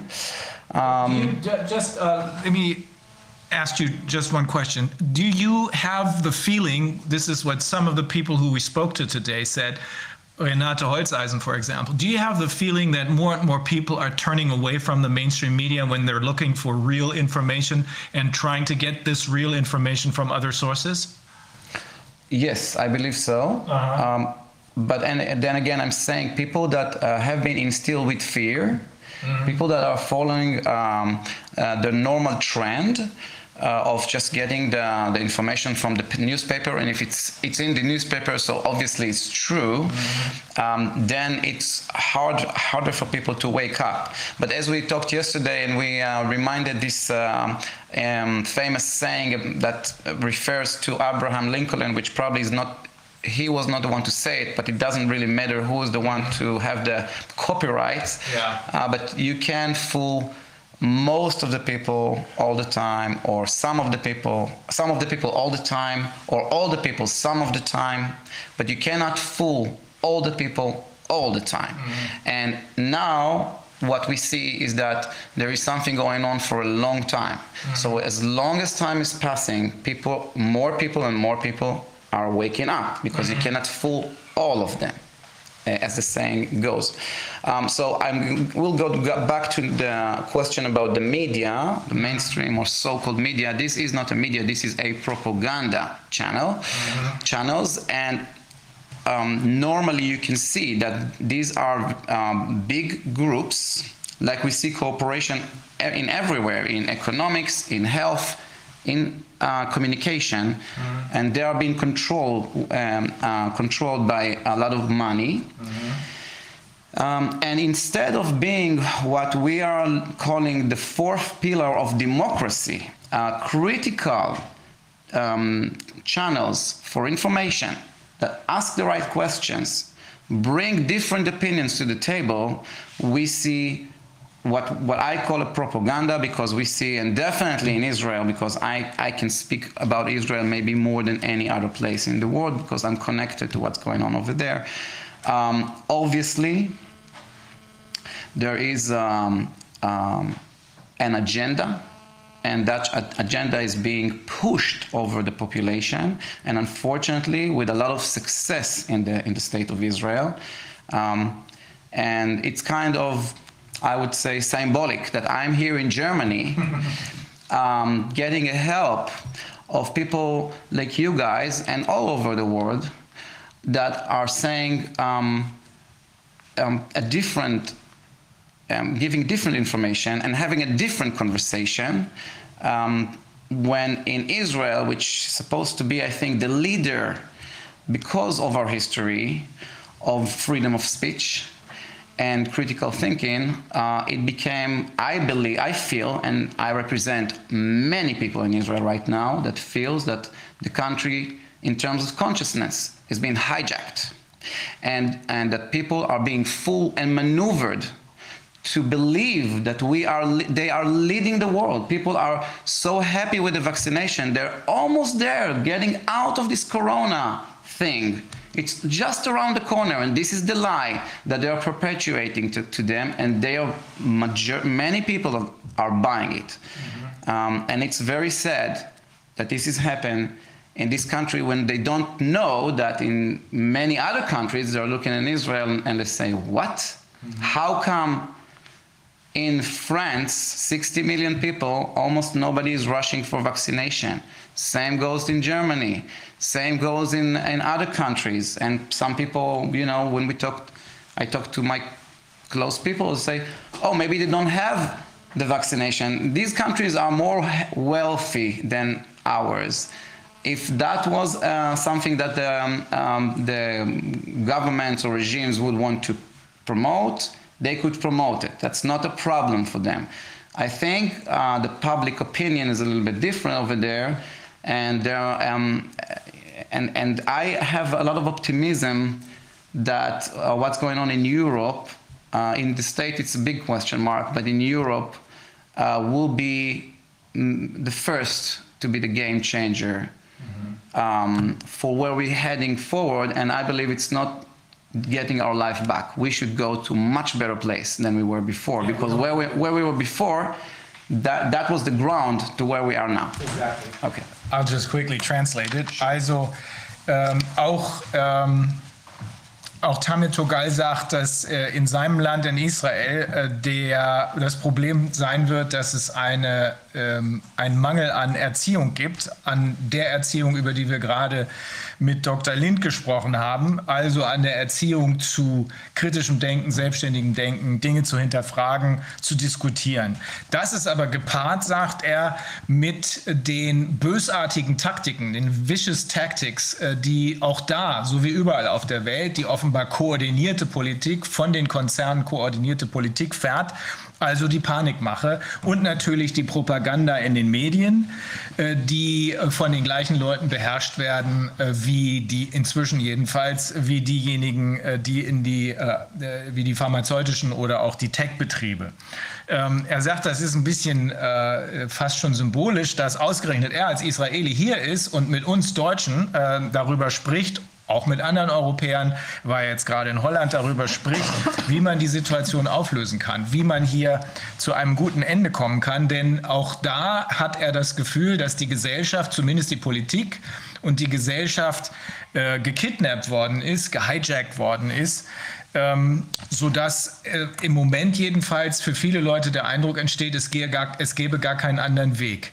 The uh, ironic thing is that you're here in Germany, um, and I'm uh, there's something I have to tell you because my father, who was 13 when the war ended, so he was not a soldier in the army because he was too young, but he remembered everything. He remembered when he, he, he was born and raised in Bremerhaven, which is a port city. Um, and he saw during the war planes crashing in the city with he didn't realize he didn't know whether it was uh, british or american or german planes that crashed there but he saw the dead people. One of the planes crashed in front of their house. And uh, the uh, and he he told me this story once and uh, but it, it was obvious that had it had left a deep impression on him. And the pilot was still in his pilot seat um, but he was decapitated that was shock- shocking for someone who's 11 or 12 years old. And he wanted to find out what had really happened. And he watched all the old news shows when they finally reappeared on television. He read all the books and he got me and my, my brother and sister interested in this as well. So I think in the end, he is he was very well aware of what had happened. Was he alive now? Um, he, if, if, he died in 2006. He had a, an accident uh, uh, scuba diving in Australia. It was a good death. But were he alive now, uh, well, he'd be rolling in his grave if he could see what, what was going on here. Um, now, the irony is that you're an Israeli. This country is the country that is responsible for six million people's deaths. And the irony is that you're here now, and we're talking about how we are worried, us here are worried that something very similar to what happened back then is happening again in your country with your people, with a lot of people being completely unaware of the dangers of these vaccinations. Uh, totally. I would say that uh, it's not uh, the country of Israel, Israel, is not responsible, but the country of Israel was uh, founded uh, on the basis of what happened in the Holocaust. About six million people died of our uh, na- nation, which was about one third. Um, and that uh, basically we finally managed to get a small piece of land and build up and what we call a democratic and democratic and Jewish, actually Jewish and democratic society. Mm-hmm. So um, this is the principles of our state um, being established for. Mm-hmm. And somebody told me yesterday, a friend of mine, we talked about it, and he said, you know, it's the same. Once again, people of Israel are getting something uh, in a majority, in, in, in, a massive scale from a Germany company. Now, it was here saying kind of a joke, but um, it's, it's really because Pfizer is a German company, people don't know. Um, however, German or is Bion- BioNTech is German. company. Pfizer is, I think they're American or British. So yeah, but, But it's BioNTech like is Ger- German, German. definitely. It's coming from Germany. Uh, Yeah. uh, at least that's how we perceive it. Mm-hmm. Um, however, this is being pushed by our own regime, our own leaders, our own propaganda. Unfortunately, channels that um, brings people to the uh, to to a very dangerous belief. I ask people, why do you vaccinate yourself? Why do you go to vaccinate? And um, of course, there are two reasons could be for that. One of them is that one of them would be uh, that people are scared from corona. So they say there, we have to make a decision between uh, uh, one bad thing to another bad thing. So what, what, which is worse, getting the corona and have the risks around it, um, which is, by the way, easy to check. And when the, you, see, you see all the, the, the, um, the, the data and um, tables that the, making the uh, comparison between past years and now, then you see there is no big change. But the claim from, from some people will say, yeah, because we took the, some extreme measures. And for that, my answer is always the same. Fortunately enough, we have Sweden. We have other countries as well, but Sweden is one of the most transparent, advanced, modern, uh, modern country that you can rely on the information we're getting then uh, from there. And somebody sent me. Um, from a doctors group that I'm connected with, um, the table from the past few years, the same table that you've been uh, looking here, actually the only one that we should be focusing, which is mortality. Yeah. Because on, on, mortality, you cannot have, it doesn't make a difference from what. It's total mortality. And if you have a pandemic and if you have a problem, even if it's a seasonal flu that is stronger mm. than other years, you will see um, um, a correlation with the death rates. There is no other way. That's how it is in, in, in our nature. Mm-hmm. And I could see that they, they had 2020 on Sweden, they had an increase of mortality. But that increase of mortality is equal than what they had in 2015. Mm-hmm. And when you look at the years between, yes, there is a, it's a lower rate, but it's not a huge difference. And this country didn't have one day of lockdown, didn't have one day of closing the schools, and didn't have even one day with masks requirement from the population. So you see pictures, uh, um, uh, videos that are coming up from Sweden all every day almost when people want to show the rest of the world that they are going with the public transportation close to each other, they're going with the elevators to close to each other. Yes, um, they said um, Andres is the chief over there in health um, administration, and I think he's very brave. uh, very uh, professional as And well. he's under a lot of pressure as well. Totally. Uh, but he's a strong man and he cares for his people. Yeah. And when he they, says, "You're not gonna fuck me again," because that's what he felt they did to him with the yeah with the swine flu. He learned his lesson. He he he remembers how how he was being lied to. So he's not gonna have that happen to his country again. Exactly. And uh, there are a lot of fake news here and uh, every time, every few months, I see something about Sweden that they're going back, they're making a U turn, blah, blah, blah. This is not true. And, Good to hear. Yeah, and, and uh, it's. Um, it's interesting to, to hear what he said at the beginning because, uh, again, people, because of fear, they just don't open their ears, they just don't listen. He said something very basic, very logical. He said the, the, the healthcare system is for the people and it's not vice versa. So all these countries like yours, like mine, are saying, "Oh, come on, uh, we don't want to get to the point that doctors will have to choose who they're treating and who is not. They're not treating, and it's like they're going to have so many people, and it's going to be overload, and we'll, we're going to have to open um, uh, hospitals from the uh, uh, temporary hospitals via the army."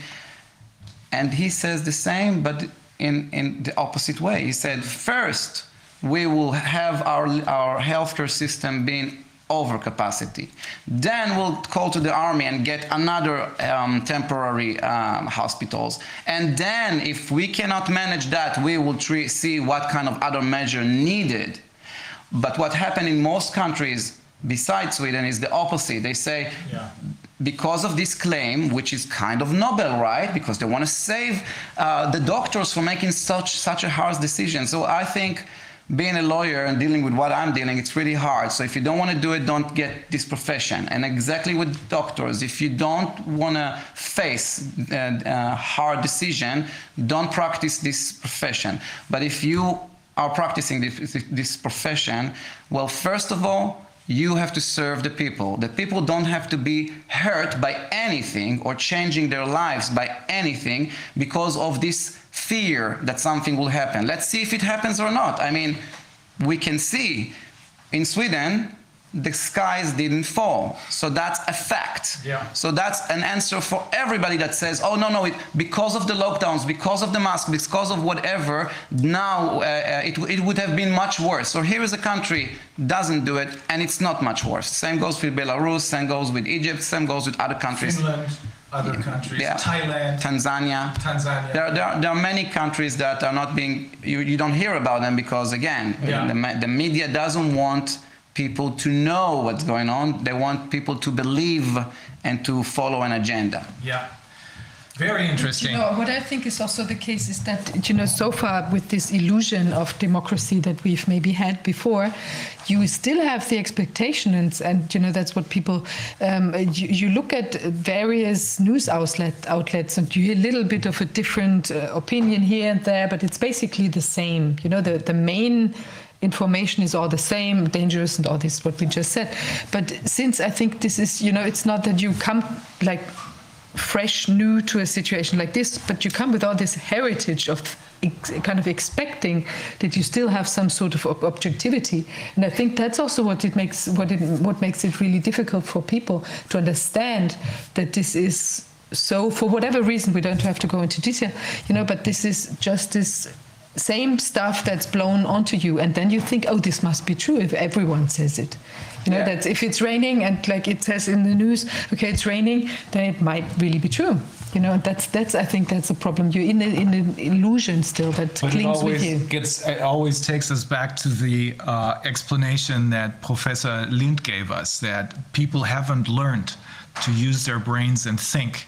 Uh, it is easier because of the failures of the last 20 years in our educational system and i know it's about as long probably longer that this same failure happened in the united states because i have firsthand experience with some of it. Um, because of these failures, people simply accept obvious lies like the one that he was alluding to. He was reading uh, to us a uh, statistic from a nursing home where they had dozens and dozens and dozens of tests, um, uh, which boiled down to 18 positive cases, which of course they explain they, they tell us to be infections, but 18 positive cases. But because they had done so many tests, they made 126 cases out of this. A, a, perfect lie, but people simply believed it. Let me just translate what you said. Also, Tamir Tugal sagte, dass die Basis, die Grundlage für die Gründung des Staates Israel der Holocaust gewesen ist. Das, was hier passiert ist. In Deutschland, in Europa, veranlasst von den Deutschen. Und dass deshalb eine demokratische und natürlich auch eine jüdische Gesellschaft in Israel gegründet wurde. Ähm, die äh, Problematik, die sich in Israel genauso ergibt wie hier, ist, dass die Menschen offenbar obedient, also äh, gehörig oder folgsam geworden sind und das deshalb, und zwar deshalb, weil offenbar genau die gleichen äh, grundlegenden äh, Probleme dort herrschen wie im Rest der Welt oder zumindest hier in Deutschland, wie wir eben von Herrn Lind gehört haben, nämlich keine Ausbildung im selbstständigen Denken. Das Erstaunliche ist, dass hier jetzt ein deutsches Produkt, denn äh, auch wenn Pfizer keine äh, deutsche Firma ist, BioNTech ist die deutsche Firma, dass ein deutsches Produkt möglicherweise ähnliche oder sogar schlimmere Schäden anrichtet als das, was ein anderes deutsches Produkt vor 80 Jahren hier in Deutschland angerichtet hat. Die Gefahrenquellen sind, sind offensichtlich. Wir haben das jetzt so oft gehört. Die Nebenwirkungen und die Langzeitfolgen sind nicht mal im Ansatz erkennbar bis heute. Wir haben aber, wie wir vorhin in dem Einspieler gesehen haben, äh, jetzt schon massivste Nebenwirkungen, die man sich kaum angucken kann. Trotzdem machen die Israelis das mit. Ähm, und das Erstaunliche ist, darauf hat er auch hingewiesen, dass auch die Israelis ja sehen können, was wir sehen können, nämlich, dass es andere Möglichkeiten gibt. Zum Beispiel Schweden, zum Beispiel Thailand, zum Beispiel Tansania, zum Beispiel Finnland, zum Beispiel ähm, Weißrussland äh, und viele andere Länder mehr. Wir haben hier weitere äh, Zuschauer, die uns darüber informiert haben, dass es in Marokko und anderen Ländern ebenfalls so ist, dass zwar irgendwie die Regeln aufgezwungen wurden, aber kein Schwein sich dran hält. Ähm, in Schweden nun sind die Regeln noch nicht mal durchgesetzt worden, sondern der Anders Tegnell, der äh, Chefmediziner, äh, der dort die, ähm, die Richtung vorgibt, der hat gelernt aus der, man muss es so sagen, Verarschung, äh, der er äh, bei der Schweinegrippe zum Opfer gefallen ist und er lässt sich das eben nicht nochmal gefallen. Hier wird massivster Druck ausgeübt auf ihn, aber die Schweden sind nach wie vor stolz darauf, dass sie keine Masken haben, keine Lockdowns haben und sie haben keine erhöhten Todeszahlen. 2005, Sie haben ein bisschen erhöhte Todeszahlen, aber Tamir Togal hat gerade gesagt, äh, das war äh, in 2015 ähnlich. Das gab immer mal so ein Auf und Ab, genauso wie bei uns. Das Problem ist also, wieso merken die Leute das nicht? Ähm, wieso äh, verstehen sie nicht, was vielleicht ausgesprochen werden muss, nämlich äh, da hat er eben den ähm, Anders Tegnell zitiert. Anders Tegnell hat seinen Leuten gesagt, das Gesundheitssystem, also auch die pharmazeutische Industrie, die eine große Rolle spielt im Gesundheitssystem, ist für die Menschen da, nicht andersherum. Die Menschen sind nicht dafür da, das Gesundheitssystem mit Profiten zu versorgen. Ähm, das sind Dinge, die aber offenbar noch ein bisschen brauchen, um äh, auch bei der allgemeinen Bevölkerung anzukommen.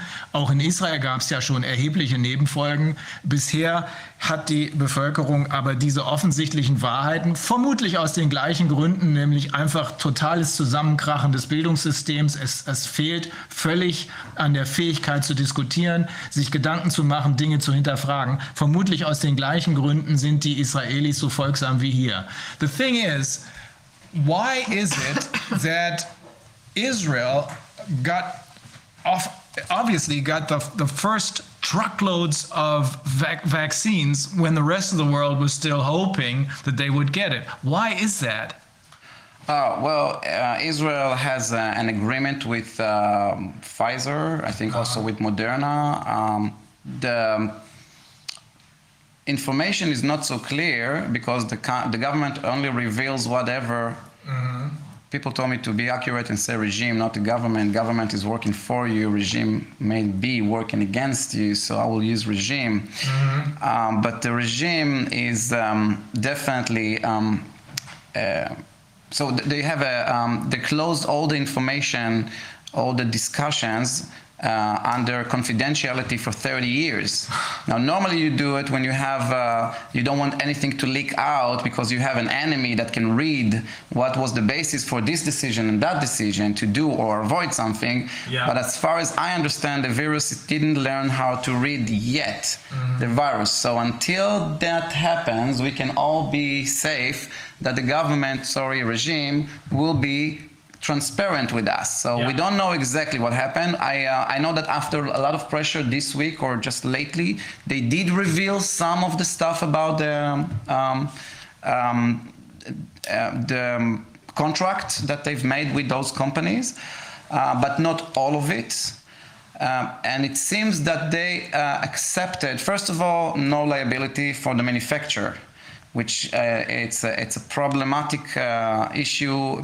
People like me that deals with vaccines, um, injuries, and um, I'm sorry about also some medical tyranny are involved um, for years uh, and know the consequences, like Dale Big- Bigtree saying, and and and Kennedy, Robert Kennedy Jr. about the the non-liability of the vaccine manufacturers, which is uh, one of the big sin of all because they can they don't have the drive to make safe products.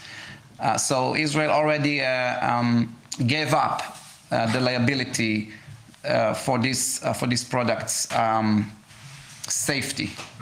Um, it is political. It's only political. Uh, We don't have Same here. any. and We don't have any uh, one uh, um, professionals that they can, they can say that they recommend the, the government definitely when it was not even approved by the FDA because those contracts were de- were signed few months ago already. Um, that they could say yes, we should do it. I mean, how can you say professionally this? is- We should use that thing when there are two main uh, facts. One of the facts, it's a basis principle that anything that is not proving any chemicals that you um, uh, insert to people's body, un- unless it's proving safe, it has to be um, considered as dangerous. That's a principle. It always, always has been like that. That's why it takes so many years to approve everything with the FDA. Vaccine also have a fast track. And this particular vaccine has a very, very fast track, which uh, um, uh, got the approval at the end after a lot of pressure, political pressure, with opposition within the board of the FDA, and it's very limited. And it's also considered, uh, still considered as a trial. So in Israel, unfortunately, we are in the, mi- um, uh, the middle of a, of a trial, of a- an experiment Yeah. with human beings. And another, another aspect to it is the mortality rate. Again, uh, this virus is killing about less than half percent of the people that get it.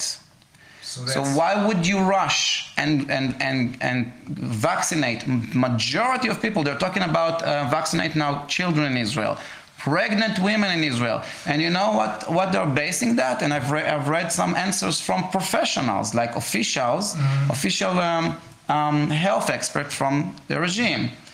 They're saying we don't have data that shows that this is dangerous for them, so obviously it should be okay That this is the everything on its head. opposite of, of the principle of how Yeah. uh, the medicine uh, uh, standards are worked, at least worked until lately. It may it may have something to do with the fact that uh, the push into Israel may have something to do with the fact that Pfizer has access to long-term medical records of people in Israel. Have you heard about this? Uh, you're talking about that they had it or they're going to have it from now on? We're going to have it from now on. Of course, of course, of course. I, we know for sure that the government agreed that they will uh, uh, send the data, uh, at, at least the mass, that, the mass data, which means that not necessarily with the person's name, but generally about what's going on, uh, adverse reaction, whatever, to these companies. And on a first glance, it seems to be like a good idea because if you already make um, an experiment, whether it's good to do it or not, at least get the right information um, from it. Uh, however, that has to be under a consent. We know after World War II, and again, it's symbolic, we're talking about it here in the table in Berlin. we had the Nuremberg trials. The Nuremberg trials were trials uh, uh, about um, crimes against humanity. That's the worst that you can be um, tried for, a person could be tried for. And then there was a realization, and then that we need to have a different rules, set of rules that we didn't have before. And I'm emphasizing this because I have a point at the end. So, so our fathers and grandfathers they made a change in the in the in the doctrine, and they said now we have a Nuremberg code, which is dealing about anything of a medical treatment and in particular about experiments. Then we'll ha- we had um, a, a progression with that which calls the Helsinki Declaration. Yeah. Again, making those things established and then all different countries started to adopt these uh, principles and, and, and um, got them into their own legal system. So we, for instance, in Israel, we have uh, a law for the protection of a patient or the rights of the patients. And one of the principles in there is the, is the informed consent. So you have to give a consent. And I always explain to people, consent means that you cannot consent if you don't want to. Otherwise, there is no meaning for consent. It's either I want or I don't want, and it has to be informed. And there are details how what it has to be informed. But there's another principle, the principle of privacy.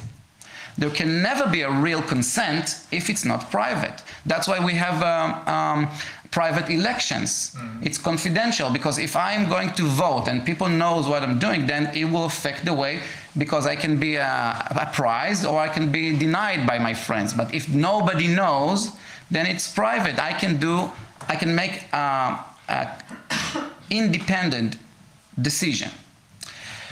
So those principles are now are under a very heavy attack. And, and in Israel, they're making this trial, this experiment on the population. Nobody gets, um, nobody gets an informed consent.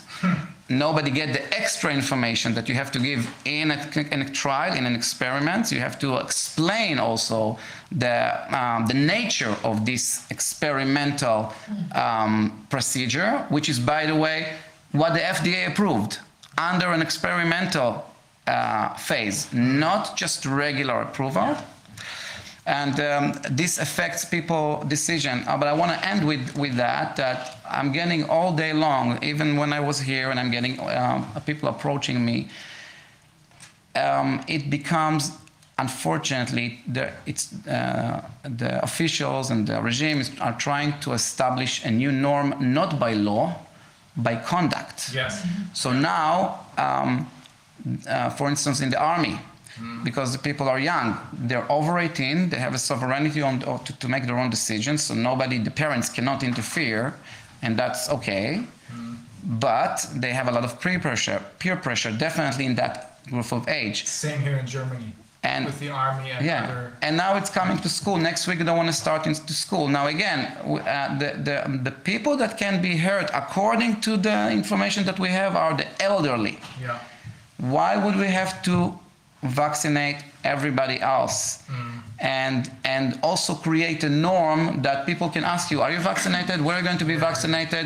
People got uh, letters that they cannot go to back to work if they are not showing vaccination. Now, when they come to me and ask me for help, and they said uh, maybe I should ask them that they will take responsibility, and I'm saying no. You have to tell them this is none of your business what I do and what I don't do, and this is a violation or, or attempt for violation of my privacy, which has a criminal side as well. You can go to the police and follow or complain, but it's not about that. It's just we have to understand where this shift is taking society. They want to take us back before the war.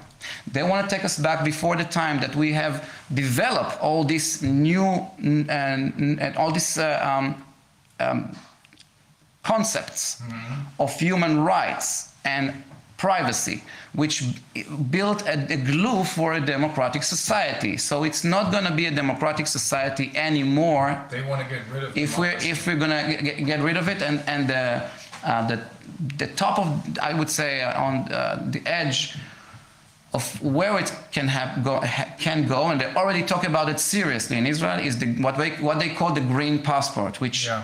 Um, um, happily enough it seems to be rejected already by, by the European country, mm. countries. But in Israel, people believe that they could not even go and travel the world without it, which is not probably not going to happen.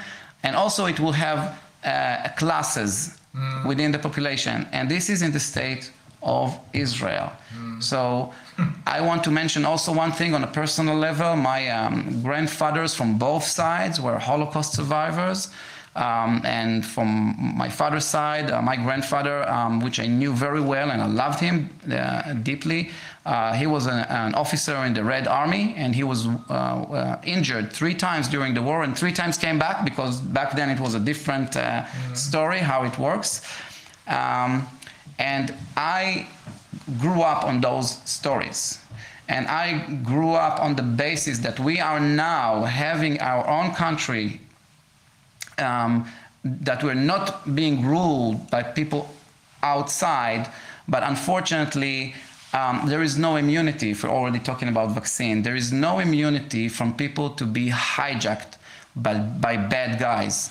Uh, it might happen to one nation or another. There is a history, but no one is immune. And this year, uh, unfortunately, I'm saying it very, very, it makes me very sad that my country represent now how a society can be hijacked by bad guys.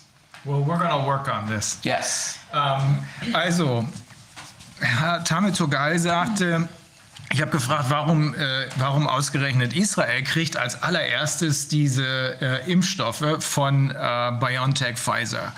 Ähm, ja, da wird offenbar im großen Stil, ähm, I, I think maybe Uh, maybe you got a special price for this as well. Uh, the original question was how come that the Israelis got it first? Uh, or maybe for free, we don't know that because we don't know the contracts, right?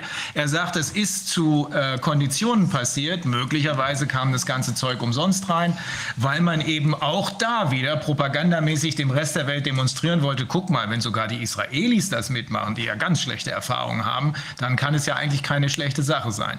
Er weiß aber nicht, was in den Verträgen Verträgen drinsteht, denn die sind geheim gehalten. They're secret, they're kept secret. The, the contracts are kept secret yeah, for 30 years, say, right? Um, uh, just a note from my assistant here about, because I've heard about it too, I just forgot about it, but uh, it seems that Israel paid more than other countries about the vaccines. The, the deal is not that great. Aha. So it's not, even that wasn't, uh, haven't been done oh right.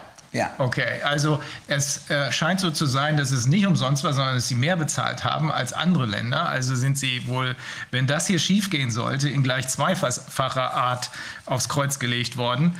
Ähm, einer der Gründe, warum man in, ausgerechnet in Israel ähm, sofort zuschlagen wollte, ist möglicherweise auch, das ging jetzt öfter mal durch die Medien, natürlich nicht durch unsere Mainstreams, da kommt ja nichts, aber äh, einer der Gründe auch, der sofortige Zugriff auf die langfristigen medizinischen Daten der Israelis, der Pfizer hier gewährt worden ist.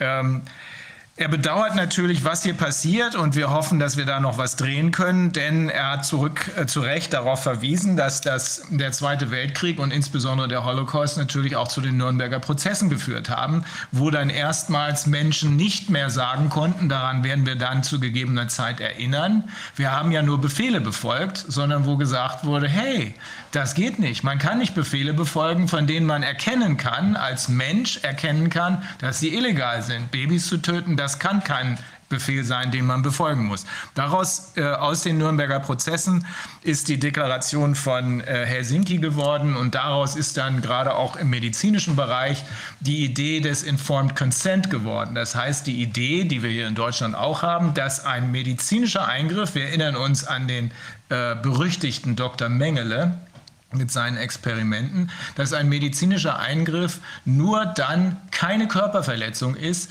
wenn der Patient vorher einwilligt. Und seine Einwilligung ist nur dann wirksam, wenn er ordentlich informiert wird. Und darauf hat äh, Tamir Togal auch gerade hingewiesen, eine Information, eine Aufklärung der Patienten oder der letzten Endes Opfer eines genetischen Experiments, sagt er ja äh, eben nochmal deutlich, ähm, eine ordentliche Aufklärung hat nicht stattgefunden. Hier nicht und da auch nicht.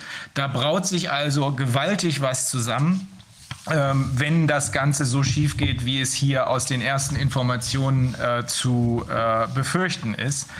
Ähm, ja, also ähm, es wird noch eine Menge Arbeit zu erledigen sein, aber äh, auch in Israel gibt es offenbar immer mehr Leute. Er sagt nämlich, er wird hier ständig angeschrieben, während er hier ähm, bei uns sitzt, äh, setzt er sich die ganze Zeit mit Mandanten und mit anderen Personen auseinander, die seine Hilfe haben wollen.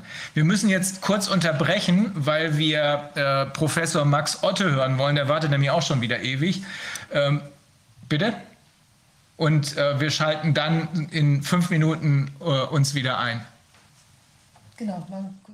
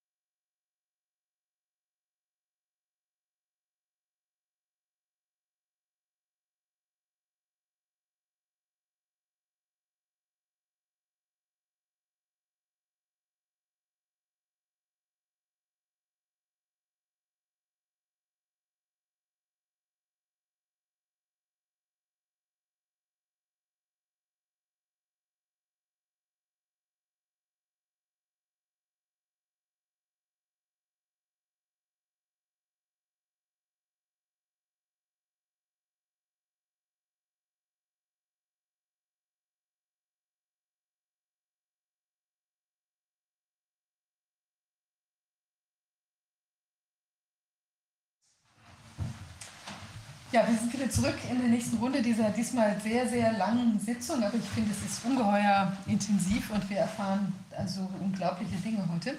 Wir haben einen weiteren, ein weiterer Gast ist zu uns gestoßen, das ist Professor Max Otte. Hallo, sehr schön, Hallo. dass Sie da sind. Und ähm, ich denke, wir beginnen dann auch jetzt direkt mit ihm, weil Sie können ja, ja auch nur zeitlich sind Sie ja. etwas eingeschränkt, genau. Ja, Sie ähm, werden uns ein bisschen noch was erzählen dazu, denke ich, wie Sie die wirtschaftliche Lage einschätzen im Moment. Mhm. Dann lege ich los. Ja, ja gerne. Sehr gern. Also ich habe zu drei Themen kurz was, nochmal kurz im Anschluss an Dr. Lind warum viele nicht aufgewacht sind. Man merkt es auch im eigenen Umfeld, dass dann Freundschaften zerbrechen, dass Menschen sich abwenden. Andere sind aufgewacht, wo man gar nicht dachte, dass die aufgewacht sind. Ähm, und dann aus der politikwissenschaftlichen Sicht in Kürze, was passiert und schließlich, was passiert mit unserer Ökonomie. Also drei Punkte habe ich und die möchte ich in aller Kürze behandeln. Also wie Herr Linz sagte, schnelles Denken, langsames Denken. Das schnelle Denken, die instinktiven Reaktionen, die ähm, beherrschen unser Denken. Damit verdiene ich mein Geld, muss ich sagen, an der Börse. Hoffentlich auf eine gute Art und Weise. Wenn die anderen in Panik geraten, dann versuche ich nicht in Panik zu geraten und zu kaufen. Und wenn die anderen gierig werden, dann versuche ich ähm, Mäßigung zu üben und zu verkaufen. Also ich glaube, dass wenn man die Börse so versteht, sie durchaus einen positiven Einfluss haben kann. Das hat Costolani auch so gemacht und Buffett und so weiter. Ähm, Herr Lind hat ähm, Le Bon erwähnt, ähm, Psychologie der Massen. Ich hatte das Glück, den mit 15 im Bücherschrank meines Vaters zu lesen. Und das prägt natürlich. Das prägt, dass man weiß, dass die Menschheit ein sehr volatiles Gebilde ist, dass Dinge immer mal umschlagen können. Wir haben eben gehört, dass in Israel auch äh, zum Teil der Wahnsinn grassiert, was das Impfen angeht. Also dass man auch nicht mit negativen Erfahrungen gefeit ist dagegen, dass sowas wieder passiert. Das ist die Conditio Humana, dass wir Menschen immer ähm, die, die Möglichkeit haben, uns gut und böse zu entscheiden, aber dass es gar nicht so einfach ist, manchmal das zu erkennen. Ähm, ich habe es jetzt gemerkt, auch bei intelligenten Menschen, wo diese Politik der Angst eben greift. Ich habe in meinem Börsenbrief, wo ich mich nicht überwiegend oder nicht wirklich zu Corona-Themen ähm, äußere. Es ist ein Kapitalanlegerbrief, habe ich jetzt mal irgendwo in einem Nebensatz geschrieben. Die Zahl der Toten ist doch gar nicht so hoch. Und sofort habe ich von drei, vier Leuten, die ich auch gut kenne, auch intelligente Menschen, sehr engagierten, fast schon erbosten Widerstand gekriegt. Das wäre doch nicht so und das müsste ich doch richtig stellen und so weiter. Und ich habe heute jetzt das Experiment gewagt und habe gesagt, ich gehe da einmal drauf ein, nicht medizinisch, und ich kommentiere das auch gar nicht. Ich packe mal vier, fünf Grafiken einfach in meine Kolumne. Die Zahl der Toten, die Bettenbelegung, äh, in welchem Alter die Todesfälle vor allem passieren, Vergleich Luxemburg, Deutschland, die ja auch kaum Lockdown hatten. Ich bringe einfach mal vier Grafiken mit Informationen und jetzt schaue ich mal, wie die Reaktionen sind. Aber meine Leser sind knapp 3000 in dieser Publikation, sind wohlerzogene Menschen, aber auch da ist bei einigen oder bei vielen wahrscheinlich einfach dieses permanente Bombardement äh, mit Angst bezahlen ist durchgekommen. Dann macht, dann macht das kognitive System dicht, dann ist man quasi geimpft oder auch indoktriniert ja. und dann ist man dicht für neue Sachen. Also als Börsianer, und das ist jetzt auch der Punkt 1 schon zu Ende, ähm, ist mein Wichtigstes nicht zu wissen, dass ich so richtig bin, sondern mich immer wieder hin, hin, zu hinterfragen mit dieser Investmentthese, könnte ich doch falsch liegen, wo könnte ich falsch liegen, das ist die Kardinaltugend. Nicht, ich habe recht, sondern mhm. wo könnte ich falsch liegen. Mhm. Und das fällt vielen Menschen sehr schwer, ist auch als kognitive Dissonanz bekannt, das Phänomen, dass man, wenn eben Fakten kommen, die äh, dem eigenen Bild widersprechen, dass man sie gerne verdrängt. Mhm. wir haben eben gehört, dass das eben bei vielen Menschen so ist, dass sie nicht viele äh, Informationen auf einmal verarbeiten können. Wir müssen uns da einfach, wenn wir diese Kurve gesehen haben, ähm, darüber im Klaren sein, dass unsere Kapazitäten unterschiedlich sind und dass wir tatsächlich an der Hebung da arbeiten müssen. Damit will ich es auch schon mit der Einleitung äh, gut sein lassen und möchte etwas zu den Hintergründen äh, sagen. Denn im Mainstream sind wir alles Verschwörungstheoretiker und äh, Reset gibt es ja gar nicht. Heute hat sich Klaus Schwab geäußert, sein Buch sei ja falsch verstanden worden. Ähm, der würde ja von Verschwörungsmystikern und Theoretikern äh, verwendet, der Reset, aber so war es ja gar nicht gemeint. Und dann habe ich das auf Twitter retweetet und habe einen guten Kommentar auf Twitter gehabt. In seiner Arroganz hat er die Pläne offengelegt und wundert sich jetzt, dass die Leute darüber nachdenken. Also das scheint mir die plausibelste Erklärung. Ja. Politikwissenschaft. Wer hat Interesse an dieser Pandemie. Ich äh, lasse mich überhaupt nicht über die medizinischen äh, Fragen aus, obwohl ich da eher Bakti vertraue als Drosten. Mhm. Ähm, Wer hat Interesse? Im Jahr 2014 habe ich in der FAZ, das finden Sie auch noch online, einen Artikel geschrieben über die Macht des Netzes und ähm, habe gesagt, die Macht der Finanzmärkte, Finanzkapitalismus, Monopolkapitalismus, Digitalkapitalismus sind zwei Seiten derselben Medaille. Das Netz greift tief in unsere Denkstrukturen ein, in unsere demokratischen Prozesse. Heute hören wir, dass Google gedroht hat, Australien abzuschalten, wenn ähm, wenn man diese neuen Gesetze zur Begrenzung der Internetkonzerne durchbringt. Ähm, einen Präsidenten konnte man ebenso abschalten. Man kann sich darüber streiten, ob das gut ist oder schlecht, aber es war aus meiner Sicht eben ein Bruch im System, also ein wahnsinniger Eingriff in den demokratischen Prozess. 2014 äh, habe ich diesen, ähm, diesen Artikel geschrieben. Er fand sich dann wieder in einem UTB-Taschenbuch, was Sie bis heute erwerben können, von Frank Schirmacher, Technologischer Totalitarismus.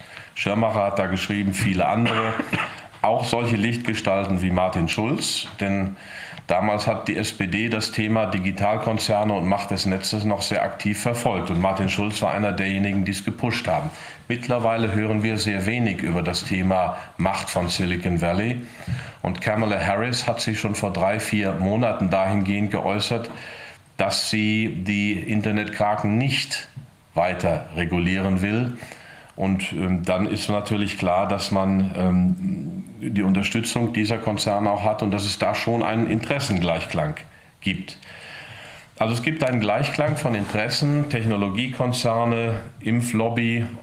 Wie gesagt, ich, ich äußere mich nicht über die medizinische ähm, Relevanz, obwohl es da ja auch mittlerweile vieles gibt, was darauf hinweist, dass dieses Impfen sehr gefährlich ist, aber das kann ich nicht beurteilen. Aber natürlich haben viele ein Interesse daran, uns in Prozesse einzubinden. Bill Gates ähm, forscht da seit oder promotet das seit zehn Jahren. Seit ungefähr sechs Jahren läuft ein konzertierter Angriff auf das Bargeld. Bargeld ist ein öffentliches Rechtsgut, ist die einzige Möglichkeit, wie Sie und ich anonym ein Geschäft abschließen können. Dann kann man sagen, ich habe nichts zu verbergen, aber in einem Rechtsstaat gilt die Unschuldsvermutung und erst im Schuldsfall kommen die Strafverfolgungsbehörden und die Ermittlungsbehörden. Warum ist das wichtig? Weil die Interessen, die uns ähm, zwingen wollen in die digitale Welt. Und ich habe darüber 2016 in meinem Büchlein Rettet unser Bargeld geschrieben und sofort war bei der ersten Demo meines Lebens, damals vor der Frankfurter Hauptwache im Frühjahr 2016, die Heute-Show da, um das Ding zu verunglimpfen. Also es war eine Demo mit Joachim Stabatti und anderen für das Bargeld. Und vor zwei Wochen kam auch im Morgenmagazin das Kommentar, wo ich dann auch erwähnt wurde, vom Antisemitismusbeauftragten des Landes Baden-Württemberg. Ich würde ja äh, behaupten, das Bargeld solle abgeschafft werden, habe ich nie gesagt. Ich habe nur gesagt, es wird verdrängt und das würde sich in Baden-Württemberg gut als Verschwörungsvorwurf eignen und dann gleich den Brücke zum Antisemitismus. Also ja. es geht um die Macht der Digitalkonzerne, um einen Interessengleichklang zwischen ähm, den Inhabern dieser Konzerne, auch großen Teilen der Politik, auch Pharmalobby. Denn je mehr wir in solche Prozesse eingebunden sind, desto mehr werden wir steuerbar. Also Homeoffice heißt eben auch, dass jede Kommunikation elektronisch übermittelt wird, gespeichert werden kann, dass sie manipuliert werden kann, dass wir gesteuert werden können, dass man uns entmenschlicht. Mhm. Das ist die transhumanistische Agenda von Silicon Valley, die liegt ja auch offen zutage, Ray Kurzweil und so weiter. Es ist ein Stück der Entmenschlichung.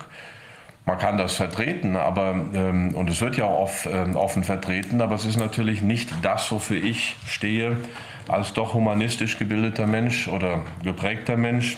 Da wünsche ich mir was anderes. Wenn man also fragt, welche Interessen stehen hinter dieser Pandemie, welche ökonomischen, welche politischen, welche Machtinteressen, dann kommt natürlich schnell dieser Verschwörungsvorwurf. Ich pflege dann immer zu sagen, heute heißt das Verschwörungstheorie, was vor 30 Jahren kritische Sozialwissenschaft hieß. Denn die kritische Sozialwissenschaft, die früher eher links geprägt war, die ist dafür da, zu hinterfragen, wo ist Macht, wo wird sie missbraucht, wie ist sie dysfunktional. Und ich glaube, hier sehen wir viel Machtmissbrauch gegen Bürgerinnen und Bürger für spezielle Interessen. Und das ist ähm, für mich ähm, die politische Form dieser Pandemie. Wo ist die kritische Sozialwissenschaft? Es hat vor einigen Jahren, also es gibt wie gesagt dieses Buch Technologischer Totalitarismus, in dem ich auch mitgewirkt habe, von Frank Schirmacher, der ja leider 2014 verstorben ist, der auch ein Buch geschrieben hat, äh, Payback, wo es um äh, unsere Interaktion mit dem Internet geht. Es gibt einen äh, Soziologieprofessor namens Harald Welzer, der vor einigen Jahren ein Buch geschrieben hat, Smarte Diktatur, wo er genau das beschreibt aber der jetzt voll äh, die ganzen Pandemie-Maßnahmen mitträgt. Also er hat zwar drüber geschrieben, aber jetzt, wo sie da ist, sieht er sie nicht, mhm. die smarte Diktatur. Und das ist dieser Wunsch des Menschen, dazuzugehören. Also auch kluge Leute müssen keine kritischen Leute sein, sondern es hat nichts mit der Intelligenz zu tun, sondern vielleicht, wie Dr. Lind sagte, mit der Moralkompetenz. Dann gibt es Shoshana Zuboff an der Harvard University, die von äh, Überwachungskapitalismus geschrieben hat. Da sind wir dabei. Ähm, Norbert Hering, mit dem ich im Austausch stehe, der über, schon lange auch über Bargeldverdrängung, über die Technologie Kraken schreibt. Den hatten und, wir auch hier, der hat uns da schon eine Menge erzählt. Mhm. Und einen ähm, Bekannten an der Uni Siegen. Das zeigt mir dann auch, dass Menschen nicht unbedingt hier, der auch voll hinter den Maßnahmen steht, der aber selber viele Bücher geschrieben hat über die Frage, wie Wall Street und die Finanzbranche die Politik gekapert hat. Mhm. Da hat er sich ganz breit darüber ausgelassen, aber jetzt, und auch kapitalismuskritisch ist, aber jetzt, wo Silicon Valley die Politik kapert oder auch vielleicht die Weltgesundheitsorganisation, da ähm, versagt dann der kritische Verstand. Also ich will damit nur sagen, dass Intelligenz und ähm, kritisches Denken nicht unbedingt zusammengehen, dass man auch als sehr intelligenter Mensch mitlaufen kann. Kommen wir zum dritten Punkt. Was heißt das alles für die Ökonomie? Einmal ist es natürlich, um das zu wiederholen, ein gigantisches Förderprogramm für Silicon Valley und für alle internetbasierten Geschäftsmodelle. Als Investor musste ich mich jetzt irgendwann diesem Trend anschließen und habe also auch da, weil ich weiß, der Rückenwind ist erstmal noch da, ähm, bin da investiert in solche börsennotierten Unternehmen. Bill Gates ist im, nicht Bill Gates, Jeff Bezos, habe ich mal berechnet, ist im letzten Jahr 55 Milliarden reicher geworden his wealth increased by 55 billion last year. That's Jeff Bezos. Um, did, you, did you know this? 55 billion in one year? Yeah. Und das ist alleine, weil Amazon ein Umsatzwachstum von 30 Prozent hatte im ersten Halbjahr 20, während äh, der reale Einzelhandel zurückging. Also der Internethandel ist sehr stark gewachsen, hat erst eine Marktdurchdringung von 20 Prozent. Aber am Ende dieser Pandemie ist vielleicht die Marktdurchdringung 50 Prozent und es gibt nur noch einzelne reale Geschäfte. Und wir sind alle natürlich in irgendwelchen Clubsystemen, Payback-Systemen, mhm. Datensystemen drin. Wir können nichts mehr ohne diese Systeme machen. Also die Pandemie ist nicht nur für die Impflobby sehr förderlich und Pharma, sondern auch natürlich für alle internetbasierten Geschäftsmodelle, während sie natürlich Horror ist für ähm, Mittelstand, Gastronomie, Hotelgewerbe, all diejenigen, die noch reales Geschäft haben. Das hat auch Carsten Linnemann, der Mittelstandsbeauftragte der CDU-Bundestagsfraktion bei Markus Lanz, gesagt. Nicht so deutlich wie ich, aber schon klar erkennbar, was dazu führte, dass seine zwei Minuten rausgeschnitten wurden, bevor es dann gesendet wurde. Soweit sind wir in Deutschland. Ähm, wir haben also dieses, wir legen den Schalter um von der Realwirtschaft zur Digitalwirtschaft und zwar mit Brachialgewalt. Mhm. Und das ist geplant oder zumindest gewollt und in Kauf genommen. Kommt hinzu, dass wir, wenn wir immer mehr digital machen, können wir immer mehr zentral machen.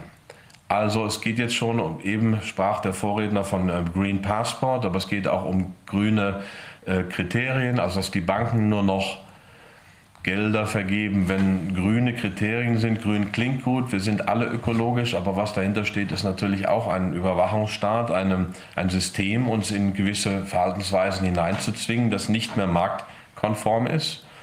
Ähm, dieser Schalter wird umgestellt. Wie kommen wir raus oder was passiert? Sie haben eben gesagt, Herr Füllmich, dass da ein ähm, großer Crash bevorsteht. Vielleicht gar nicht. Denn unsere Wirtschaft ist natürlich leistungsfähig genug, um uns alle zu ernähren und auch halbwegs gut zu ernähren und das Nötigste abzudecken. Dieser Transformation mit der Brechstange, die wird dazu führen, dass viele arbeitslos werden die kann man aber über Arbeitslosenhilfe, Arbeitslosengeld abfangen. Wir haben genug Produktivität in der Wirtschaft und gleichzeitig peppelt man neue digitale Geschäftsmodelle hoch. Das ist der Plan. Mhm. Wir brauchen ähm, bei den Assetmärkten, bei den Vermögensmärkten läuft schon seit einer ganzen Zeit der Run auf Immobilien. Jetzt setzt er auch auf Aktien ein. Die Aktienmärkte sind aus meiner Sicht noch nicht zu teuer. Immobilienmärkte, insbesondere in den Städten, sind sehr teuer. Aber wenn die Menschen merken, dass das Geld auf dem Konto nichts mehr wert ist nach dieser ganzen Gelddruckerei, die Schulden können nicht zurückgeführt werden, die konnten schon 2008 nicht mehr zurückgeführt werden. Haben uns durch immer mehr Zwangsmaßnahmen da tiefer reingeritten. Erst ähm, diese extremen Kredite 2008, dann Niedrigzinsen, dann Negativzinsen, jetzt eben neben der Geldpolitik auch Fiskalpolitik, sprich Helikoptergeld, also direkt ausgabenwirksames Geld in Form von direkten Beihilfen, äh, Arbeitslosenhilfen, äh, Kurzarbeitergeld, was ja direkt wieder in den Konsum fließt und eben auch staatlichen Investitionsprogrammen. Also jetzt gehen die Staaten nicht nur mit der Geldpolitik der Notenbanken ran, sondern mit direkter Investition. Was heißt, dass die Schulden weiter steigen? Aber die können nachher geplant gestrichen werden. Das müssen sie auch, wenn wir nicht in der Inflation landen wollen. Also wir müssen tatsächlich Schuldenstreichungen vornehmen. Wir müssen auch neue Investitionen machen. Wir müssen Gelder zur Verfügung stellen. Aber das wäre eben mein Schlussplädoyer. Äh, Schuldenstreichung ja, geplante Schuldenreorganisation und dann müssen wir Kredite wie früher dem Mittelstand zu begünstigten Konditionen zur Verfügung stellen, Existenzgründern ähm, und eben nicht den großen Konzernen, die billig daran kommen, wie wir es die letzten 20 Jahre gemacht haben. Also wir kommen da raus, auch ohne Crash. Wir brauchen einen, einen, gewissen Plan. Ich habe das auch vom Bundestag mal ausgeführt vor ein paar Monaten. Ich war da mit den meisten äh, ähm, Experten durchaus einer Meinung, dass man also auch in der Krise investieren muss. Aber die Frage ist halt, wo und wie. Und ähm, aus meiner Sicht eben nicht weiter in die Digitalwirtschaft, sondern meinetwegen am Rande. Die Digitalwirtschaft ist eine Technologie, die man ja sinnvoll einsetzen kann. Aber es geht um die Menschen, es geht um die Unternehmen, es geht darum, dass wir dezentrale Strukturen stärken. Also haben Sie im Ergebnis, kommen Sie im Ergebnis äh, genau wie die äh, aus meiner Sicht hochgefährlichen Leute aus dem Great Reset-Bereich zu dem Schluss, wir können das beherrschen, wir werden einen Schuldenschnitt brauchen, anders geht es nicht. Ähm, nur Ihre Begründung dafür ist eine andere.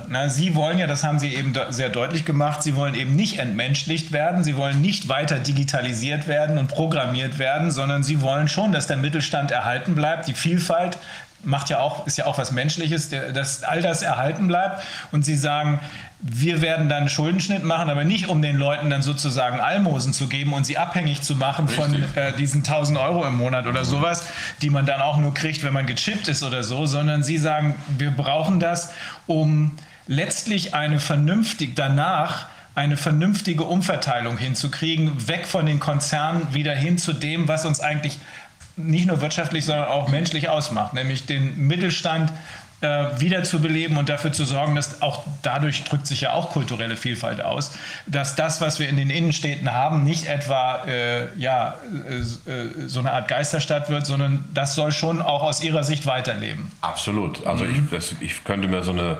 Geisterwelt, so eine digitalisierte Geisterwelt. Wir haben sie ja teilweise schon, die finde ich ja. nicht sehr erstrebenswert. Ich lebe großenteils in der Eifel, da ist es noch ein bisschen anders, aber wer weiß, wann es da auch uns erreicht. Mhm. Ähm, es geht also nicht nur darum, den Menschen Kredite zur Verfügung zu stellen oder Gründern, sondern ich muss natürlich auch in der Gesetzgebung wieder anfangen. Das ist das Idee der Ordnungspolitik, die wir in der Bundesrepublik schon lange haben, dass wir tatsächlich natürlich die Macht der Internetkonzerne begrenzen. Mhm. Dass wir tatsächlich auch ähm, politischen äh, System eine Reform des Lobbyismus haben.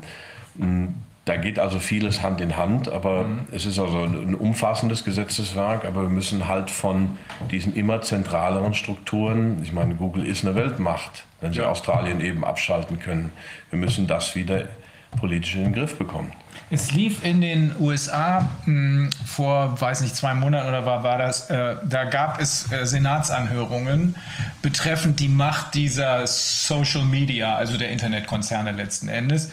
Ähm, ich weiß von meinen Freunden, ich bin ja da recht gut vernetzt mit den äh, Anwälten in, äh, in den USA, ähm, dass ich weiß nicht, wie viel das sind, 38 Staaten oder so ähm, bestrebt sind und das Federal Government auch, die Macht der Konzerne zu beschränken und sie sogar zu zerschlagen. Ist das, ähm, also aus meiner persönlichen Sicht, ist das der richtige Weg? Würden Sie das auch so sehen? Absolut. Also es gibt so Machtzentren, das ist, ähm, kommt man, wird man schon wieder mit bestimmten Etiketten belegt, aber es ist ganz klar, dass Wall Street ein Machtzentrum war. Mhm. Wall Street war übrigens bis in die 60er vor allem angelsächsisch ja. ähm, und, und eben nicht. Ja, die City of London spielt immer noch eine große Rolle. Ja, richtig. Es gibt diese Machtzentren. Hollywood ist ein propagandistisches Machtzentrum, mhm. Silicon mhm. Valley. Ähm, man muss das in den Griff kriegen im demokratischen Prozess. Mhm. Die Chancen stehen nicht so gut, wenn ich mir überlege, dass Silicon Valley, diese Senatssitze in Georgia mit 500 Millionen Dollar für die zwei Senatssitze sind Ui. da in den Wahlkampf noch geflossen am Ende, eine halbe Milliarde. Also dann ist natürlich diese neue Regierung und Kamala Harris hat es schon gesagt, sehr abhängig. Und jemand wie Joe Biden, ich habe in den USA gelebt, als Joe Biden Präsidentschaftskandidat war, mhm. in der Vorrunde bei den Demokraten 87. Mhm. Das werden die wenigsten sich daran erinnern. Ich habe es damals aber auch verfolgt am Fernsehen. Er musste zurücktreten. Damals weil seine Masterarbeit komplett gefaked war. Plagiat, ja. ja komplettes Plagiat. Und ja. irgendwann kam er halt wieder. Und also der ist so abhängig von denjenigen, die hinter ihm stehen. Mhm. Ähm, und das war bei Trump nicht der Fall, bei allen äh, negativen Aspekten, die seine Persönlichkeit auch hat. Aber abhängig war er nicht. Mhm. Mhm. Ähm, wir hatten hier ein paar Ökonomen, darunter ich glaube, auch die beiden haben das. Wolf Stelzner und auch Christian Kreis waren sich einer Meinung, ähm, was die Bereinigung dieses Gelddruckens angeht. Äh, beide sagten entweder eine Inflation. Christian Kreis sagte, ja, da kann man nur hoffen, dass das eine kontrollierte Inflation ist, wenn die Zentralbanken ihren Job richtig machen. Nun wissen wir allerdings, dass die Zentralbanken keineswegs unabhängig sind. Ähm, und die andere Meinung war Schuldenschnitt. Ähm, Sie sagen Schuldenschnitt. Das, wie, wie, würde das, wie würde das aussehen aus Ihrer Sicht? Schuldenschnitt für alle oder nur für einige? Man muss das wirklich tatsächlich im Rahmen eines Plans ausarbeiten. Zum mhm. Beispiel für die europäischen Staaten Dann habe ich den Vorschlag von Daniel Stelter aufgegriffen, der in Berlin ist, der auch unabhängiger Ökonom ist, früher bei der Boston Consulting Group war, der gesagt hat, wir wir machen einen Schuldentilgungsfonds für die europäischen Staatsschulden, in den jedes Land Schulden in Höhe eines bestimmten Prozentsatzes seiner Wirtschaftsleistung einbringt. Sagen wir 70 mhm. Prozent. Mhm. Dann wäre Deutschland schuldenfrei, Italien hätte immer noch 70 Prozent Schulden, ähm, äh, Griechenland sogar über 100 Prozent. Also wir würden alle entlasten, aber die, diejenigen, die sparsamer waren, hätten schon was davon gehabt. Und diese Schulden kommen in einen Fonds, mhm. werden quasi kaltgestellt auf 100 Jahre. Mhm ähm, die tun ja nichts. Das Geld, was da erspart wurde, ähm, der Konsum ist ja schon, der Konsumverzicht ist ja schon erfolgt, mhm. wenn ich irgendwo ein Guthaben aufhäufe. Also es tut für die Zukunft erstmal nichts. Diese Altschulden, die jetzt im System rumschwirren, die waren ein Riesenproblem nach 1919, weil Amerika und England eben vor allem Amerika nicht auf die Schulden verzichtet hatten. Das mhm. hat uns in der Zwischenkriegszeit in große Probleme gebracht. Also man muss dann tatsächlich solche Schuldenschnitte auch mal andenken. Steht schon im vierten Buch Mose. Ähm, oder ähm, ähm, Alfred Herrhausen hat es ja mal ins Gespräch gebracht für die dritte Welt. Äh, wir haben das so weit reingefahren, also äh, da kommen wir anders nicht mehr raus. Aber man kann es heute natürlich, das wären dann die Staatsschulden, man kann dann weitermachen mit, mit Banken, man könnte einzelne Banken abwickeln und vielleicht die Kleinsparer. Ähm, vergüten, aber die, äh, je größer die ähm, Gläubiger sind, desto weniger bekommen sie, dass wir also da einen, einen gewissen redistributiven Effekt haben. Denn wir haben die letzten 20, eigentlich seit 1987, einen äh, redistributiven Effekt aus der Mittelschicht nach oben gehabt ja. und zum Teil nach unten. Also die, das Prekariat, äh, das erhalten wir durch Almosen.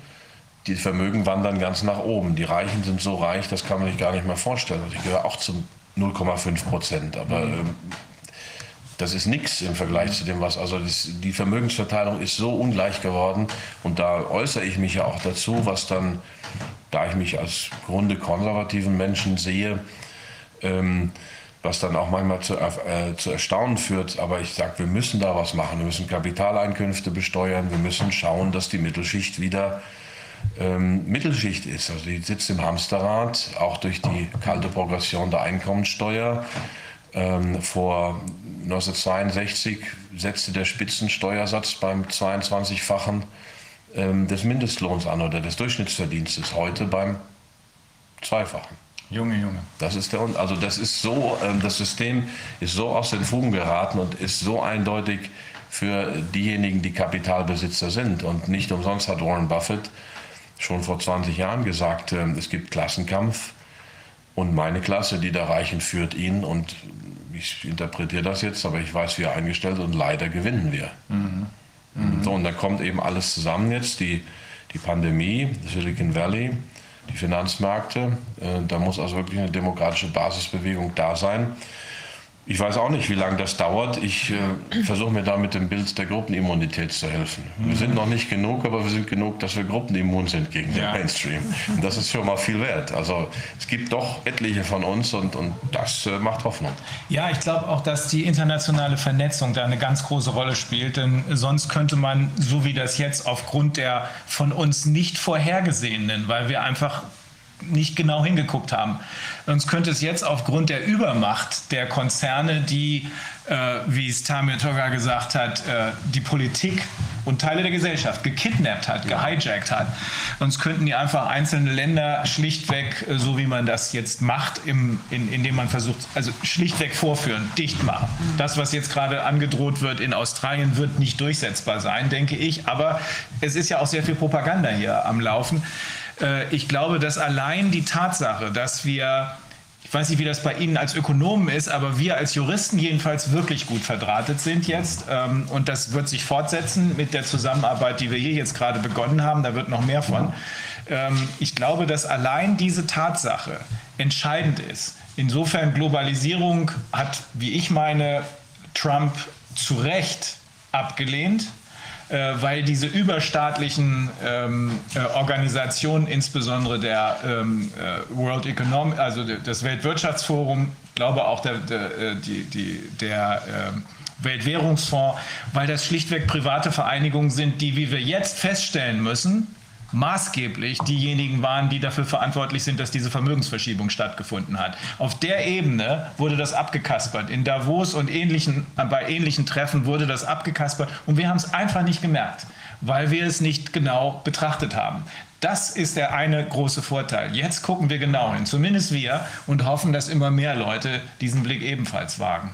Ja, und es sind viele kluge und intelligente Menschen, auch mutige Menschen und die unterschiedlichsten Menschen. Ja, und das ja dringt vielleicht auch durch, dass wir eben sehr vielfältig sind. Ja, die unterschiedlichsten Menschen, das ist ein guter Punkt. Da sind Leute, die sind eigentlich ganz konservativ, eigentlich ganz links, aber plötzlich ist man pragmatisch und guckt an, wie sind die wahren Fakten und was müssen wir daraus für Schlüsse ziehen. Und das scheint gut zu funktionieren. Dazu zitiere ich den ersten konservativen Edmund Burke, der gesagt hat, äh, die ähm, moralischen Rechte des Menschen sind ähm, ähm, man kann sie nicht genau definieren, sehr wohl aber erkennen. Also man sollte nicht Theoretiker sein, sondern muss in der Situation genau hinschauen, um dann sein moralisches Werturteil zu fällen, weil sich äh, Situationen auch verändern können. Also und, und da muss man genau hinschauen, sich hinterfragen. Und jetzt haben wir eben einen solch großen Umbruch im Moment, dass doch viele aufgewacht sind. Ja, ich meine, ich habe das ein paar Mal schon gesagt, hier trennt sich die Spreu vom Weizen, vom Weizen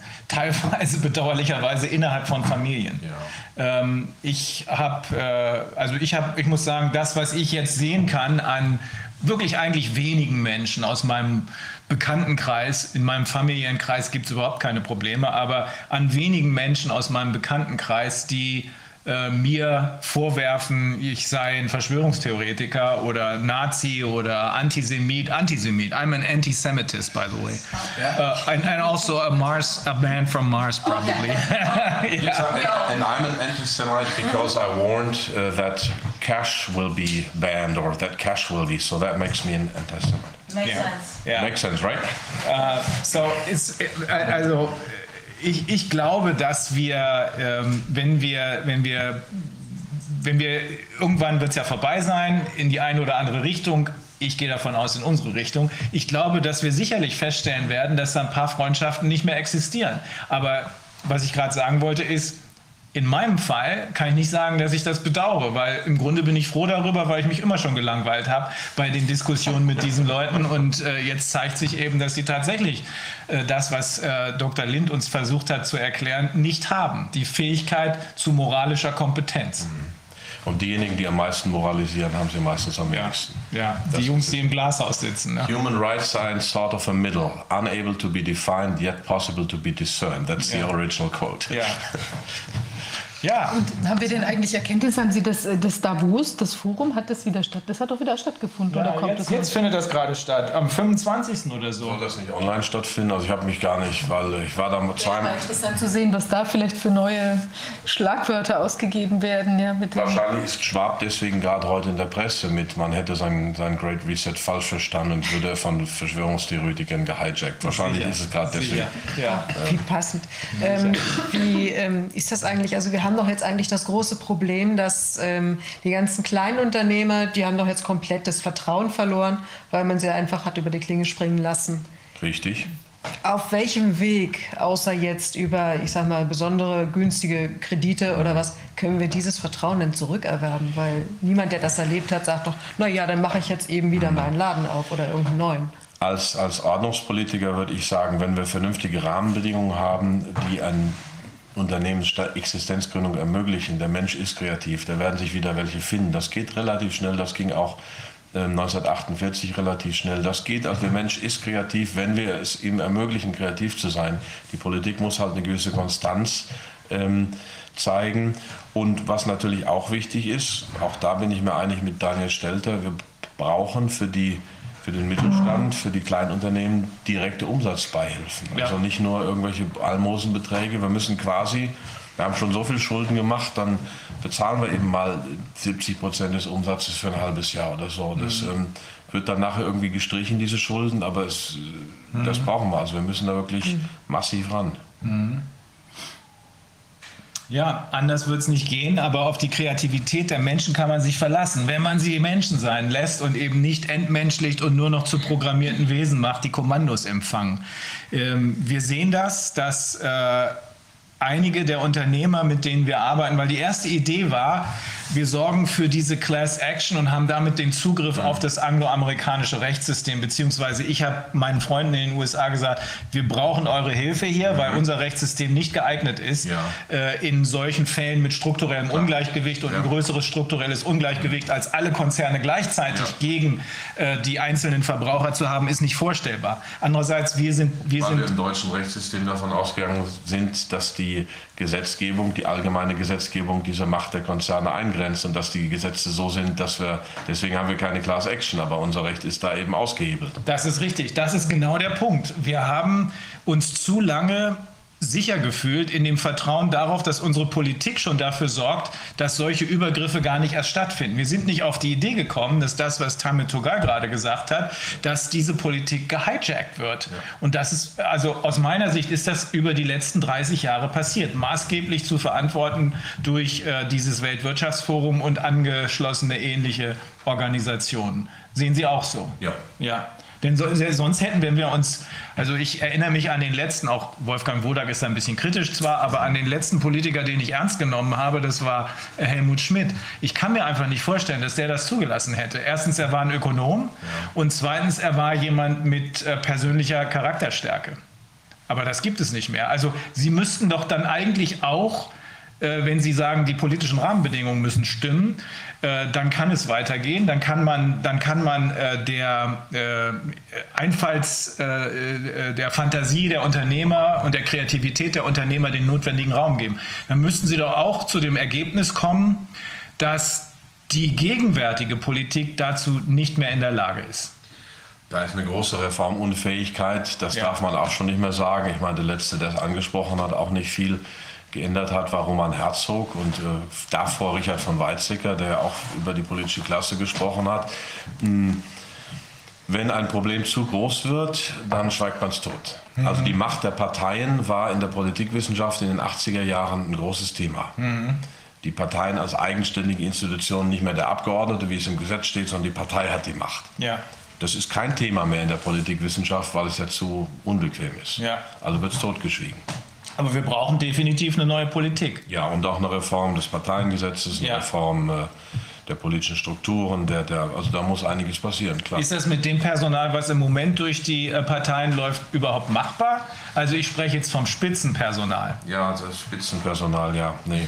Nee. Also ich meine, als ich das erste Mal mit einem Ex-Minister in der Talkshow saß bei Plasberg, da hatte ich noch einen gewissen Respekt, das ist jetzt so zwölf Jahre her und der hat sich doch ziemlich abgeschliffen. Ja, das ist mein Empfinden auch, obwohl ich diese persönliche Erfahrung nicht gemacht habe. Aber wenn ich mir anhöre, was da an Unfug erzählt wird, äh, dann. Das sind klassische Funktionäre, ich sage das Ja. auch immer wieder, wie, das ist nicht so viel anders. Sie sehen es ja an unserer Bundeskanzlerin, die ist in, der, in einem doch ziemlich totalitären System sozialisiert und zwar perfekt sozialisiert. Man hat nicht gemerkt, was das für eine Wölfin im Schafspelz ist Ja. und die meisten merken es immer noch nicht. Ja, ja, so langsam wird es den Menschen klar. Aber für einige könnte es zu spät sein, wenn wir es nicht mit der Arbeit, die wir hier tun, rumreißen, das Ruder. Aber wir werden es ja rumreißen. Ja, Ja. Ähm, gibt es noch was, was, was wir übersehen haben, was Sie gerne noch Man kann anmerken? immer weitermachen, aber ich denke, Ja. die wesentlichen Punkte habe ich gesagt. Ja. Jetzt jetzt noch den, eigentlich diesen, weißt du, den Herrn mit der Petition. Aber ich weiß gar nicht, ob der jetzt hier ist. Weil Nee, der, glaube ich nicht. Und den sollten wir lieber beim. Dann machen wir lieber ist keiner mehr drin. Wir machen lieber, weil wir jetzt wirklich extra hart an der Grenze des Ertragbaren sind. Kurzgespräch mit ihm oder so. Ja. Genau. Machen wir einen äh, Sonderzoom oder so. Genau, also ich kann dazu nur kurz was sagen. Wir sprechen noch einmal mit einem, äh, einem, einem ehemaligen Boxer oder einem tatsächlich Boxlehrer, der der ein, ein Fitnessstudio hat, ähm, hat eine ganz tolle äh, Aktion gestartet. Wir werden auch einen Link äh, einfach bei uns oder einen kleinen Artikel darüber schreiben. Ähm, Andreas Büdecker, der hat ähm, zu einer Initiative gestartet, wo es darum geht, eben eine, mit einer Petition sogar sozusagen nochmal auf die äh, Idee aufmerksam zu machen, dass man äh, sagt, also dort, wo es keine Infektion gab, ja, oder wo jetzt bislang nichts nachgewiesen ko werden konnte von Seiten der, ähm, der Gesundheitsämter, also könnte ein Fitnessstudio, ein Restaurant oder sonst irgendwas sein, wo also überhaupt keine Hotspots sich entwickelt äh, haben, dass man da fordert, dass diese Läden auch einfach wieder aufmachen können.